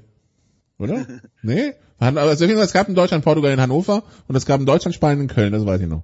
Genau, ja. Und, und wenn man sich anschaut, damals ist Portugal abgestiegen und Portugal hat aus der Jugend Spieler hochgeholt, hat so einen Umbruch gehabt, ähnlich wie, sag ich mal, Italien in den letzten Jahren noch etwas äh, beschleunigt. Aber und wo Portugal jetzt steht, sowas in ungefähr bräuchte Deutschland einfach mal eine, eine Strukturierung und ähm, einfach einen Aufbau in der Breite, in der Tiefe des Kaders. Und ich glaube, wenn man sich das Ergebnis jetzt gegen, gegen die Schweiz anschaut und auch die Spieler, die da gespielt haben, eigentlich alle so aus der eigenen deutschen Liga und wenn man da noch die paar Legionäre dazu nimmt, die das nochmal deutlich verstärken, das Team, dann äh, sind wir schon auf einem guten Weg. Aber es dauert noch.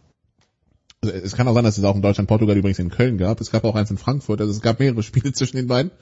Äh, ja, ähm, nun, also das, äh, das zum, zum Weltrugby quasi. Ähm, das heißt, äh, ja, wir schauen erstmal, was im Sommer passiert. Äh, danke bis hierhin Jan und Simon für die wöchentliche Expertise zu den Six Nations. Hier geht's jetzt weiter mit dem Producer in der Big Show 552. Die Außenstudios Malta melden sich also erstmal wieder ab. Viel Spaß mit dem Producer nach einer kurzen Pause.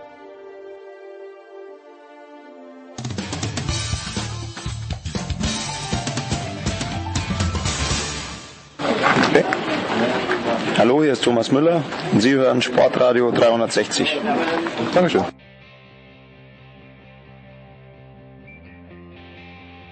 Big Show 552. Danke, Nicola. Wir machen weiter. Einmal noch, möchte ich sagen, mit Wintersport. Aber vielleicht finden wir auch weiterhin viele, viele Gründe, um mit Saskia Aleite zu plaudern. Zum Beispiel auch über den Handball, aber das zu anderer Zeit.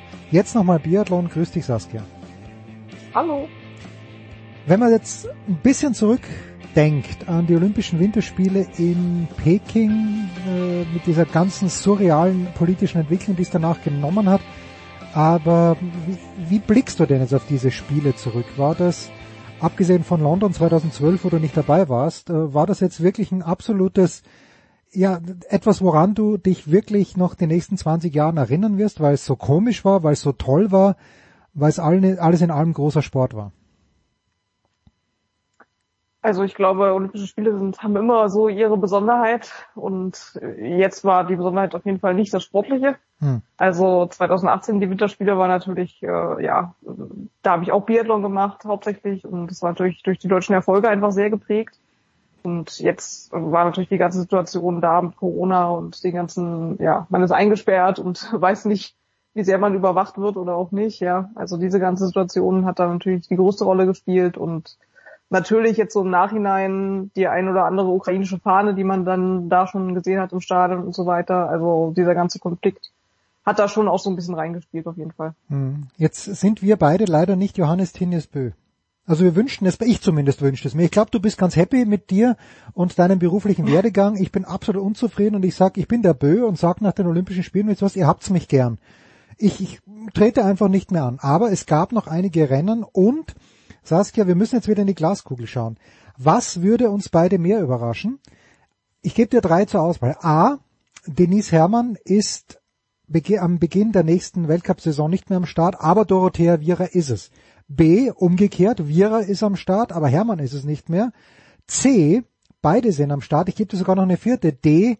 Keine der beiden ist am Start, weil ich frage mich, ich weiß ja nicht, wie es Denise Herrmann so geht, aber was soll jetzt noch kommen? Was erwartest du denn in gerade was diese beiden Athletinnen angeht? Ja, also mich würde es nicht überraschen, wenn beide oder ich gehe davon aus, dass beide die Saison oder ihre Karriere ihre Karriere beenden.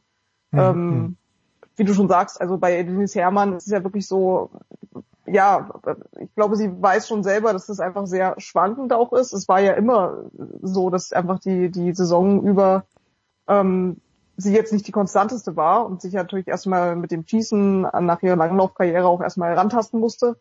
Ist ja klar, aber ja, du bist Olympiasiegerin. Auch dieser Olympiasieg war einfach ein, ein Tag, wo bei ihr alles gepasst hat, was halt auch nicht die Regel ist. So, ja. muss man ja einfach sagen. Und im Zweifel hast du halt, klar, man kann immer sagen, es reizt mich jetzt nochmal irgendwie sie kann ja immer noch gewinnen, ne? Aber gut, Erik Lesser konnte jetzt auch noch gewinnen. Aber ja, ob man stimmt, ihm jetzt, äh, ne, da würde man auch nicht sagen, jetzt der muss unbedingt weitermachen. Das ist, weiß ich nicht, spielen viele Faktoren eine Rolle, aber aus persönlicher Sicht, keine Ahnung, würde ich sagen, ja, macht das keinen keinen keinen Sinn mehr, weil eigentlich kann sie nur noch verlieren, sozusagen, was das sportliche Vermächtnis angeht. Naja gut, aber sie ist Olympiasiegerin und sie hat ja hinten raus auch wirklich dann noch tolle Leistungen geboten. Top 3 öfter mal Rennen gewonnen. Äh, aber ich glaube, bei der Doro ist es ja wirklich so, ich hatte ja damals schon, wann haben wir mit ihr gesprochen? Vor zwei Jahren in Antholz, oder das ist schon drei Jahre her? Drei, oder war das 2020 oder war das 2019? Nee, 2020. Antholz war 20. 20, genau. Und da dachte ich mir schon, okay, ja, das war noch das Highlight zu Hause, das ist ja auch Weltmeisterin geworden, aber vielleicht macht sie noch bis Olympia weiter. Jetzt ist es bei Olympia ja. überragend gelaufen, es ist im Weltcup überragend gelaufen, aber gerade wenn man sich das letzte Rennen jetzt anschaut, äh, bei den Frauen am Wochenende, der Massenstart war es dann, ich habe da doch relativ genau hingeschaut und da ist dann bei Doro, die kann noch so schnell schießen, aber da ist läuferisch halt, vielleicht war es auch wirklich, weil es das letzte von vielen Rennen war, aber da war die Luft halt schon draußen. Also bei Doro bin ich mir fast sicher, dass wir sie nicht wiedersehen werden. Ja, also bei ihr ist, glaube ich, immer am, am Saisonende ähm, merkt man einfach, dass, dass die Saison ausläuft, ähm, wie bei vielen Athleten ja auch. Kommt halt immer drauf an, ne? wer kämpft noch um irgendeine Kugel, wer ist da irgendwie vorne noch dabei. Aber ja, wir haben vor zwei Jahren diese Diskussion schon gehabt oder beziehungsweise ja. die Vermutung, dass sie danach aufhört. Ähm, dann war jetzt, glaube ich, einfach diese, diese Olympiamedaille, die sie ja dann jetzt noch geholt hat, ähm, einfach das, das Ziel, was sie sich dann nochmal vorgenommen hat. Und ich weiß, dass sie damals auch gesagt hat, so sie guckt, sie guckt immer noch mal, ähm, ja, wie ist der Urlaub, ähm, wie geht's ihr, hat sie noch Lust weiterzumachen, aber ich, also bei ihr ist es noch unwahrscheinlicher, weil da steht ja keine Heim-WM an. Warum sollte sie jetzt sagen, sie ja. will unbedingt Oberhof noch mitmachen? Also ich wüsste jetzt nicht, was da ein sportliches Ziel wäre, was sie noch reizen kann, außer sie sagt halt, sie hat halt immer noch so viel Spaß, dass es ja, ich, das einfach jetzt doch noch weiter sein soll, aber kann ich mir auch nicht vorstellen, ehrlich gesagt. Ja, also am Wochenende dann eben in diesem Massenstart äh, bis zum letzten Schuss könnte man sagen, hat es für Lisa Theresa Hauser eigentlich gut ausgesehen. Und wenn man dann aber sieht, äh, du warst ja auch in Peking, da ist ja auch gut gelaufen, es hat ja zur Medaille nicht gereicht oder hat äh, ja. gut biathliert, jetzt ist sie dritte im Gesamtweltcup geworden. Was denkst du denn? Sie hat uns ja im letzten Jahr mitgeteilt, oder im vorletzten Jahr war es, oder was im letzten Jahr nach der Biathlon-Weltmeisterschaft, sie ist jetzt eine der ganz Großen. Ich mhm. wage das nicht in Frage zu stellen, aber zu hinterfragen. Wie, wie hatte denn die Saison von Lisa Theresa Hauser gefallen?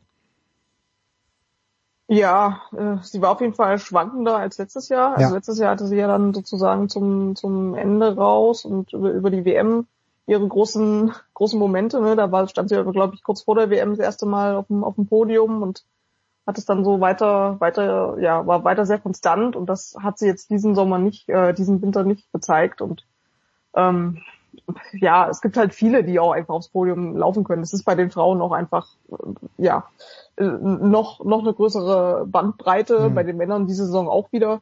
Aber ich finde viel, viel mehr, dass Elvira Oeberg so für mich die Überraschung der Saison war, dass sie so früh schon so weit vorne ist, ist sie Zweite geworden im Gesamtweltcup. Ähm, ja. Und ist die beste, ich, ist damit auch die beste Öberg? Was ja so ja. nicht zu erwarten war so früher. Hanna Oeberg immerhin vierte im Gesamtweltcup, aber ja. äh, natürlich stark, die Elvira. Aber ich weiß nicht, hat, hat Elvira Oeberg so viele Rennen gewonnen oder ist die nur konstant zweite, dritte, vierte geworden? Weil irgendwie, wenn die ist sehr so, konstant, ja, ja, die ist sehr konstant ähm, immer, immer vorne dabei gewesen und Hanna Oeberg hatte, glaube ich, so ein bisschen ähm, schon während Olympia so, so einen kleinen Hänger sozusagen mhm. und dann jetzt zum, zum Saisonende raus noch ein bisschen mehr, aber ja, Zweite und vierte muss man als, als Geschwisterpaar erstmal schaffen. ich frage mal schnell meine Schwester, ob wir nicht später aber doch in den Biathlon-Zirkus einsteigen wollen. So, und um bei den Frauen noch ganz kurz zu bleiben, aus deutscher Sicht, auf wen darf man sich denn aus deiner Sicht die kommenden Jahre am meisten, also wir wollen natürlich nicht unter den Tisch fallen lassen, weil wir jetzt über die zweite gesprochen haben, über die dritte, die vierte im Gesamtweltcup. Denise Herrmann ist sechste geworden, aber mit Abstand die beste Biathletin in diesem Jahr hat man ja auch bei den Olympischen Spielen gesehen, Marte Olsbö Reuseland. Äh, aber aus deutscher Sicht, ich glaube, mit Vanessa Vogt, wenn alles so weiter seinen Gang geht, wenn die Entwicklung so weitergeht, da wird Deutschland, Biathlon Deutschland sehr, sehr happy sein. Was keine Frage ist, sondern eine, Feststellung, aber die du gerne in der Luft zerreißen kannst, Saskia.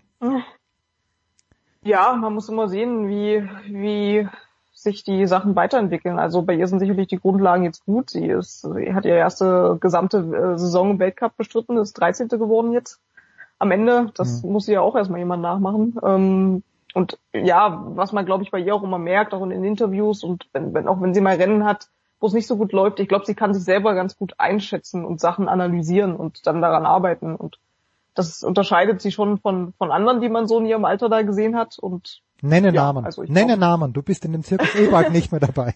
Na, es gibt ja immer, es gibt ja immer mal wieder Deutsche, die aufs Podium laufen und dann sind Ja. sie halt wieder, keine Ahnung, schaffen sie es einmal im Jahr, ne? Hm. Oder sind, werden, werden mal, werden dann wieder 49. Ich glaube, das ist bei ihr nicht, ich will jetzt nicht lügen, aber ich glaube, ein 23. Platz oder so war, glaube ich, ihr schlechtestes Saisonergebnis. Und das ist schon für eine, für eine, ich weiß jetzt nicht genau, 24-Jährige eine gute Konstanz. Also, tatsächlich. Also, ja.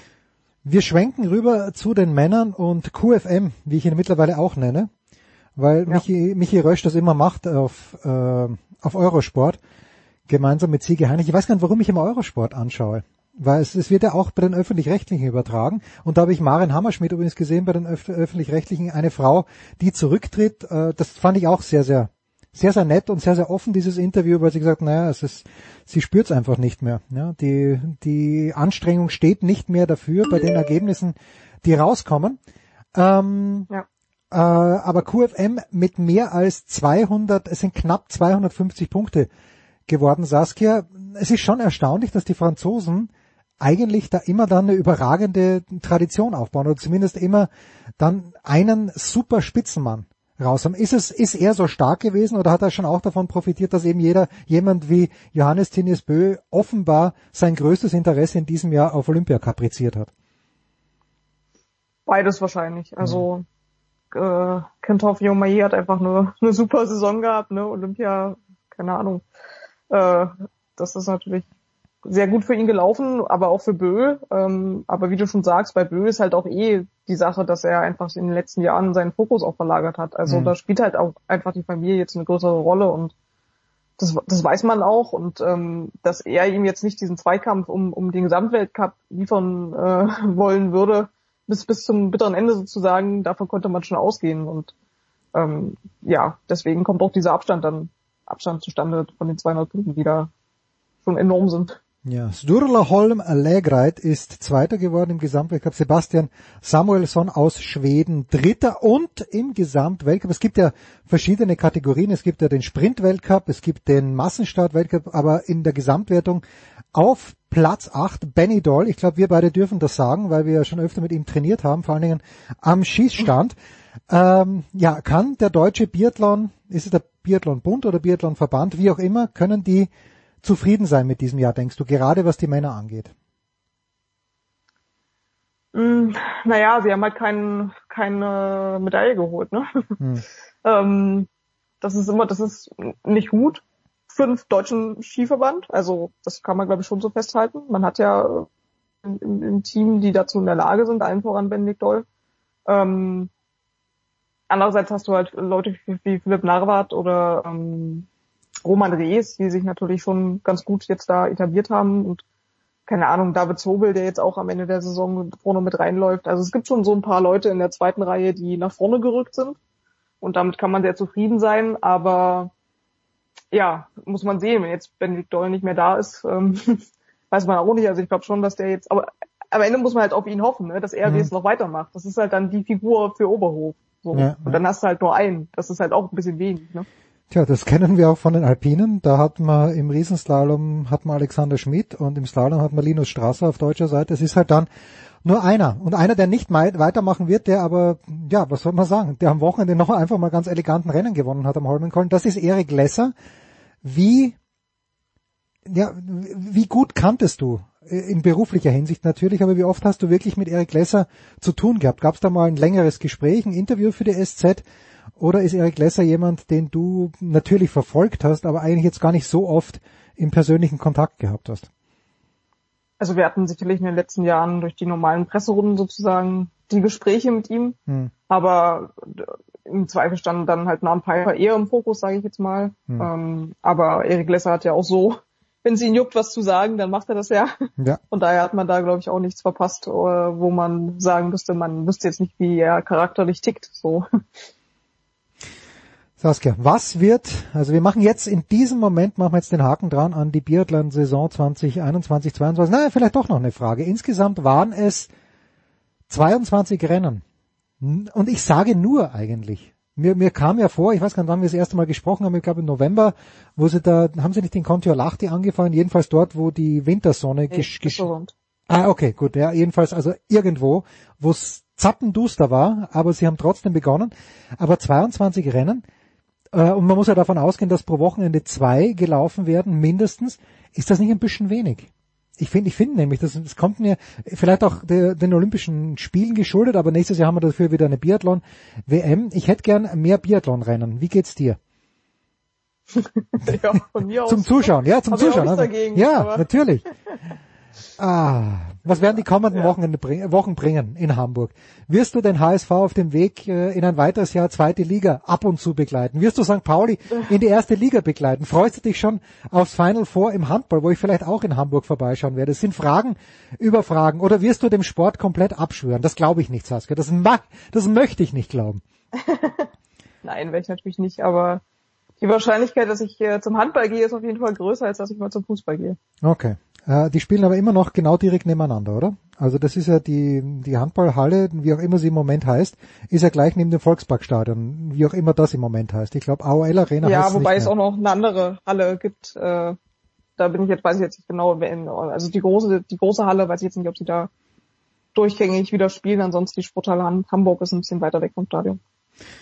Ach, ist das schön. Ach, Hamburg ist so schön im Norden, aber es ist halt so weit weg auch an auf der anderen Seite von uns hier Münchner. Man sollte Vielleicht ist München noch weit weg. Das ist richtig, ja, ich weiß, ich weiß. Ja. Ja. Aber vielleicht, äh, ja, wenn du die Final Four coverst und ich äh, dieses Wochenende, aber ich glaube, es ist ein schwieriges Wochenende. Ich, äh, wenn es der 23., 24. April ist, wovon ich jetzt fast ausgehe, ist ganz, ganz schwieriges Wochenende. Aber wir werden sehen. Saskia, ich bedanke mich ganz, ganz herzlich bei dir, wünsche dir eine schöne Zeit. Ich werde mich wieder melden, weil ich immer einen Vorwand finde, um mit dir zu plaudern. Sehr gut. Pause, Pause.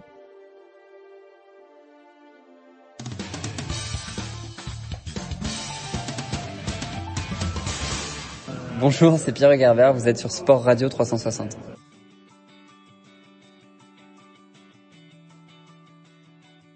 Ja, den Deckel haben wir drauf gemacht auf die Biathlon-Saison. Das gleiche Verfahren wenden wir nun für die Ski-Alpin-Saison im Weltcup äh, an und äh, wie schon die letzten Wochen dabei am Start Tom Heberlein vom Sportinformationsdienst SED. Servus Tom. Servus. Und von der Tiroler Tageszeitung Roman Stetzel. Servus Roman. Servus, hallo. Roman, also ich weiß nicht wie, weil ich gefühlt hat Österreich nur fünfte bis siebzehnte Plätze eingefahren, aber wie zum Henker hat Österreich, wo der Odermatt alles diktiert, wo die Sutter-Abfahrten gewinnt, wo die Gutrennen gewinnt, wie zum Henker konnte Österreich diesen Nationencup gewinnen? Ich bin perplex. so, ja, na, wahrscheinlich genau, genau, weil, genau weil es so ist, wie du es ansprichst. Es hat genug fünfte bis äh, 17. Plätze gegeben. Äh, na, ernsthaft, also die Breite war ja natürlich viel dichter. Also jetzt, was Punkte angeht, als bei die Schweizer. Das muss man, muss man so sagen. Die Schweizer haben bei, ja, meine, um Längen kann man sagen, diesmal äh, äh, mehr Sieger. Ich meine, im Odermatt und, und gute Krami und so weiter und so fort. Wir haben acht Siege, ich glaube 43 Podestplätze, die Österreicher. Ich weiß nicht, wie viele Schweizer haben. Im Team, äh, Team Herren hat es einmal für drei, um 23 Punkte gereicht. Hm. Ähm, ja, das war knapp. Die Damen hat ein bisschen mehr gereicht, deswegen ist Nationencup ausgegangen. Ja, die Breite ist da, die Spitze fehlt. Bekanntes Problem, deswegen gibt es zwei neue Trainer und einen neuen Alpin-Direktor, der das ändern soll. Ja, und genau, das soll jetzt. Also natürlich, sie wurden alle, also alle, die gegangen sind, Christian Mitter, Andreas Buellach und, und Bartek Krimmel sind freiwillig gegangen. Ja. Also es wurde jetzt nicht keine große Rochade betrieben, sondern die sind, die wollten die Verträge nicht verlängern aus die ver- verschiedenen Gründen, was ich gehört habe. Äh, ja, auf jeden Fall wird man sehen, was das neue Team bringt. Ja, mal unter Anführungszeichen die Co-Trainer zu die zu die richtigen Trainer befördert. Die war ja auch schon erfolgreich im Fußball zum Beispiel. Also werden wir sehen, werden wir sehen, was es was es was es bringt. Aber um deine Frage zu beantworten, ja, wir hatten, wir hatten wenig Spitze und viel Breite. Tom, äh, ich komme gleich zu dir, aber ich muss eine Nachfrage beim, beim, beim Roman noch. Äh, bei Christian Mitter hatte ich den Eindruck, der ist ein bisschen angefressen gewesen. Beim Puelacher habe ich das gehört, habe ich verstanden, okay, neuer Zyklus, Olympia, passt gut jetzt. Aber beim Mitter, was war beim Mitter los? Was glaubst du? Was, wie viel darfst du uns davon erzählen, warum der nicht als Trainer weitergemacht hat? Äh, ich glaube, dass, äh, dass der einfach da nicht, äh, mit, der, mit dem Gesamtkonstrukt nicht zurechtgekommen ist. Glaube ich. Also das, weil er, glaube ich, hat er seine Familie nachgeholt, äh, was ich jetzt gehört habe. Er hat ja zwei Kinder, glaube ich, jetzt. Ähm, mit, mit der, äh, mit der jetzt muss ich auch, also lassen wir lieber, Fall mit nordischen, einer nordischen Frau, ich glaube Schweden, ich glaube Schweden ist es aber, aber auf jeden Fall, ähm, der hat sich da wieder wohlgefühlt, man ist ja Steirer, und man mhm. da natürlich in, in, in Tirol lebt, weil da ist ja der Arbeitssitz in Innsbruck, äh, der hat sich da wohl gefühlt. Ich, ich glaube, dass der sich nie wirklich seine seine Art und Weise nie richtig äh, nie richtig in das System eingepasst hat. Das ist eher so, eher so ein er ist so ein klarer so ein klarer klare Ansagentypus und das ist glaube ich schwierig. Das ist glaube ich generell ein schwieriger Typus, was im ÖSV nicht so funktioniert, wenn er nicht ganz oben sitzt. Gell? Man ganz oben ist es in Ordnung, da funktioniert mhm. das. Das haben wir ja viele viele Jahre jetzt miterlebt, oder? Mit der klaren ja. oder mit einer klaren Stimme zu, zu äh, zu walten und, äh, walten und regieren. Aber wenn man sich jetzt, ich meine, in Norwegen war das Problem das gleiche. Da ist er dann am Schluss gegangen und da haben sie ja den, die Ärzte einen offenen Brief geschrieben äh, über den Christian Mitter, ähm, dass er die, dass die Athleten so schlecht behandelt werden und die physisch so am Ende sind und teilweise ja psychisch auch. Also die Teamärzte einen offenen Brief geschrieben. Mhm. Und da wollte er auch nie drüber reden. Da habe ich ihn schon ein paar Mal drauf angesprochen. Äh, und da wollte er nie drüber reden und aber zwischen die Zeilen und äh, schon einmal mit, du bitte schreib das nicht, war halt so eher das, äh, dass seine Art, so seine klare Art, wie er das halt auf volle abfordert für die Athleten, dass die nicht überall gut ankommt. Und ja, man, es bringt nicht immer Erfolg, gell? Du musst wahrscheinlich von, von der Pike an mit dabei sein, mit so einem System, dass das am Schluss Früchte trägt, oder? Weil wenn jetzt aufs Mal mit einem, mit einer 25-Jährigen da anfangen, jetzt die Kitaki machen, oder? Dann geht das wahrscheinlich nicht, nicht mehr. Und, und das müsste wahrscheinlich, so wie er es in Norwegen gemacht hat, da hat er ja von der Pike auf, da hat er einen, einen Christoffersen, den hat er ja, den hat er ja vor, vor die, oder Kilde, Kilde auch, den hat er ja vor die Kindesbeinen an. Das mhm. ist ja, mhm. den hat er ja, den hat er vor Europacup mit und dann haben sie ihn aufgenommen, äh, mitgenommen dann zu die Herren äh, zu die Chefs, der hat ja die, der hat ja die alle gekannt. Der hat ja den Kilde und alles, der hat die ja mitgeformt. Das war ja, das ist ja eine Familie gewesen, gell? Und da hat er nicht in, ins österreichische System nicht mehr reingepasst. Das war jetzt so, so adaptiert, wie man es im Fußball oft erlebt, einen erfolgreichen Trainer irgendwo hinzubringen oder einen erfolgreichen Spieler und der findet sich dort nicht zurecht. Mhm. Man, Norwegen war es seine Family und ich, ich nehme schwer an, dass er dort wieder hingeht, weil wo soll er jetzt? Man, die haben mit dem ähm, äh, Starik, glaube ich, hast du einen super, super Cheftrainer. Man, die Herren stehen super da. Lee McGrath, Lukas Ja, da wäre gleich kommen, ja. ja. Ja, ja. Äh, na, aber kurz und gut, er hat nicht ins System gepasst, bitte.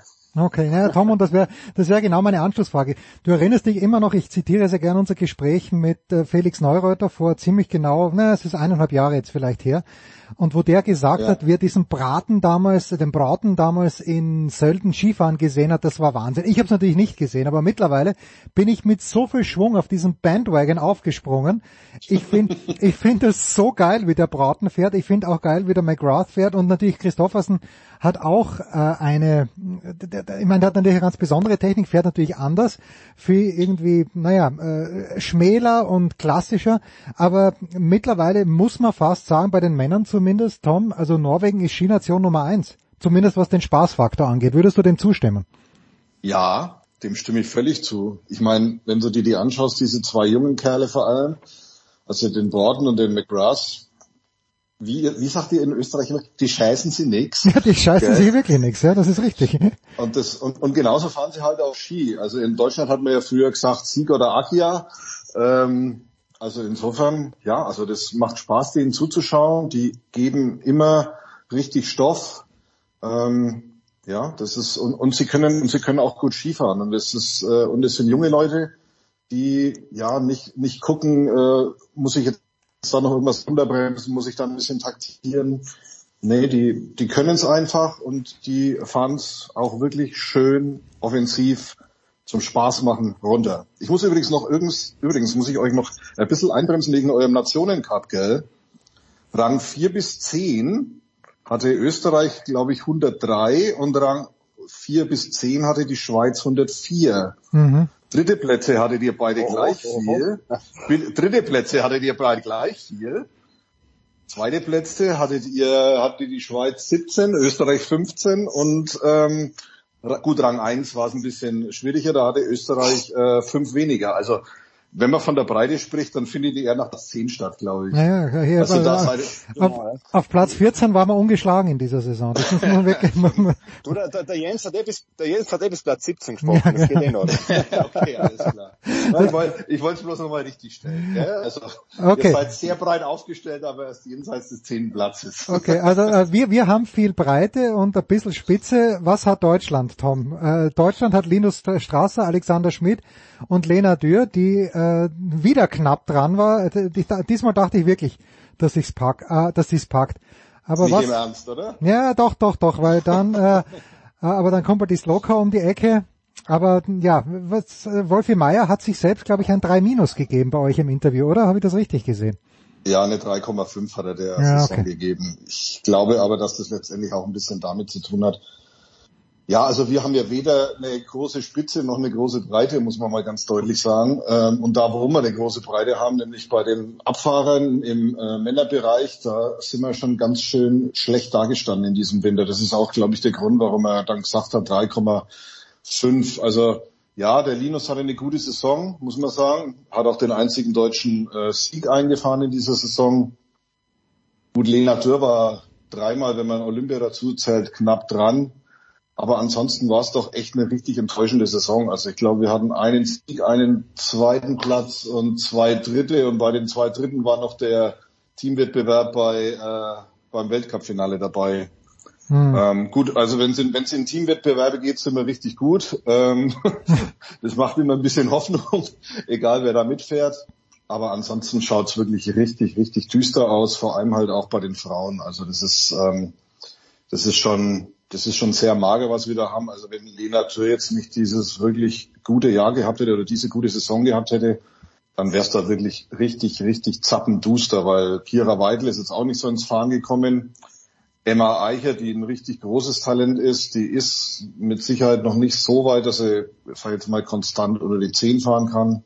Aber danach ist eigentlich im Prinzip gar nichts da. Und bei den Männern ist es halt wirklich, ja, da hast du den Linus, der Top 7 ist, dann hast du den Alex Schmidt, der es sein könnte, es aber selten schafft. Und die Abfahrer, was die in dem Jahr gemacht haben, also keine Ahnung, ob die mit Fällen rückwärts runterfahren wollten. Das war auf alle Fälle sehr erschütternd, muss man sagen. Also da hat ja keiner auch nur annähernd das gebracht, was man sich von ihm erwarten konnte, beziehungsweise was sie ja auch selber von sich erwartet haben. Hm. Ja. Ja. Und alles auf Tom Dresen zu setzen, dass der im Oh ja, das habe ich, ja, ja, ja, ja, ja. Das, das habe ich auch gelesen. Der, dass der im nächsten Jahr was rausfährt, das halte ich doch für eine relativ riskante Strategie. Klar, der ist jemand, der, wenn mitfährt, der immer für, sage ich jetzt mal, Top 5 gut ist. Ähm, und er braucht ja auch nicht immer lange, Anlauf, äh, lange Anlaufzeit, um dann auch wirklich vorne mit dabei zu sein. Ich muss ganz ehrlich sagen, trotzdem, ich habe echt ein bisschen Schiss, dass bei der ersten Kleinigkeit dem sein Knie dann endgültig den Geist aufgibt. Gell? Ja, we shall see. We shall see. Es war die erste Saison unter dem neuen FIS-Präsidenten, Roman äh, Johann Elias. Hat man da irgendwas gemerkt? Ist irgendwas anders gewesen? Weil ich glaube, in der Formel 1 hat Liberty Media, die haben da schon einen frischen Wind reingebracht. Kann man das auch vom Elias sagen, der das Ganze ja nur aus Spaß macht, weil er independently rich ist, wie wir wissen. Ja, na, gar nichts, na, gar nichts. Also man gesehen habe ihn jetzt nur in äh, Kitzbühel, glaube ich, äh, vor Ort. Also jetzt bei den Ski-Events Mhm. und da wollte er nicht reden. Da war ja eine heiße Debatte um diese Exotengeschichte bei Olympia, die Startplätze, die es nicht gegeben hat, da wollte er aber nichts dazu sagen. Man hat noch nichts gesehen. Also wenn man, wenn man eben auch von Sölden her das ganze, äh, die Zeitlinie aufarbeitet, wird er sich einarbeiten. Ähm, es gibt viele neue Ideen. Also ich habe jetzt gerade vor, vor, vor zwei, drei Tagen mit ähm, äh, Markus Waldner länger telefoniert. Ähm, also es soll wieder soll ja wieder so bleiben, alles mit dem, mit dem Weltcup, ähm, wieder mit diesen 18 Rennen. Äh, diese, diese Balance soll aufrechterhalten werden. Äh, Kitzbühel soll wieder Doppelabfahrt werden. Äh, soll die Kombination soll wieder zurückkommen. Äh, und darüber hinaus, also das sind jetzt mal diese nächsten Pläne, darüber hinaus werden diese neue Märkte, die forciert werden, also dieses, dieses äh, Weltcup-Rennen in der Skihalle von Dubai, das doch äh, realer ist, als es, als es jetzt Hirngespinst klingt in Wahrheit. Und diese chinesischen Märkte, also jetzt vor allem Chongqing und so, die sind einmal aktuell auf Eis gelegt, aber Johann Elias will es anscheinend, der will das ganz, ganz, ganz stark forcieren und deswegen sollen diese neuen Märkte auch kommen. Also ähm, wo genau die Kombination eine passt, weiß ich jetzt nicht genau, aber so wie es durchklungen hat, wollen sie es wahrscheinlich in Wengen wieder durchführen. Einmal, eine einzige ah. Kombination fürs ganze Jahr. Völlig, ich, völlig ich, sinnlos. Ich ich, ich glaube eher, dass sie drei probieren. Ich glaube mhm. eher, dass sie drei probieren und wieder Kugel hergeben, weil ab drei kann schon Kugel hergeben. Ja, und, und alles andere ist, was, was sie ein Riesenproblem haben momentan, ist mit dieser, mit dieser Fußball-WM, dass sie da eventuell einige Rennen streichen im November, weil sie anscheinend die, äh, keine, keine Sponsoren und keine Vermarktung finden. Wundert mich, aber wird wahrscheinlich stimmen. Weiß ich nicht, wieso, wieso das so ein Problem ist, aber, oder wieso es so ein großes Problem sein soll. Äh, das ist jetzt das Aktuelle. Was, das Einzige, was mir aufgefallen ist, was heuer in, den, in der Saison jetzt aktuell leer war in der Vermarktung, was ja der, was ja der Elia schon ganz stark forcieren will, sind diese Drohnen. Äh, die haben wir jetzt in mhm. Kitzbühel gesehen, ich glaube in Garmisch, gell, da bin ich jetzt nicht ganz sicher, aber ich glaube, der, der, der Tom weiß das sicher besser.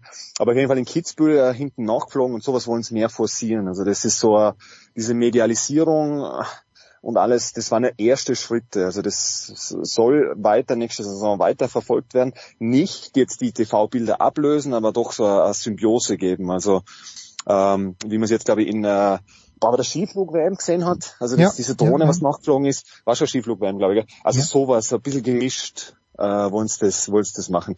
Aber in Summe ist noch nichts, noch nichts äh, essentiell äh, zutage getreten. Sein großes Ziel, was er ja bei seiner Präsentation in Sölden äh, hundertmal gebetsmühlenartig erzählt hat, äh, diese CO2-Neutralität ist ja für die Fisch, das lacht ja jeder drüber, weil wenn wir nach China fliegen und nach Dubai und vor allem in der Skihalle, ja. wo wahrscheinlich die CO2, CO2-Neutralität ziemlich schwierig ist, weil ich meine, ich war einmal dort, das ist, wenn der einige, glaube ich, vor, vor 40, vor 40 Grad auf minus 10 oder was weiß ich, äh, und das muss ja auch kühlen, gell, also das ist, äh, also, absurd. Wird, wird schwierig. Ja, es ist absurd, ja, der Tom, das, das ist total absurd. Ich meine, grüne, ja. Im, im Prinzip finde ich, im Prinzip finde ich vieles absurd, was er nicht macht vor allem. Ich meine, er hat am Anfang dieses Winters hat er ja irgendwie gesagt, äh, Transparenz und das und viele neue Ideen und hast du nicht gesehen, aber du hörst und siehst den ganzen Winter von ihm nichts. Und alles, was du so jetzt so kleckerlesweise mitbekommst, musst du doch eigentlich denken, dass das ein gezieltes und fröhliches Weiter so ist. Also es ist mhm. irgendwie, ich, ich finde, der Skiweltcup hat so viele Probleme und all, und es ist gut wie so häufig, äh, es ist keiner mutig genug, einfach mal einen klaren Schritt zu machen, einen klaren Schnitt zu machen, klare Vorgaben zu machen. Nee, es wird immer an irgendwelchen Kleinigkeiten herumgedoktert und um irgendwelche, ja, es werden irgendwelche Symptome behandelt, aber nie die Ursache. Also das ist irgendwie, ich, ich finde auch das große Problem nach wie vor, also da gebe ich ja zum Beispiel auch dem Kollegen Neureuter wieder recht, es ist einfach zu viel. Es ist einfach zu viel. Du kannst niemanden, wenn du neue Märkte erschließen willst, finde ich, musst du erstmal auch neue Märkte in bestehenden äh, Skinationen erschließen. Ich glaube, dass es würde schon mal helfen, wenn man zum Beispiel in Deutschland nördlich der Mainlinie sich den Markt erschließt. Hm. Ne, aber nördlich der Mainlinie interessiert sich niemand für Skirennen. Es sei denn, es ist Olympia oder WM oder vielleicht mal Kitzbühel, aber auch dann nur, wenn es an in den Fangzaun haut oder an einem Heli ausgeflogen wird. Also ich finde, muss doch ein Produkt ist doch vor allem dann gut, wenn du es verknappst und wenn du das Verknappte dann sensationell darstellst. Und das schaffen sie meines Erachtens nicht. Es braucht doch keiner irgendwelche Weltcuprennen in nichts gegen Finnland und Levi, aber die braucht da oben keiner. Das braucht keiner. Aber gut. Na, also ja, dafür gibt's jetzt Zermatt nächstes Jahr. Schauen ja, wir mal. Ja, stimmt. Das Zermatt, Matterhorn ja. wird ganz spannend. Ich wollte gerade in die, ja. ich wollte gerade, ich wollte gerade in die Runde brüllen. Ich brauche mehr Rennen. Ich bin ein Junkie. Ich brauche mehr Stoff. Und ich finde halt. Find auch, also ich muss da auch noch ganz kurz beim Tom einhaken. Ich finde, der Waldner, man, der Waldner ist der, also der Waldner ist der, was, was sagt, okay, jetzt machen wir das so und knallhart ist und sowieso. Das ist schon, da ist schon jemand. Der wird nie FIS-Präsident, der ist ein Handwerker. FIS-Präsident ist wahrscheinlich in der, in der Sicht Hand, nicht handwerkliches Geschick gefragt. Aber der hat schon gesagt, auch mit dieser 18, 18 Rennen plus, äh, plus Lech Zürs, der hat schon gesagt, okay, ihr jammert die ganze Zeit, kritisiert, jetzt schaut, da habt ihr einen Kalender. Und das hat er mit Peter Gerol, der wahrscheinlich der Sanftore vor den beiden ist, also FIS-Direktor Damen, äh, hat er das auch abgesegnet. Also ich finde schon, dass er da einen Schritt macht. Was weg muss und was auch wieder wegkommt, ist äh, dieses Covid-bedingte zwei Riesentorläufe und zwei Slaloms und so und, und, und, zwei Abfahrten, also jetzt äh, nur Abfahrten oder, oder, oder was auch immer der Konstrukt gegeben hat, das tun sie weg. Das, das mhm. hat mit Corona irgendwie, wollten sie einfach zwei Rennen der gleichen Art, weil wahrscheinlich, weiß ich nicht wieso, aber wahrscheinlich dort am wenigsten Betreuer und alles zusammenkommen müssen an einem Ort. Das soll jetzt wieder weg und das ist, das ist das, was ich finde, das heuer langweilig war, weil nach den Jahren einen Slalom sind, nochmal einen Slalom, dann ist so, man, wir sind auf Slalom, das Klassische gefällt mir dann schon besser. Aber könnt ihr gerne Einspruch erheben, bitte. nee, nee, alles gut. Nee, das war ja auch, das hat ja auch Sinn gemacht, dass du, dass du die, zumindestens die Techniker und die Speedfahrer, dass du die getrennt voneinander äh, Rennen fahren lässt, um da eine Durchmischung oder halt auch zu viele Leute an einem Ort zu verhindern. Das war schon sinnvoll, hm. grundsätzlich. Na, ich denke mal ja. nur, äh, oder man müsste jemanden wie Clement Noël zum Beispiel in den Hintern treten oder auch dem Linus. Ja, der, die, der Linus ist glaube ich hier ein, zwei Riesentorläufe gefahren, aber der Noël hat das ist ein Spitzensportler, ein Profi, wahrscheinlich immer noch der beste Slalomfahrer, auch wenn er einen Slalom-Weltcup nicht gewonnen hat, aber der fährt acht Rennen im Jahr oder zehn Rennen maximal. Äh, das ist, das, das, das, das passt mir nicht. Ich würde den gern öfter sehen, wie auch immer, und dann biet halt 20 Slaloms an und wer fährt, dann fährt nicht. Im Tennis gibt's ja auch und vielleicht unterschiedliche Bewertungen, ja, dass man 250er Rennen macht und Tausender Rennen, wo es mehr Punkte du kannst, gibt. Du kannst es ja so machen wie die Snowboarder.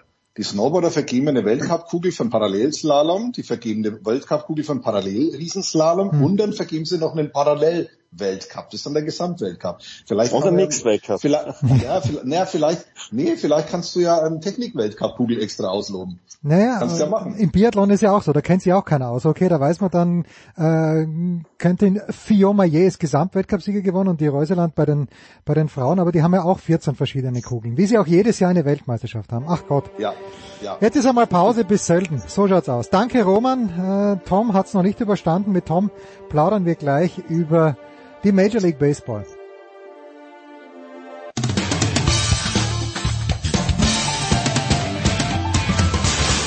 Hi, hier ist Dritter Steffen und ihr hört Sportradio 360.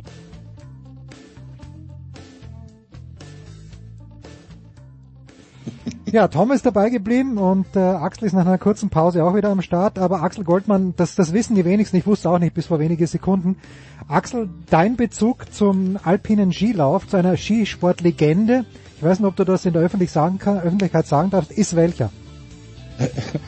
Ja, dann möchte ich, also ohne Namen zu nennen, äh, kenne ich nur, nur, nur aus Freizeitaktivitäten, sagen wir es mal so. Okay, gut, alles klar. So, jetzt äh, komme ich mir in der Vorbereitung auf dieses Baseball-Segment vor, wie dieser typische, äh, grantige alte Österreicher, wenn sich der für Baseball interessieren würde, aber sagen wir mal so, wie der 74-jährige New Yorker, der dann sagt, oh, ich bin mit dem Designated Hitter aufgewachsen, jetzt nehmen sie mir den auch noch weg. Jetzt weiß ich nicht, ist das ein, ein Jammern eines typischen alten weißen Mannes eben, Axel, dieser Designated Hitter, oder war es nicht auch längst Zeit, dass man den in der National League jetzt auch endgültig abschafft, weil mit wenigen Ausnahmen, also mit Ausnahmen wie Madison Baumgartner zum Beispiel, mit wenigen Ausnahmen war es ja da eher eine Freakshow, was da abgelaufen ist. Ja, aber Jens, jetzt musst du dich natürlich fragen, ist nicht jede Veränderung im Baseball das Gejammer eines alten Ja, natürlich. Mannes? Also natürlich, das, ja. äh, Veränder Veränderungen im Baseball und wenn sie nur kleinster Natur sind, sind immer sehr, sehr schwierig äh, in, in den USA und in dieser Fanbase. Das liegt aber natürlich auch ein bisschen an der Altersstruktur des äh, Baseball-Empfängers, weil die wird immer älter. Das ist ja. ja ein großes Problem in den USA, dass der Nachwuchs ähm, in der in der Fanlandschaft nicht mehr so nachwächst, wie das in den letzten Jahrzehnten oder vielleicht im letzten Jahrhundert so war, als Baseball wirklich noch die, die National Pastime im Sommer war. Ähm, der Baseball steht in Konkurrenz zu ganz vielen anderen Dingen, die es mittlerweile gibt. Und äh, die, die, die Hardcore-Fanbase, die äh, Leute, die mit scoren, die da sitzen und äh, sich tatsächlich jeden Tag ihre dreieinhalb, vier Stunden hm von ihrem Team geben, die sind halt nun mal ein bisschen älter als ähm, ja als als äh, das, was vielleicht der normale Sportempfänger ist. Der DH ist halt, ja, das ist eine philosophische Frage. Ne? Ähm, der DH in der National League, ähm, dass es ihn nicht gegeben hat, dass also der Pitcher in der National League selbst ans Schlag malen musste. Ähm, das ist halt aus der, vielleicht ist es tatsächlich aus der Zeit gefallen. Man muss dazu, glaube ich, wissen, dass in den Minor Leagues, also dort, wo die Spieler ausgebildet werden, bis auf sehr, sehr wenige Ausnahmen in Double und Triple A ähm, der Designated Hitter, äh, der Designated Hitter, Entschuldigung, vorgeschrieben, vorgeschrieben ist, Mhm. dass also die ähm, dass also die Pitcher in der Ausbildung, in ihren frühen erwachsenen Jahren ähm, in den Minor Leagues auch nicht an ans Mal kommen. Ähm, und es ist halt, es ist halt schon eine andere Bewegung. Das Schlagen ist was anderes als das Werfen. Äh, ich glaube, man kann diese Entscheidung schon mitgehen aus, Ma- aus Major League Sicht, dass man sagt, wir schaffen ähm, den Pitcher am Schlag ab, um den Pitcher zu schützen und um auch das Spiel ein bisschen, ähm, naja, offensiver auch in der in der National League zu machen. Aber am Ende ist es tatsächlich eine, eine philosophische Frage, wie sehe ich das Spiel, wie möchte ich das Spiel sehen. Ich habe damit keine Probleme, aber ich komme halt auch vom, vom Fansein her aus der American League. Hm. Von daher, für mich gibt's halt den, den, den DH, solange ich äh, Baseball gucke. Aber ja, äh, ich kann schon die Leute verstehen, die sagen, äh, es, es, es ändert ein bisschen was am Spiel, ne? weil du hast natürlich dann am Ende als Manager, früher gab's halt die, die Situation, dass du halt gucken musstest, wen habe ich denn noch auf der Bank? Wen kann ich denn jetzt im achten, neunten Inning vielleicht noch bringen? Auch mit dem Hintergrund, der muss ja vielleicht noch an den Schlag. Hm. Das ist ja jetzt etwas, was wegfällt. Und ähm, ja, es ändert dann natürlich schon was in der Taktik, aber ich glaube, es ist tatsächlich die richtige Entscheidung von der von der MLB. Also nur ganz kurz, wer jetzt nicht so tief in der MLB drinnen ist wie Tom, wie Axel, Designated Hitter heißt, es gab eine Liga, die National League, wo der Werfer nicht schlagen musste, ah, Blödsinn, wo der Werfer sehr wohl schlagen musste und der Designated Hitter, den gab es in der American League, gibt's immer noch in der American League, da durfte ein Schlagmann, wie eben David Ortiz, wer sich erinnern kann, nie irgendwas mit PEDs zu tun gehabt, das nur nebenbei, aber David Ortiz hat anstelle von Pedro Martinez etwa geschlagen, weil die Pitcher, eben die Werfer, normalerweise nicht die besten Schläger sind. Wie gesagt, mit ganz wenigen Ausnahmen. Tom, bist du auch happy mit dieser Entscheidung und äh, wie, wie viel besser macht das die Cubs? Also ich muss sagen, ich bin nicht happy mit der Entscheidung. Das hat aber ganz einfach damit zu tun, weil ich, äh, weil, also ich bin dann, ich bin dann jetzt in der Kategorie alter weiser Mann offensichtlich, ähm, weil ich das schon immer ganz gut gefunden habe, weil das halt, finde ich, ein Teil des Spiels ist, dass du strategisch denken musst, dass du auch als Manager strategisch denken musst. Ähm, und ich fand es auch gut, wenn du, wenn du Spieler hattest, die eben alles machen mussten. Ähm, und der Pitcher musste dann halt auch mal alles machen. Gut, er musste es natürlich auch nur alle fünf Tage machen, weil er auch Hm. nur alle fünf Tage am, am, am Wurf, am Mount steht. Ähm, was ich ein bisschen noch befürchte, muss ich ganz Aber es ist ja sagen, nicht verboten, ne? Nö, verboten ist es natürlich Also, nicht. Aber okay. es gibt ja eigentlich nur einen, für den diese Regel dann, für den müssen sie jetzt extra die Otani-Regel noch einführen, was ja schon beinhaltet, um wen es geht. Ja. Also klar, verboten ist es nicht. Ähm, was ich halt befürchte ein bisschen ist so, dass, dass so dieses, ja, so das Small Ball Baseball wegfällt. Also sprich, dass es mal ein Band gibt, dass es nur ein Single gibt, dass man versucht, einen, einen Run zu manufacturen, wie die Amerikaner sagen. Also dass man halt versucht, einen aufs erste Base zu bringen, dann ihn aufs zweite Base zu bringen, dann aufs dritte Base zu bringen oder nach Hause zu bringen. Ich glaube, dass das, da- dass das ein bisschen wegfällt, ähm, weil du halt durch den Designated Hitter hast du halt meistens Leute, die halt das Ding aus dem, aus dem Stadion prügeln können. Und ich glaube, dass, es, dass der Trend wahrscheinlich noch mehr dahin geht, dass es, äh, dass die immer mehr auf ja auf Home Runs gehen, auf Hau drauf und weg mit dem Ding und weniger versuchen werden, jetzt mal mit einem Single oder mit einem Band oder was ist. Ich glaube, Band wirst du überhaupt nicht mehr sehen in Zukunft. Und das finde ich ein bisschen schade, weil das finde ich gehört ein bisschen auch zum Baseball dazu, dass man nicht nur einfach wild drauf drischt, sondern dass man sich auch ein bisschen Gedanken macht, dass man ein bisschen überlegt, wie komme ich jetzt da einmal rum und so. Also ich finde es ein bisschen schade, kann aber natürlich die Argumentation völlig nachvollziehen, die Axel da gerade auch erwähnt hat. Es ist nun mal eine Entertainment-Industrie und Entertainment äh, braucht eben nichts, was irgendwie so ja ausschaut, als ob sie es nicht können. wenn du, wenn du dir halt überlegst, dass du, dass du Pitcher hattest wie, sagen wir mal, wenn da Santiago Casilla steht, ja, und der steht viereinhalb Meter vom, vom, von der Platte weg und deutet, und deutet die Band an halt, ne? Und, Ja. kriegt, und kriegt dann irgendwann einen, einen, einen äh, Four-Pitch-Walk und kommt damit auf First Base. So, Ja. Das, das musst du halt verargumentieren können. Halt. Ja, ja. Auch Bartolo Colon an der, an der Platte. immer, ja, immer wieder eine Freude, ja. Aber Bartolo, Bartolo Colon wird für immer unsterblich Ja, weil er einen mit Home Run dem geschlagen hat, natürlich, Ja, ja. ja. Er wird, er wird für, er wird für immer unsterblich bleiben für, mit diesem Home Run. Ich, fand- ich finde es halt insofern auch ein bisschen schade, wenn ich das noch ganz kurz ergänzen darf. Bislang war es ja, gab es ja eine klare Trennung zwischen National League und American League. Gut, die wurde ja schon vor ein paar Jahren aufgehoben, als es Intra-League Games gab. Jetzt finde ich, ist es ein bisschen beliebig. Warum brauchst du noch eine AL und eine NL? Nur damit du einen AL-Champion hast und einen NL-Champion hast? Also es ist ein bisschen fad, muss ich ganz ehrlich sagen. Jetzt, jetzt, jetzt läuft es ein bisschen so in die Richtung National Football League, wo du eine AFC und eine NFC hast. Und ja, es ist irgendwie, ich, ich fand es immer gut, dass es da immer noch so eine Unterscheidung gab. Jetzt, ja, jetzt ist es irgendwie alles gleich. Also ich finde es schade, aber gut. Aber gut. So, und es hat in, äh, nach, nachdem sich man sich doch geeinigt hat, jetzt die Spielergewerkschaft mit den Besitzern, äh, hat es eine große Frenzy gegeben, wie die Amerikaner sagen, Axel.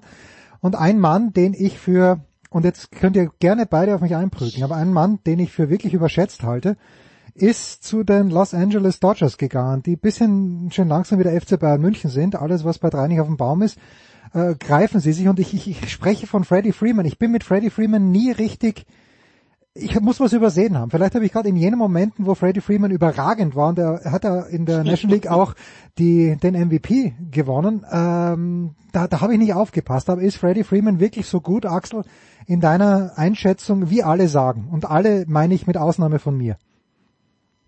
Ja, Freddie Freeman ist schon kein schlechter Typ.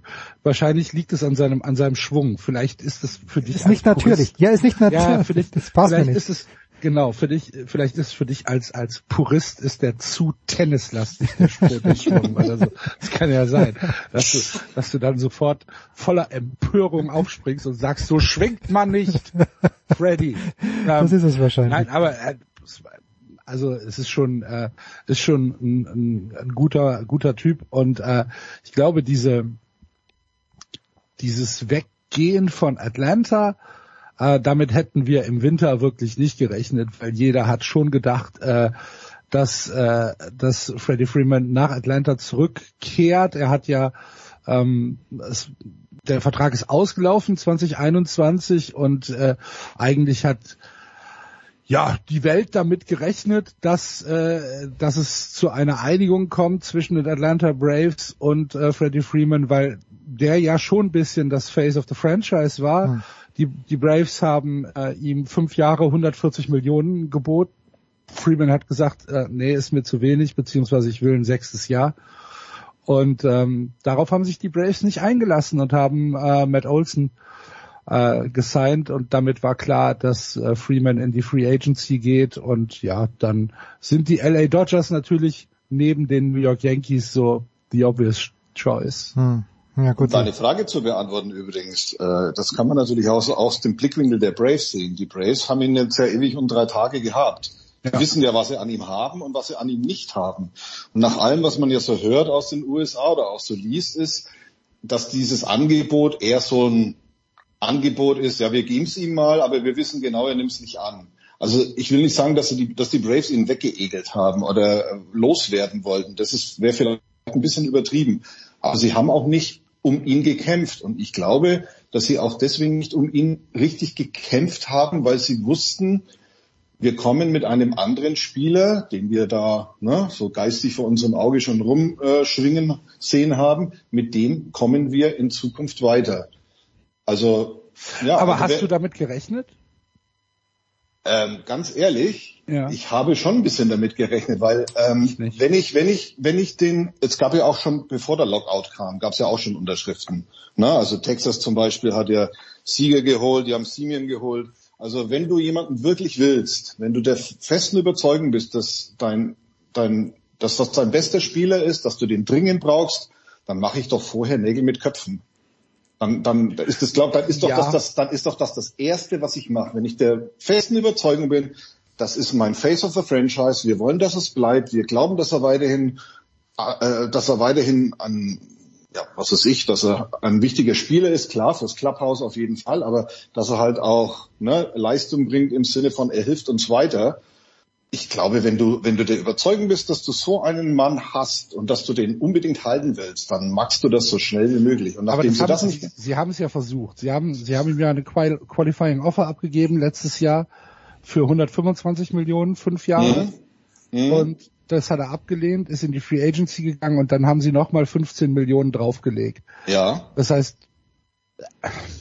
ich glaube, das Ich- ist ich- ich glaube- Verlegenheitsangebot. ja, So, ich so, meine, Verlegenheitsangebot, wir reden Nicht- hier von Ja, ja, astronomischen Nein, aber- Zahlen halt. aber, du, ne? aber du weißt, was ich meine. Ich Ja. glaube, es war halt einfach ein Angebot. Ein Höflichkeitsangebot. Lass es so sagen, ein Höflichkeitsangebot. Höflichkeitsangebot, genau, vielen Dank.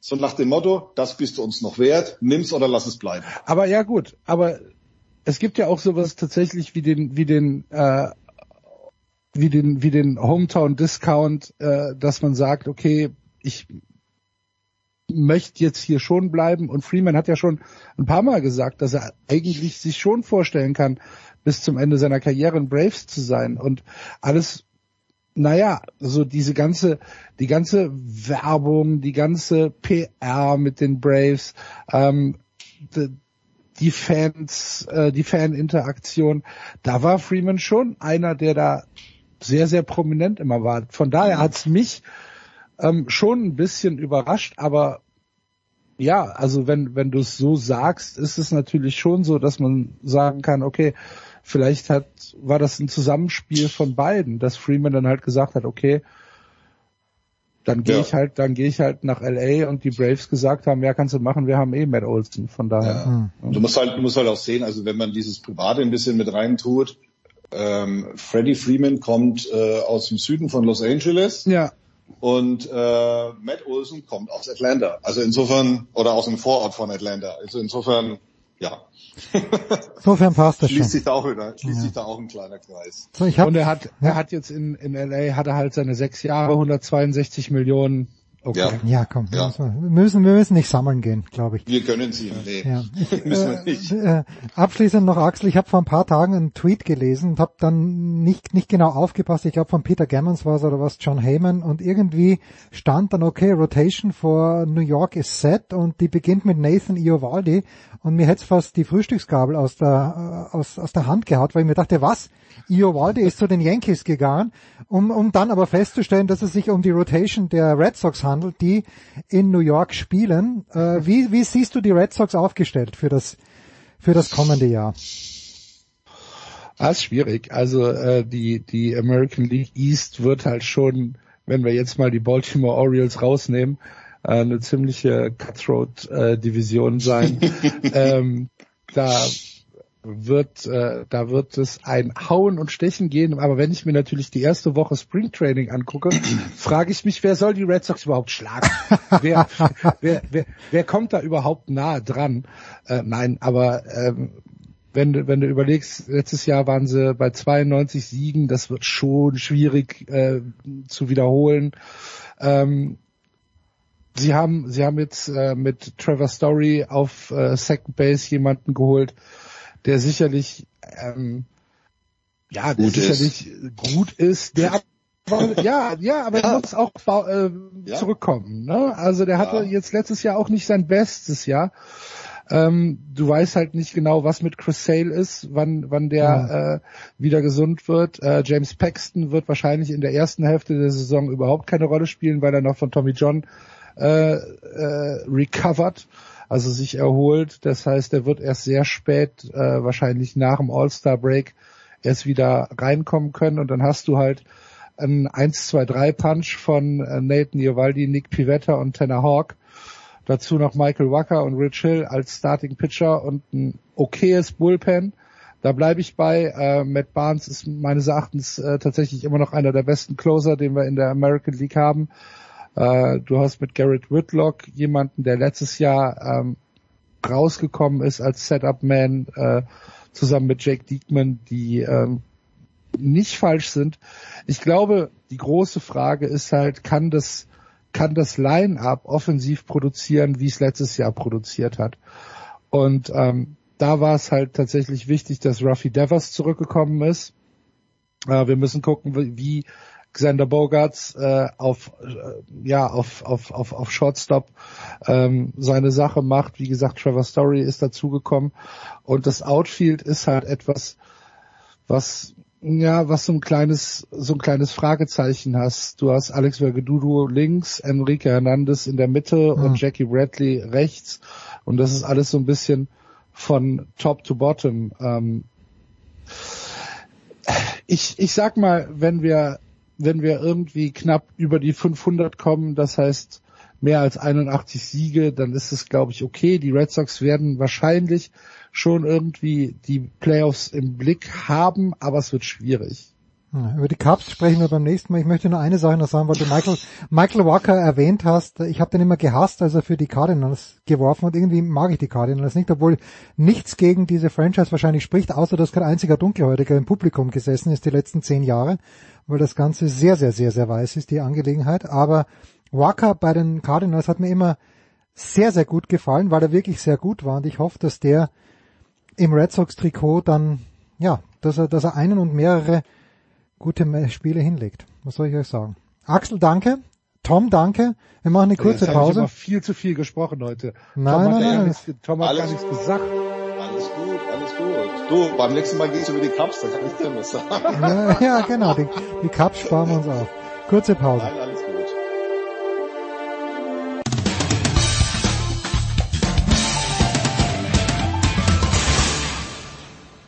Ja, hier ist Heiner Brand und Sie hören Sportradio 360.de. Debackelalarm in 3, 2, 1.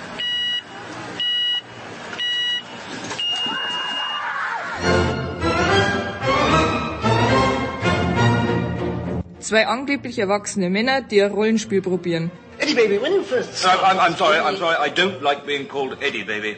Na sauber. Look, my lad, I know a dead parrot when I see one, and I'm looking at one right now. Kann man den nur aufhalten? Can I call you Frank? Why Frank? Frank's a nice name. Jens, wer bin ich? Du bist Johannes Tinius Bö. Nicht einmal im Urlaub hat man seine Ruhe. Herr Bö, gutes Stichwort Urlaub. Es scheint, als hätten Sie nach den Olympischen Spielen nicht mehr richtig viel Lust auf Leistungssport gehabt. Sie können zwei Dinge streichen. Zunächst einmal das Es scheint. Peking war ein Horror, wenn man die Umstände betrachtet. Da werde ich noch in ein paar Jahren dran zu knabbern haben. Und auch das Nach können Sie vergessen. Ich habe schon vor den Spielen wenig Lust auf Leistungssport gehabt, aber dann reißt man sich halt doch noch einmal zusammen. Hat ja gut funktioniert. Und der Holmenkollen am vergangenen Wochenende, der hat Sie nicht gereizt? Badeschlappen for life. Da lasse ich mich doch nicht von meinen Landsleuten unter Druck setzen. Gar nicht mal so wenige Biathleten werden ihre Karriere voraussichtlich beenden. Bei Erik Lesser steht das schon fest. Wie sehr werden Sie ihn vermissen? Nun, wir Norweger bleiben dann halt doch lieber unter uns. So viel Kontakt mit den anderen Teams gibt es da gar nicht. Aber zu Erik muss man einfach eines sagen. Wer auch immer ihn gezwungen hat, diesen herrlichen Schnauzer abzurasieren, der gehört mit dem nassen Fetzen über die Loipe in Antholz gejagt.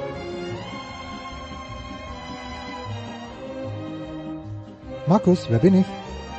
Du bist Sebastian Vettel. War ich denn nicht erst vor ein paar Wochen? Gut möglich. So etwas vergessen wir aber eher schnell. Herr Vettel, wo und wie haben Sie das erste Rennen der Formel 1-Saison miterlebt? Gar nicht. Nach dem blamablen Training habe ich mir zu Hause in der Schweiz mit ein paar Kumpeln lieber die Bundesliga gegeben. Moment, wir dachten, Sie seien Corona-positiv gewesen. Gibt es in der Schweiz denn keine Kontaktbeschränkungen? Ah, hallo, wir sind sehr weit auseinander gesessen. Das neue Reglement hat ja für ein paar Überraschungen gesorgt. Auch bei Ihnen? Schon. Nach den Testfahrten wusste ich zwar, dass wir schwach sind, aber dass es so unterirdisch schwach ist, davon bin ich nicht ausgegangen. Wird sich das im Laufe der Saison ändern? Vielleicht schon in Saudi-Arabien am kommenden Wochenende? Einmal Gurke, immer Gurke. Aber vielleicht schaue ich es mir aus der Ferne an.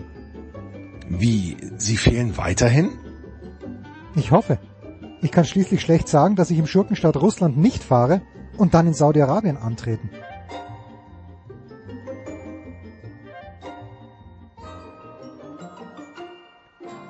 Jens, wer bin ich? Du bist Cristiano Ronaldo. Schießen Sie los. Cristiano, es gibt Stimmen, die sagen, dass Portugal ohne sie mittlerweile besser spielt als mit ihnen. Das hört sich schwer nach Ralf Rangnick an. Das können wir so nicht bestätigen. Coach Rangnick war für unsere Anfrage leider nicht erreichbar. Warum soll es Ihnen besser gehen als mir? Wäre das Verpassen der WM-Qualifikation denn wirklich so ein großes Drama für Sie? Es heißt ja immer, dass die Spieler dort auch für sich selbst werben. So etwas haben Sie ja gar nicht mehr nötig. Sprechen Sie weiter. Schön langsam geht das Gespräch in die richtige Richtung. Einen großen Titel haben Sie mit der Nationalmannschaft ja schon gewonnen. 2016 in Frankreich. Und was habe ich danach geweint? Ehrliche Tränen. Weil am Ende des Tages ist mir nichts wichtiger als Portugal, solange ich dort nicht meine Steuern zahlen muss. Der Modus ist ja ein wenig seltsam, oder? Es gibt nur ein Spiel, Portugal hat gegen die Türkei Heimvorteil. Ist das überhaupt fair? Es ist absolut Hanebüchen. Aber solange wir gewinnen und dann die Italiener raushauen, ist mir das komplett pari. Markus, wer bin ich? Du bist Rafael Nadal. Buenos dias. Herr Nadal, von Ermüdungsbrüchen im Fuß hört man bei Tennisspielern ja immer wieder. Aber im Rippenbereich? Wie haben Sie denn das angestellt? Erstaunlich, oder? Aber dass ich bei jedem längeren Ballwechsel gegen diesen Fritz gepfiffen habe, wie der Regionalzug zwischen Monaco und Palma Anfang der 1980er Jahre, das war kein gutes Zeichen. Monte Carlo können Sie abschreiben, Barcelona und Madrid wohl auch. Wird es denn für Roland Garros reichen? Es muss. Viel ärgerlicher ist aber natürlich, dass ich mit der kaputten Rippe auch nicht auf den Golfplatz kann. Hört sich nach First World Problems an. Eh. Ashley Barty hat einen Tag vor ihrem Triumph in Melbourne den Titel bei den Frauen geholt. Jetzt tritt sie mit nur 25 Jahren zurück. Ihre Gedanken dazu? Ich überlege gerade, wie, wie das war mit 25 und welche Verletzungen mich damals gequält haben. Hätte ich da vielleicht schon aufhören sollen? Wer weiß. Einer, der noch einmal zurückkommen möchte, ist Ihr alter Rivale Roger Federer. Sie verstehen sich ja gut mit dem Maestro. Haben Sie ein paar aufmunternde Worte für ihn? Natürlich. Roger, ich weiß, du hörst uns zu. Lass es gut sein.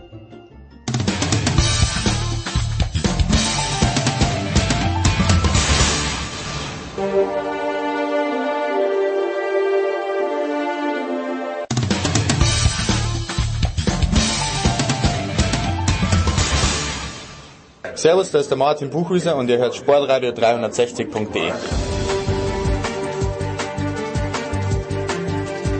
Big Show 552 Tennis haben wir noch im Programm und wir haben das zum einen mit jenem Mann, der gestern den ewig jungen Schlager David Goffin gegen, ich habe schon wieder vergessen, Roberto Caballes Baena kommentiert hat auf Sky. Das ist Paul Häuser. Servus Paul. Ja, mit Lagoff. Ja, mit Lagoff, ja, mit Lagoff. Niemand weltweit außer Paul Häuser, guten Morgen, nennt David Goffin Lagoff. Und Jörg Almaroth ist mal wieder am Start. Servus Jörg. Hi, morgen. Jörg, ich habe Paul gestern äh, während seines Live-Kommentars noch den Auftrag gegeben, Paul, bereite bitte deine besten Ash Barty Geschichten vor. Und Paul hat mir zurückgeschrieben, er hat eine. Ich bin die ganze Nacht ganz wuschig gewesen, Paul. Bitte, bitte. Ich, ich habe eine Geschichte, die habe ich so spitz bekommen, war in der Eurosport Live Übertragung. Da ging es um ihre um ihre wirklich außergewöhnlichen Talente, dass sie, dass sie einfach so eine unfassbare Ballsportlerin. Also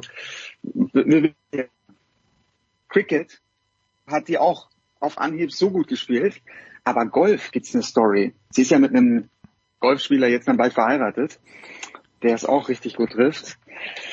Aber sie hat selber immer mal wieder so gerne auf, auf den Golfball draufgehauen, war dann wahrscheinlich Driving Range und sowas. Und dann ist sie aber ihre erste Golfrunde gegangen. Die richtige erste Golfrunde. Und das kann man wirklich gar nicht glauben. Ihre erste normale Platzrunde war eine 79er Runde. Und für die Leute, die Golf spielen, die, die werden jetzt sagen, okay, das ist fake, das, das gibt's nicht. Aber das ist ja dann, wenn es jetzt äh, 72er Runde ist, das ist sieben über Paar bei der ersten Runde. Das ist stark. Das ist stark, weil 36 über Paar ist eigentlich das, was man als Anfänger mm, schaffen sollte, wenn man einigermaßen gerade geht. Aber auch das ist nicht. Genau. Ja. Ja, und das unterstreicht einfach, also die ist auch ein außergewöhnliches Talent für, für mehrere Sportarten und die hätte wahrscheinlich auch, wenn sie die, die Chips auf Golf gesetzt hätte, hätte sie auch eine, eine wunderbare Golfspielerin werden können und hätte da wahrscheinlich auch im Profibereich ja, einiges, einiges gerissen. Ja, und Jörg, und jetzt glaube ich aber, ja bitte, bitte Paul, ja bitte. Kann, kann, auch das könnte, würde man ihr zutrauen, dass sie vielleicht da noch, äh, noch mal die Sportart wechselt. Aber ja, ich, ich bin gespannt, was kommt. Ich, ich tippe ja jetzt eher auf Familienplanung erstmal. Ja, Jörg, und ich glaube eben, dass das äh, wird ja auch schon spekuliert, ob sie denn vielleicht Golferin, glaube ich eben nicht, weil sie will ja diesem ganzen Druck, will sie ja entkommen. Und jetzt stell dir mal vor, die sagt, okay, ich spiele jetzt mal ein, zwei professionelle Golfturniere mit. Äh, Da, da ist ja dann sofort die Medienaufmerksamkeit wieder da und ich glaube, dass ich glaube nicht, dass wir Ashley Barty irgendwann mal wieder im Sport sehen werden. Und gut vorher, sage ich an dieser Stelle, Jörg. Naja, äh, äh, sagen wir mal, bei Sparti ist es, würde man als auch denken, ist ein Sonderfall. Ich meine, wir haben, wir haben, wir haben ja viele Never Say Nevers äh, gesehen, die dann doch äh, zurückgekommen sind. Äh, ja, not, not for the better irgendwie. Äh, äh, nein, aber jedenfalls nicht in, in, der, in der absehbaren Zukunft. Ich meine, das, das, das, das würde ja wirklich alles äh, konterkarieren, was sie, was sie gestern eigentlich, vorgestern zu ihrem Rücktritt gesagt hat. Ich meine, sie ist auch nach dem Golfthema gefragt worden, hat das höflich beantwortet und Hm.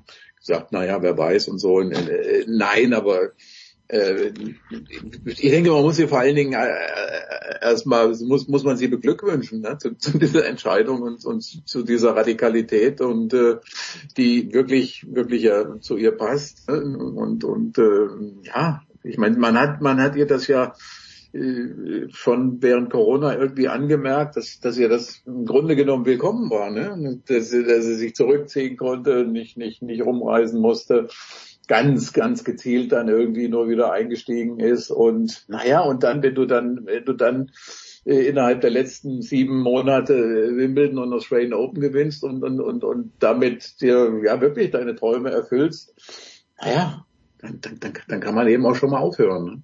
Mhm. Und dann Paul, was natürlich verloren geht, ist äh, die, eine, die außergewöhnlichste Tennisspielerin, denke ich, die, die es im Moment gibt, oder? Ja, ja, vor allem also die mit dem besten offensiven Rückhandslice.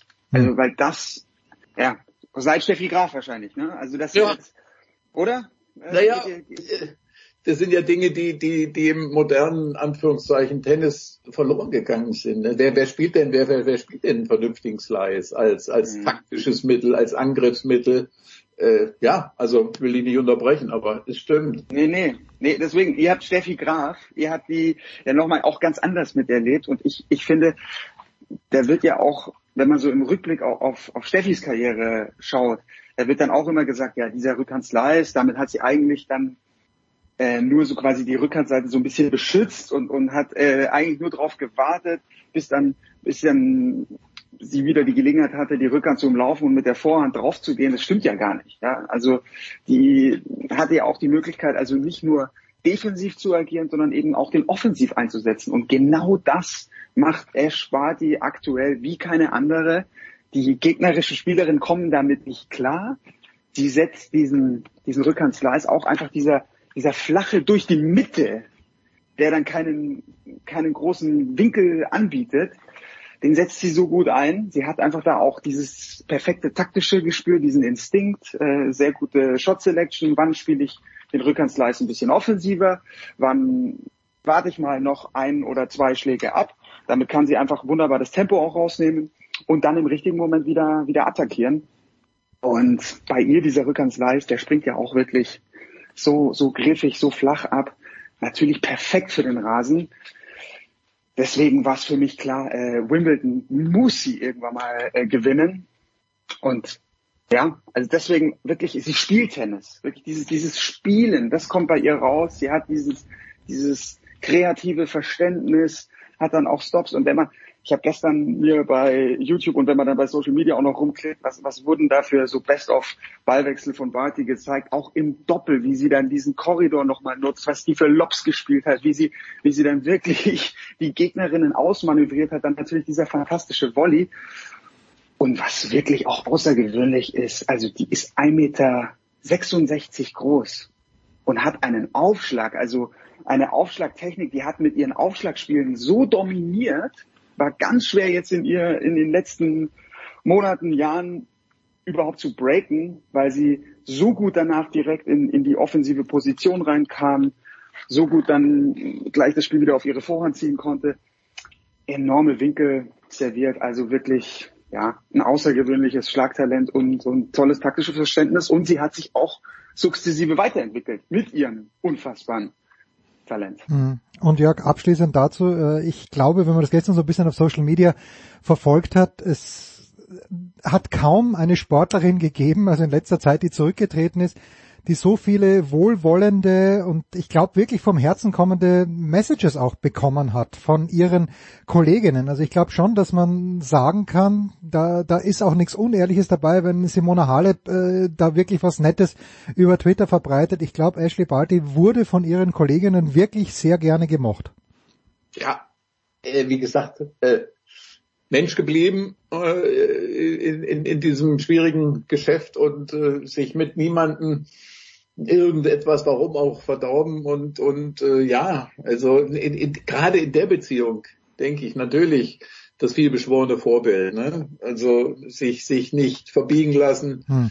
und so weiter. Also äh, klar, also sie, sie ist gerade in der Beziehung ist es ist es natürlich ein riesengroßer Verlust und klar die Spekulation, wie viel Grand Slam Titel und so weiter sie hätte gewinnen können, das ist ja alles das ist, das, das ist das eben, also wie gesagt, es ist, es ist insbesondere und da, da glaube ich tatsächlich auch äh, jeder und jedem, der das gestern äh, getwittert oder sonst auf anderen sozialen Medien verbreitet hat, dass es eben menschlich ein wahnsinniger äh, Verlust ist, eben auch als als äh, ja Führungs, Führungsspielerin eben. Denn äh, ansonsten, naja, äh, wenn wir uns das äh, Tableau dann ansonsten mal angucken, das ist dann schon da ist, da, da sucht man natürlich dann schon irgendwie nach, nach, nach Charakteren, hm. auch wieder den vielbeschworenen, äh, wo man, wo man denkt, ja, da ist vieles austauschbar halt, ne? Und äh, schauen wir mal. Sie hat ja, glaube ich, heute Nacht in der Pressekonferenz in Brisbane gesagt, dass sie, äh, dass sie praktisch ab Mai oder nach Miami dann aus der Weltrangliste sich auch sozusagen ja rausnehmen lässt äh, und äh, dann dann beginnt eine neue Zeitrechnung. Ja, dann beginnt das Iga Schwiontek-Zeitalter, das vielleicht toll wird, aber natürlich ästhetisch kein Vergleich. Mir ist nur zum Slice, Paul, du wirst mir hoffentlich zustimmen, noch eingefallen, dass eine Spielerin, die natürlich nicht diese Erfolge gehabt hat, aber na, zwei sind mir eingefallen. Zuerst mal Roberta Vinci, die sich im Moment ja mhm. auf der Paddle Tennis Tour, Paddle World Tour versucht, ist jetzt in Vigo hat sie die Qualifikation nicht geschafft, letzte Runde gescheitert, ganz knapp, schaue ich auch so ein bisschen drauf. Und natürlich Carla Suarez Navarro, die auch einen ganz, ganz brillanten Rückhandslice gespielt hat. Und? und an sehr, sehr guten Tagen und ganz speziell in Wimbledon eine sehr undankbare Gegnerin Kirsten Flipkins aus Berlin. Ah ja, ja, ja, natürlich. Und äh, ich meine, Angie Kerber kann es ja auch, äh, aber die setzt das ein kleines bisschen anders ein. Nun gut, soweit zu den Frauen. Ja, mir fällt auch gerade noch eine. Ja, bitte, bitte. Mir fällt noch eine ein, gerade weil die, die auch so ganz unorthodox gespielt hat. Also das kommt halt nicht an dieses, an dieses Paket. Roberta Vinci, sensationell, wirklich super Beispiel, toll. Jetzt sag aber nicht Monika Nicolescu. Natürlich muss ich Monika Nicolescu sagen. Also weil, äh, was die natürlich auch für einen Vorhandsleis noch dazu hat, ja. Und dieses, äh, ja. Ich würde sagen, also, das ist die Spielerin, die mich am meisten, wo ich, wo ich gedacht habe, mit dem Aufschlag oder wie, wie, wie, wie kann ich überhaupt nur einen Punkt holen auf diesem, auf diesem, auf diesem Level und dann siehst du plötzlich, dass sie wirklich Top-Ten-Spielerin da mhm. mal schnell weg na nicht weghaut, aber aber aber eben zermürbt. Ne? Zermürbt. Ja, manchmal reicht es, einfach anders zu sein, weil eben die ja. meist ja. ja. Ja, umso, umso mehr in, in, in, in dem schon angesprochenen modernen Tennis, in dem ja alle mhm. wirklich äh, einer, einer, einer Marschroute irgendwie folgen. Ne? The, uh, the harder, the better irgendwie, aber das ist ja. es ja nicht. Ne? Das ist, ja. Der Unterschied macht den Unterschied irgendwie. Ja. Tja, dann bringe ich auch noch Laura Siegemund aufs Tableau. Ha! Ja, Sehr gut. Sehr gut. sehr, äh, sehr, sehr richtig, sehr richtig. Ne? Ja, Ja, weil, das, weil die es auch mental schafft. Äh, Ja, weil die Schaffte, auch, auch natürlich schaffte. noch eine starke. Ja, also sie hat, also gerade auf Sand, finde ich, die hat so nochmal was Griffiges in, in ihren besten Zeiten im Einzel. Die konnte auch wunderbar die Gegnerin zermürben. Ja. Hm. ja, siehe Stuttgart, ne? Finale und Sieg, also ich, das macht man eben bei dem Turnier. Teilnehmer fällt ja auch nicht mal eben so im Vorbeigehen. Genau. Gut. Ich So- möchte noch ganz kurz zu Ash. Noch Bitte, ja komm, sag noch was, Paul, ja, komm. Ja, weil weil's ich ich finde es schon krass. Also äh, wenn du jetzt überlegst, Peak, also es ist ja wirklich der dieser Vergleich so mit Laura Dahlmeier, Magdalena Neuner auch, wenn du wirklich auf dem Peak, du bist die Beste in in deinem Sport und jetzt auch wirklich ja mit mit großem Abstand. Die war jetzt wirklich für alle Grand Slam Turniere, die jetzt gekommen wären, wäre sie erstmal die die Favoritin gewesen. Da aufzuhören, auch äh, finan dieser finanzielle Aspekt, das ist ja einfach egal, auf was was da eigentlich jetzt liegen gelassen wird finanziell. Das sind ja ganz sichere hohe Millionensummen in den nächsten Jahren, wenn das gewesen. Und sie hat aber gestern schon in diesem schönen persönlichen Interview mit Casey Del Aqua gesagt, eigentlich schon nach Wimbledon. Das war ihr ganz großer Traum. Äh, Wimbledon gewinnen, das ganz große Ziel. Und als sie das erreicht hatte, äh, Finalsieg war ja gegen Pliskova. Karolina Pliskova, Ja. genau. Und dass da eigentlich hatte ich schon das Gefühl, okay, this is it.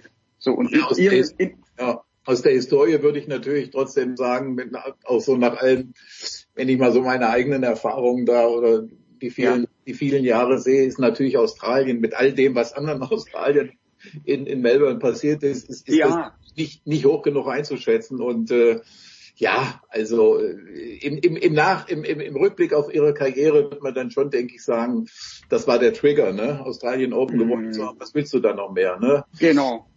Ja, aber auch, sie gewinnt ja die, die Jahresendfinals, ist, ist die, ja, deutliche Nummer eins. Und dann bei Australien war ja eigentlich auch die, korrigiert mich, wenn es falsch ist, aber da war doch auch die Story, dass sie, glaube ich, 2020 gegen Sophia Kennen da relativ unglücklich ausscheidet und auch so ein bisschen, ja, ähm, das, das nervlich Ja, ja, ja, ein bisschen weggibt, ja. Und Ja. da kam sie doch mit ihrer, mit ihrer Nichte, kam sie doch äh, zur Pressekonferenz, mit dem Baby auf, auf die Pressekonferenz und hat gesagt, hey, ich habe ein Match verloren, ist egal, das hier ist viel wichtiger. Könnt ihr euch erinnern? Hm. Mit, Oh, nicht auf Anhieb, aber ja, also sie kam Wir Baby dir. in die PK. Ja, genau, glaubt es mir. Und ja, dass sie jetzt natürlich die Australian Open auch noch abräumt in dieser ja besonderen Manier, das war ja auch wieder ähm, ja ein beeindruckender Turniersieg. 44 Jahre nachdem das letzte Mal eine Australierin als Lokalmatadorin gewinnen konnte, okay, dann ist es, und das finde ich eben so erstaunlich, das hast du häufig, wenn du so Ziele hast, die, die ganz großen Goals, und dann werden die erreicht, dass du einfach sagst, ey, was soll denn jetzt noch kommen?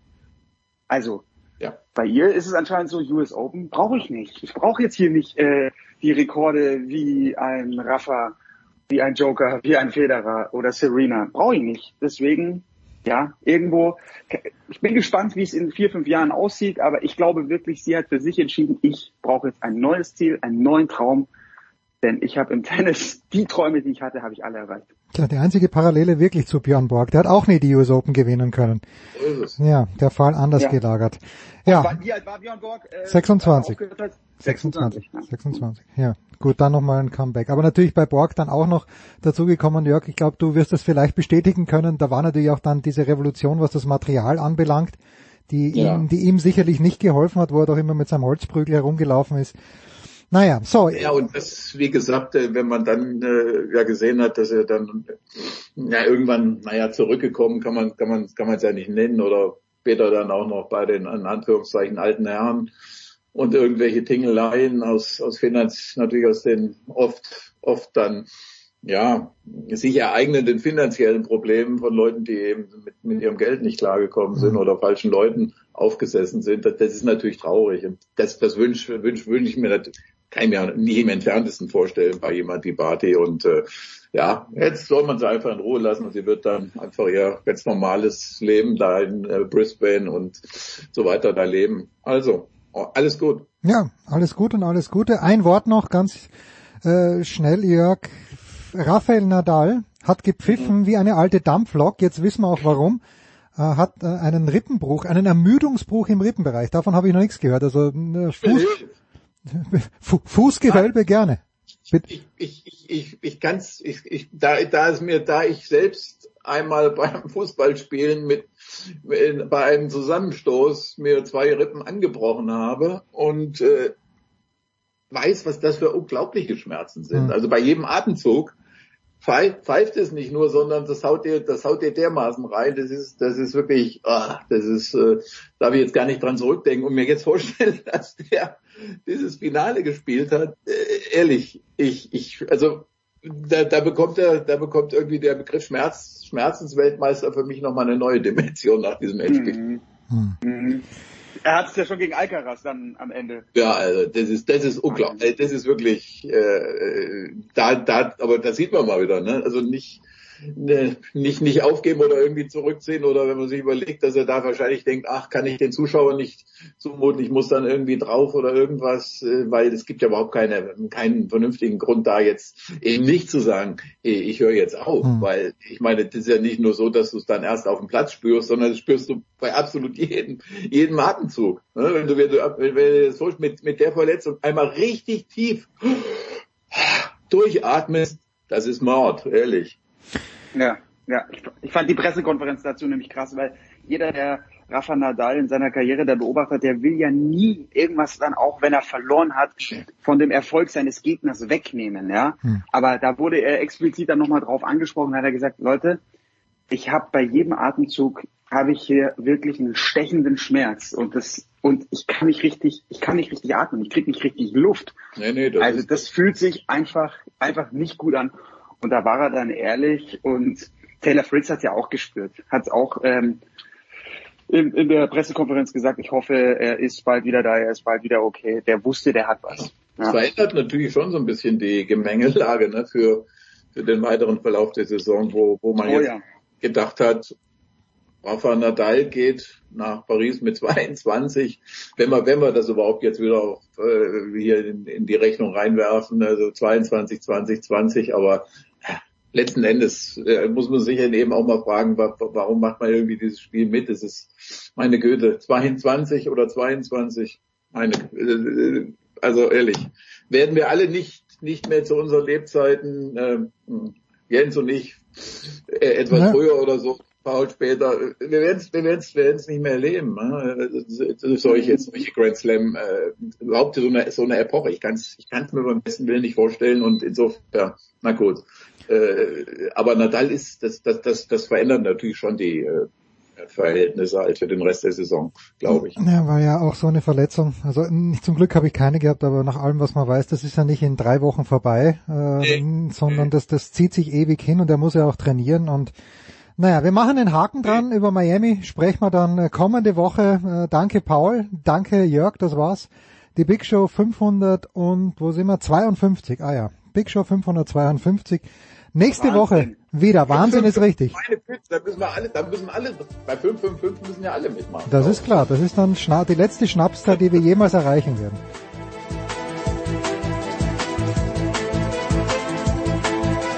Das war die Big Show auf Sportradio 360.de. Folgen Sie uns auf Twitter, klicken Sie den Gefällt mir Button auf unserer Facebook-Seite und abonnieren Sie uns via RSS-Feed oder auf iTunes. Die nächste Ausgabe der Big Show gibt es am kommenden Donnerstag.